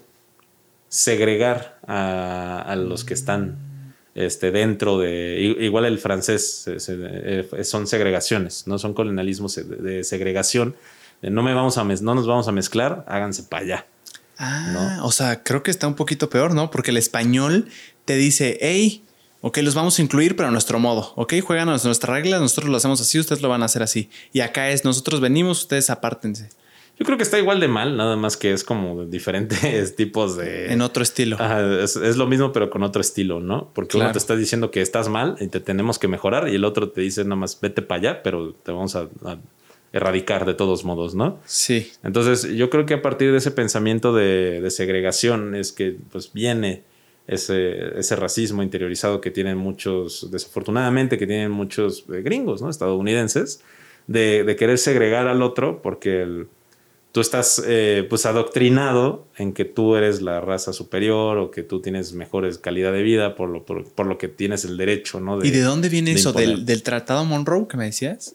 Mm, Yo creo que ya ¿Hay es algún una- origen? Mm, Yo creo que es un origen ya social, ¿sabes? O, sea, que ni siquiera puedes decir, ah, fue esta persona que hizo esto y Ajá, firmó. no, no, yo creo que ya es una cuestión social, eh, pues un racismo interiorizado que viene desde hace muchos años. O sea, pues, inclusive pues tienen que ver cuestiones como de que pues, fueron un país esclavista durante muchos más años que muchos otros países. O sea que pues este, este tipo de colonización segregacionista, ¿no? O sea, este sentimiento de superioridad a, base de ciertos tratados, eh, como es la doctrina, digo, el destino manifiesto, donde te dicen Que que, tú- de Dios, ¿no? Ajá, que De tú Dios. fuiste seleccionado por Dios para ser el más verga de todos. Una especie de nazismo, se podría decir. Eh, pues nacionalismo, vamos a dejarlo en nacionalismo. O sea, es un pensamiento nacionalista. Eh, por eso te digo que, y ni siquiera nacionalista, ultranacionalista. Ultra. Sí. O sea, que es pues lo que llevó a, a hacer cosas feas. por ejemplo. Locuras. Sí, claro. Entonces, por eso es lo que yo pienso, ¿no? Entonces, eh, como ya lo- los estadounidenses tienen una forma de vida este, muy adecuada a su manera, entonces obviamente cuando llega algo diferente les da miedo, porque ellos sienten en peligro su forma de vivir, ¿no? Que pues, a lo mejor no se van a tener menos cosas, les van a recibir menos este, beneficios por parte del gobierno, Su identidad también Ajá, puede que ser. su que identidad está en riesgo. Y que es muy chistoso porque, o sea, tú le preguntas a, un- a cualquier gringo, o sea, ¿de dónde es tu familia? Dice, we are Irish, ¿no? Somos irlandeses, somos suecos, somos este, ingleses, somos españoles, somos franceses. O sea, te dicen tu árbol, su árbol genealógico, totalmente. Si te dicen, güey, ¿tú qué eres? O sea, sí, Mexicano. mexicano. Sí. ¿no? O sea, entonces, este, pues justamente la- las sociedades eh, gringas son muy modernas, porque fueron con base a, a migraciones modernas, ¿no? Mm. Del siglo XIX. O sea, las sociedades actuales son migraciones modernas del siglo XIX y que los que llegaron en el tiempo de los, de los peregrinos, del siglo este, XVI, del siglo XVII, sí, ajá. Este, si es que dije, siglo XVI, siglo XVII, o sea, que es cuando ya se fundan las 13 colonias y la chingada. Entonces, ellos también se saben su genealogía, ¿no? Nosotros venimos de este lado, de este lado, de este lado, de este lado, porque justamente ese colonialismo segregacionista y aparte de pensamiento esclavista, es como nosotros no nos mezclamos con nadie. Esclavitud, ¿verdad? Yo nosotros creo que teníamos ser esclavitud, nosotros eh, teníamos segregacionismo, porque era como nosotros, nuestros esclavos son únicamente este, gente que viene de África. Ah. Los indígenas están prohibidos esclavizarlos, pero también está prohibido mezclarse con ellos porque son seres inferiores. Entonces los vamos a segregar. Ah, ya te llevaste a los mexicanos y a los negros. Ujú. O sea, no, bueno, los mexicanos tampoco no podían ser esclavos, ¿no? Pero este, pues justamente. Sí. Ajá. No, pero sí los veían como Los veían dijiste, como seres inferiores. No te puedes mezclar con. Exacto. Exacto. O sea, ya está discriminando en parte a los, a los, la raza negra y a los, Y a la raza mexa. y a la raza mexa. Ajá, justamente. Entonces, es un ya un pensamiento más segregacionista.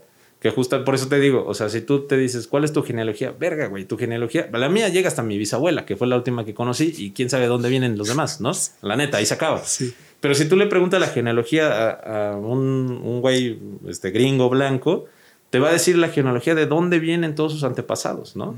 Porque eh, la segregación fue tal que, que pues, se tiene un registro muy pautado de todas tus, este, de dónde vienes.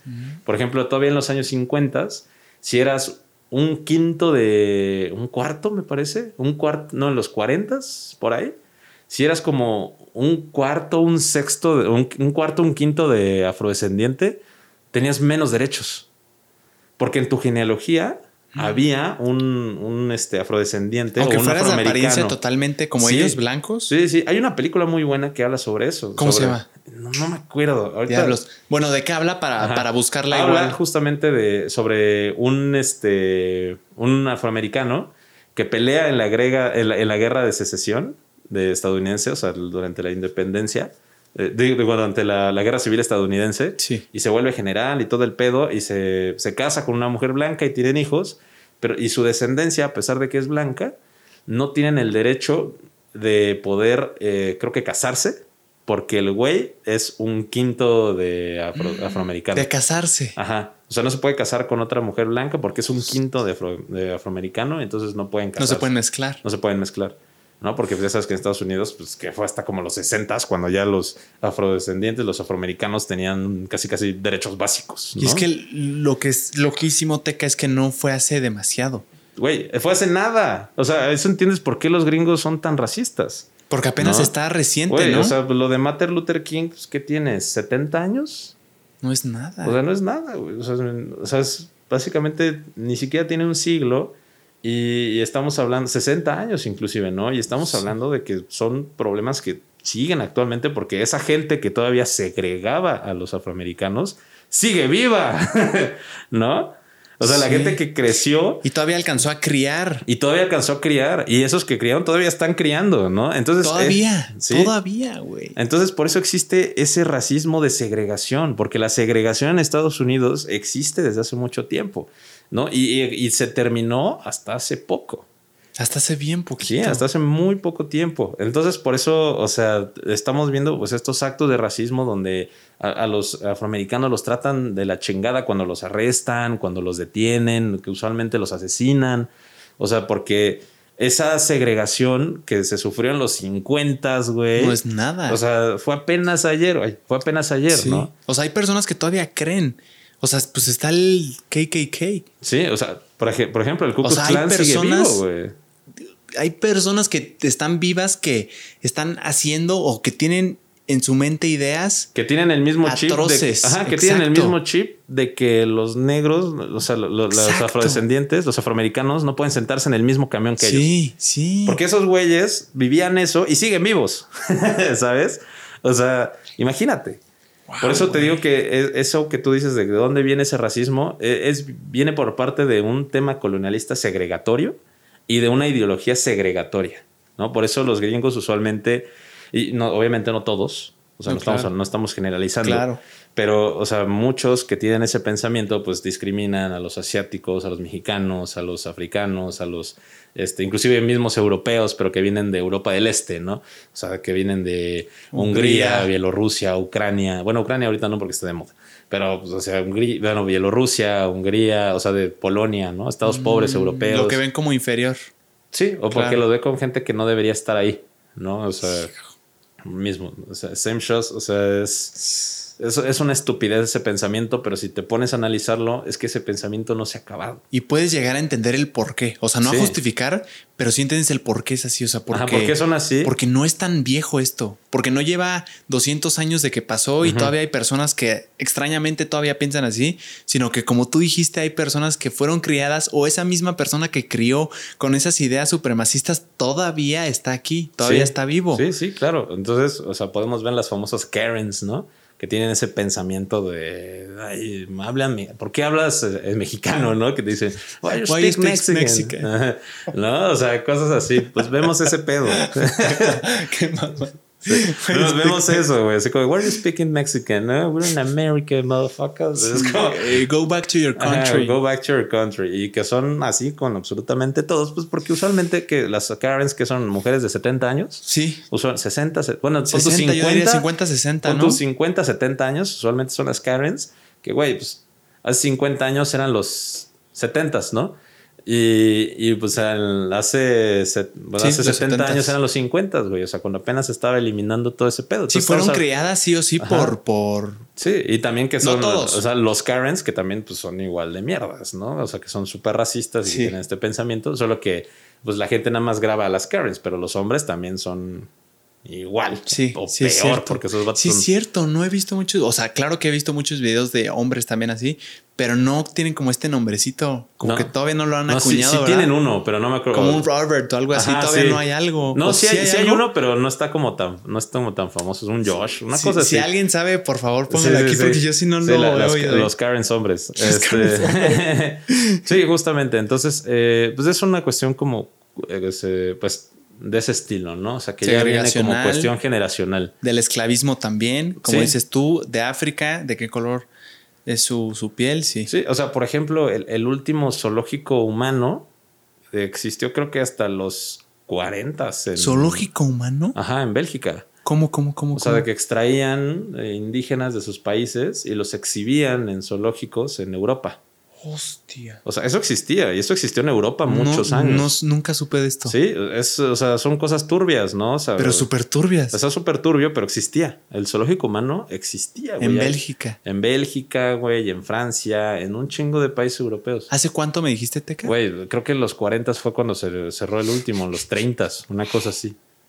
Imagínate, güey, o sea, por eso te digo que la, historia es turbia, güey, pero son pensamientos segregacionistas y eso es el pensamiento eurocentrista, güey, ¿no? O sea, vamos a, sacar, a, extraer, extraer, gente de su hogar para exhibirlo en Europa como si fueran, animales. Animales de zoológico, ¿no? Por eso se llama zoológico humano.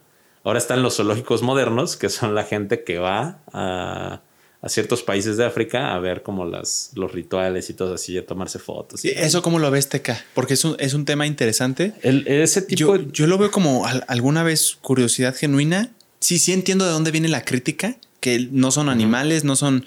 Eh, no son así, o sea, no son animales como para, hey, mira, esta raza está bien rara, hey, foto. Pero también lo veo como una curiosidad genuina y un deseo de, alguna forma de, compartir. Es que, hay una, es que hay una gran diferencia. La línea está bien delgada, ¿eh? Sí, es que también hay una diferencia, güey, entre llegar y decir como de, bueno, quiero conocer la cultura y a lo mejor hay eh, exhibiciones, ¿no? De, de esa cultura. Pero a otra como de, wow, miren, este, están raros. Ah, claro, no, güey, claro. Porque mucha gente llega. No, esa actitud, no, güey. O sea, no. y es que es el problema. Mucha gente llega con esa actitud. O sea, de, wow, miren, están raros, ¿no? O sea, hacen cosas raras. Eso, Esto no lo veo en casa. O sea, ese es el problema. O sea, porque tú meramente puedes ir y pues ir, y por ejemplo, a mí me encanta ir a otros países y conocer la cultura de los países. Sí, güey, ¿qué piensan? ¿Qué comen? Ajá, ¿Qué, están comen? ¿Qué piensan? ¿Cómo, cómo viven? ¿Cómo es su cotidianeidad? Ya. ¿No? O sea, a mí me gusta ver eso, la cotidianeidad de las personas. ¿Cómo es su vida cotidiana? Y platico con la gente y le pregunto. O sea, yo soy mucho de hablar con gente local cuando, cuando viajo no les pregunto, les hago eso, porque me, realmente me interesa. Está bien chingón. Y es donde realmente aprendes, ¿no? Y es donde realmente aprendes. Un guía, pues tal pero vez. Si, pero si llegas así como de, ah, miren, raza, un niño africano, ¿no? O sea, no, eh, que es lo que mucha gente hace. Ya, ya. eso ya está mal, ¿no? Claro. Eso, está muy mal. Claro. O sea, siento que los dos tienen curiosidad genuina. El chiste es cómo, cómo estás. Em, o sea, no transmitiendo un mensaje, pero cómo estás reaccionando a esa curiosidad. cómo llega tu pensamiento, ¿no? Exacto. O sea, si llegas con un pensamiento colonialista de, miren, voy a ver, perdón, tradiciones extrañas. Sí. O sea, que, que no existen en mi país y quiero exhibirlos. O sea, como si viviera pues, un gatito bebé, ¿no? O algo así, así como de, jeje, miren. A, a, decir como, inclusive platicar o mostrar, miren, explicar, miren, platiqué, no sé qué o no, entiendo, pero se me hace muy curioso y haces una investigación propia, ¿no? O sea, porque ya la curiosidad de, querer aprender de lo que están haciendo, a la curiosidad de solo ver cómo se exhibe la gente, o sea, como por mero morbo, por ejemplo, o sea, esa línea de la curiosidad de aprendizaje a la curiosidad de morbo, sí es una línea muy delgada, pero también es muy, o sea, es muy notoria. Sí, que tu interés es más cómo se ve que el, que el profundizar qué, hacen, cómo piensan, qué comen. Sí, justo. Sí, sí, sí entiendo. Sí entiendo el punto, mi teca. Hermano, una pregunta que ya, vi los comentarios, mi teca, ya los vi. Yo, yo sé la respuesta, pero para los que no saben, ¿por qué te vemos, por qué te vimos todo el podcast dos horas con este calorón con un cubrebocas? Estoy con cubrebocas es por cuestión de privacidad. O sea, realmente me gusta. Yo soy una persona muy idiota, muy pendeja. Y me gusta ser idiota y pendejo en privado, la neta. Nada más por eso. O sea, y también sabes que mi cuenta de historia, mi cuenta es de historia. No, no es lifestyle, no es este hey, influencer, aquí estamos. o sea, porque sí lo llego a hacer de que en Instagram y cosas así como, miren, me vine de vacaciones, ¿no? Pero pues igual con la cara tapada y así. Porque eh, realmente yo creo que yo quiero que en mi, en mi, cuenta se concentren en la historia, ¿no? O sea, así como de en un aprendizaje conciso. Y realmente, o sea, a pesar de que sí siento bonito cuando me llegan a, reconocer y tomar, me piden fotos o que voy a dar conferencias, ¿no? Y me piden fotos y todo eso, obviamente no voy a decir como, no, no, o sea, ni nada, porque pues, tampoco me estoy escondiendo de nadie. Claro. O sea, me gusta la privacidad, ¿sabes? O sea, luego he salido con varios influencers. Pues, por ejemplo, cuando llego a salir con Bastian, Delfín, con Escena Alba, con el Mi Rey, con Vlad, o sea, con diferentes personas o sea, sí está padre que la gente te reconozca y se acerque y te salude y, o sea, y me han hecho comentarios bien bonitos, pero hay veces que ya no puedes hacer nada. ¿no? O sea, para mí salir con el Vlad ruso es un martirio porque se junta tanta gente. O sea, o sea no, un martirio porque me caiga mal el Vlad, no. claro. Toda madre, sino un martirio porque de repente no podemos ni comer, ¿sabes? Estamos haciendo un restaurante, estamos comiendo y se acerca alguien por foto y por foto y por foto. Claro.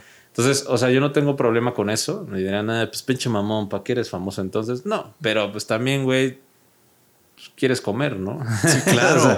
o, sea, si me dices como de, bueno, puedo comer y este y ya pues posteriormente puedo este pues me tomo fotos con todos sí, claro. ya terminé yo mis actividades personales y ya pues vamos a hacer lo que ustedes quieran al fin y al cabo pues tú le debes todo a los seguidores y obviamente no te vas a poner mamón pero hay prudencia y un momento y formas de, de hacerlo, ¿no? De acercamientos. O, por ejemplo, me ha tocado así que estoy caminando en la calle y me toman foto, ¿no? Y así como, mira, aquí estás. Es como, bro, eso, eso me da miedo. y más en México. Y más en México, ¿no? Eso está creepy, güey. ¿no? O sea, igual. Mira, aquí estás. ¿Te ha llegado así? Mira, sí, aquí estás. Sí, me ha llegado. O sea, por ejemplo, un amigo que es. Eh, también habla de historia que se llama Boca Boca Boca. Ok. El gringo man.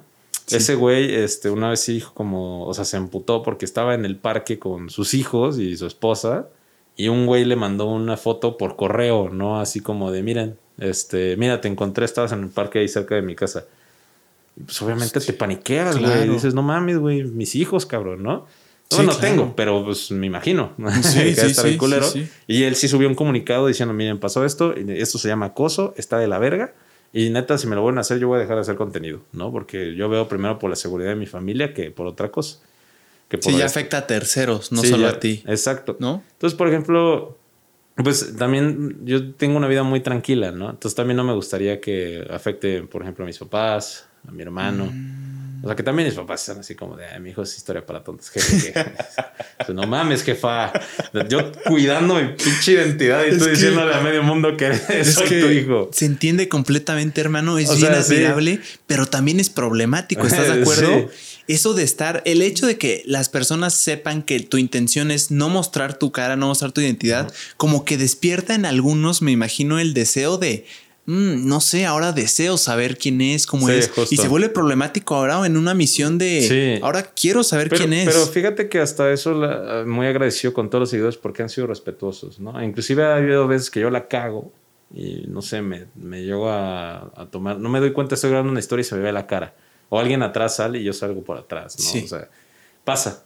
Si llega a pasar y, pasó, eh, pero la gente es así como de, ah, ya sabemos quién es, pero no vamos a decirlo. Ajá, así como calladito. Y así como me manda un mensaje, jeje, ya vi tu cara, pero no te preocupes.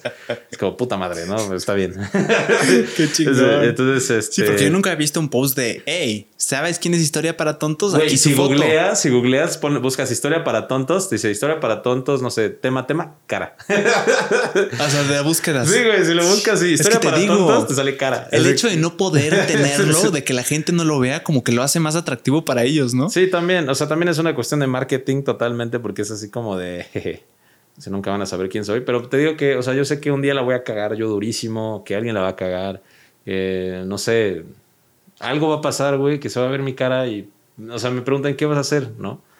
Pues, ¿qué voy a hacer? Pues nada. ¿Qué puedes hacer? ¿qué puedo hacer? ¿No? Pues ya nada, ya se vio mi cara y así. Pero fue bueno mientras duró. Exacto. O sea, inclusive, pues es la cuestión como de por ejemplo, sí, el mi rey una vez en su podcast me preguntó sí, lo vi. como de, oye, ¿cuánto? ¿cuánto?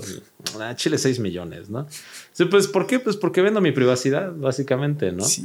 Estoy vendiendo mi privacidad, estoy vendiendo, pues, inclusive mi seguridad, hasta ciertos aspectos. Entonces, este, pero, pues, es básicamente por eso. ¿no? O sea, es algo muy admirable, hermano. O sea, en un principio, pues punto, ya no soy una persona que llame mucho, no me gusta llamar mucho la atención. Me gusta recibir atención, claro que sí, pero no me gusta llamarla, ¿sabes? O sea, no, no me gusta Qué curioso, ¿eh? tanto ser el spotlight.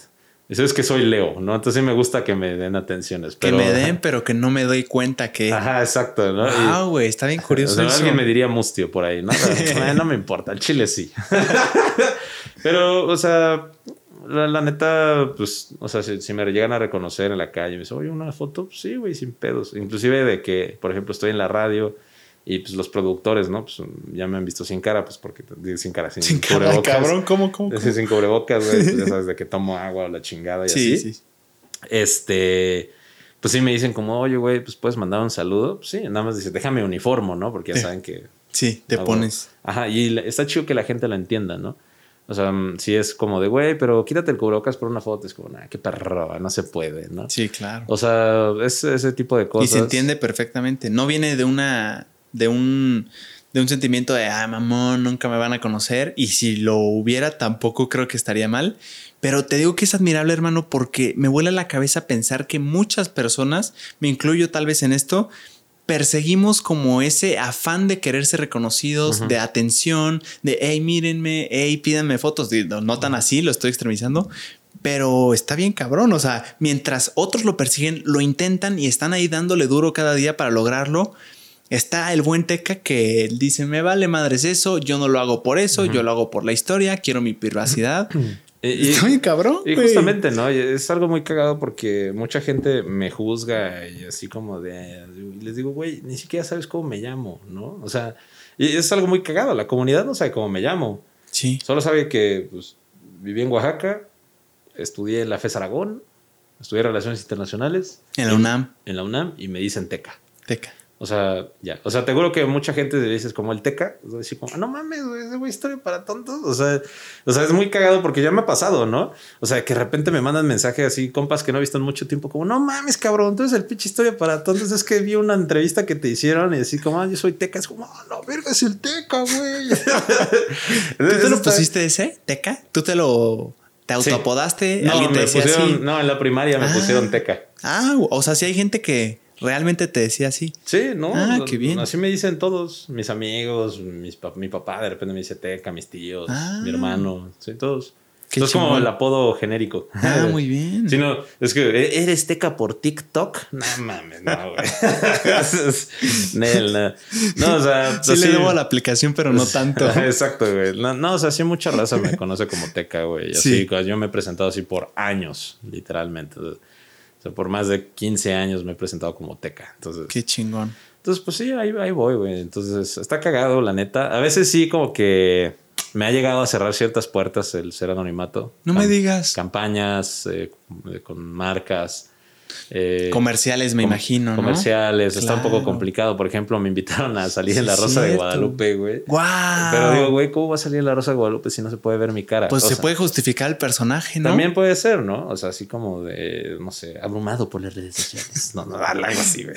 O que tiene COVID, no sé. Ándale. Y, ya este. ¡Guau, güey! ¡Qué chingón! ¡Felicidades! Gracias. O sea, pero sí es así como que tengo que convencer a, pues, a las Sí, que un productoras, a las marcas, exacto, güey. Así como de, güey, entiende este pedo, ¿no? Por favor. Claro. No, Pero- y creo que es muy razonable, ¿eh? muy lógico y creo que se debe respetar. O sea, Sí, está, está cagado, ¿no? O sea, inclusive, pues sí, en ciertas campañas, pues igual pon tú de que se ve mi nariz, pero pon tú me tapo esta parte del, o sea, de los- me pongo un antifaz y cosas así. Entonces tampoco se me reconoce, nada más se ve mi nariz, ¿no? Sí. Entonces está que cagado. va, el chiste es que sepan quién es. Ajá, exacto. Pero pues tampoco, que sepan quién soy, pero tampoco que sepan quién soy. Ujú. ¿no? O sea, y ha sido muy pocas veces las que sí me han eh, llegado a reconocer en la calle solo porque saben quién soy, ¿no? O sea, me ha pasado de que en un bar, de que no sé qué, estamos echando el chisme y de repente que, güey, no mames, y de repente alguien se voltea y me dice como, oh, no mames, ya sé quién eres. Y yo, ah. o también otra vez de que me reí igual así en un como de, y alguien se Hijo, volteó y fue como de, claro. güey, no mames, eh, qué pedo, no, se está cagado. Y pues una vez de que igual subí una historia en Instagram, iba caminando por el centro y de repente me gritaron, historia para tontos. Y yo así. Eso, eso estuvo bien bonita, güey, porque la mamá estaba bien emocionada. Y no, no, no, tómate muchas fotos porque quién sabe cuándo vas a volver a repetir este momento. No, tómate fotos. Así. ¿El que se tomó foto contigo? Ajá, la mamá estaba bien emocionada. Wow, güey. güey, las mamás son lo mejor. Ay, me encantan las mamás. Son lo mejor, güey. Cuando ven a su hijo feliz, o sea, que saben que les gusta, aunque a ellas no les guste, no sepan, siempre están ahí. Sí, Qué pero chido. está cagado. Por ejemplo, apenas mi mamá, o sea, de que pues, trabajaba en una institución de gobierno que renunció, dijo así como de, no, pues es que mi hijo es la historia para todos. Todos así como, no mames, es tu hijo. Y dices, no, pues mamá así de Chile sí, ¿no? y ya, este, pero mucha gente le preguntó, oye, ¿cómo se llama? Y, jefa, como Nel. Eh, Así, tampoco. o sea, está, está eh. chido, así como, no, ustedes díganle teca, ya está ahí, ¿no? O a ver una foto de él, es como, Nel. O sea, esto está chido de, de mis papás, ¿no? Sí. O sea, que sí me, me presumen, pero también no me, pero no te me cuidan. Ajá, te sí me cuidan. cuidan como Oye, que- ¿y tienes algún apellido falso? O sea, que, que, te puedas, o sea, que tú te presentes así de que, no sé, me estoy imaginando un noticiero, que tengan que presentarte con nombre y apellido. Nah, solo Teca, O sea, tú solo tienes Teca. Teca secas, güey. Ajá. Se debe empezar así como Teca Smith, ¿no? Un así cagado. No, pero es así como. Es que hay mucha gente que dice Teca o ya el mapita con cara, ¿no? Ah, O sea, ya se como, va ah, también. andamos aquí con el mapita con cara. Y así, ¿qué todo? Qué chingón. Está chido, güey. Hermano, fue un placer. Me encantó la plática, de verdad. Te agradezco que hayas vuelto. La verdadera razón que ustedes no saben es que se tenía que ir de urgencia Teca y tuvo la amabilidad de volver a venir a cerrar la plática. Estuvo bien chingona. Nos pasamos la primera parte hablando de asaltos que me fascinó. Y ahí se nos cagado, fue. ¿no? O sea, como Estuvo muy chingón. Teca es de barrio. Muchísimas gracias por estar aquí, hermano. Ah, muchas gracias De verdad te lo agradezco. Estuvo, estuvo buena la plática, se me fue así. Igual a mí, ahorita grabamos dos horas y 20 minutos. Más la hora que ya traíamos. Ah, Un podcast de tres horas. Pero, Ah, wow, estuvo muy fregón, chido. muy chingón. no, pues ahí cuando, cuando se quieras que se repita, se repite. Claro, no, hombre, la historia es infinita, Sí, ¿verdad? man. Sí, está chido. Que se repita, hermano. Claro que sí. Muchas, Pues muchas gracias. Algo que quieras decir que te haya faltado. Eh, ahorita decimos tus Este- redes, pero algo que te, Eh, que te haya no, faltado, algún tema. eh, no, mm, creo que nada. Tomen agua, coman bien. Mm, No sé, no se metan piedra. No, no. Lo básico, Lo ¿no? El de manual de, supervivencia. a huevo. Teca fue un verdadero placer. Muchas gracias y Ah, gracias a ti. que estén muy bien. Sus, eh, suscríbete. Ah, Teca, te podemos seguir en redes sociales. Historia para tontos en todos lugares. En todos lados. eh, ¿Qué es? arroba, eh, es YouTube. YouTube, Historia para Tontos oficial en YouTube, Historia para Tontos en TikTok, Historia para Tontos en Facebook, pero con un cero. Aquí van a estar todos los links, Sí. ¿eh? Pero en donde? YouTube, Facebook, Instagram. Este, en Instagram, igual Historia para Tontos, Twitter, arroba Historia Petontos. Ah, también Twitter. Eh, bien. escuchen el podcast, Historia para Tontos Podcast, y escuchen el programa de radio. Ya lo conocen, hermano, el podcast. Es el número 6 a nivel nacional, número 1 en tema de historia. Sí. Guau, güey, Está qué honor chido. estar hablando aquí Y con el buen bueno. Historia para Tontos Radio en ADR Networks. Y se sube en Facebook, ¿no? Se sube en Facebook, en Twitch. En Twitch también. Hostia. Entonces ahí chéquenlo. En YouTube también está. Así que ahí búsquenlo y nos vemos por ahí. Sí. Suscríbete, comenta si te identificaste con algo, estaría padre. Dale like si quieres también. Y nada, hermano, muchas No, gracias, muchas fue un gracias placer. Sale pues. Que estén Nos muy bien. Bye. Bye. Wow, güey, estuvo cabrón.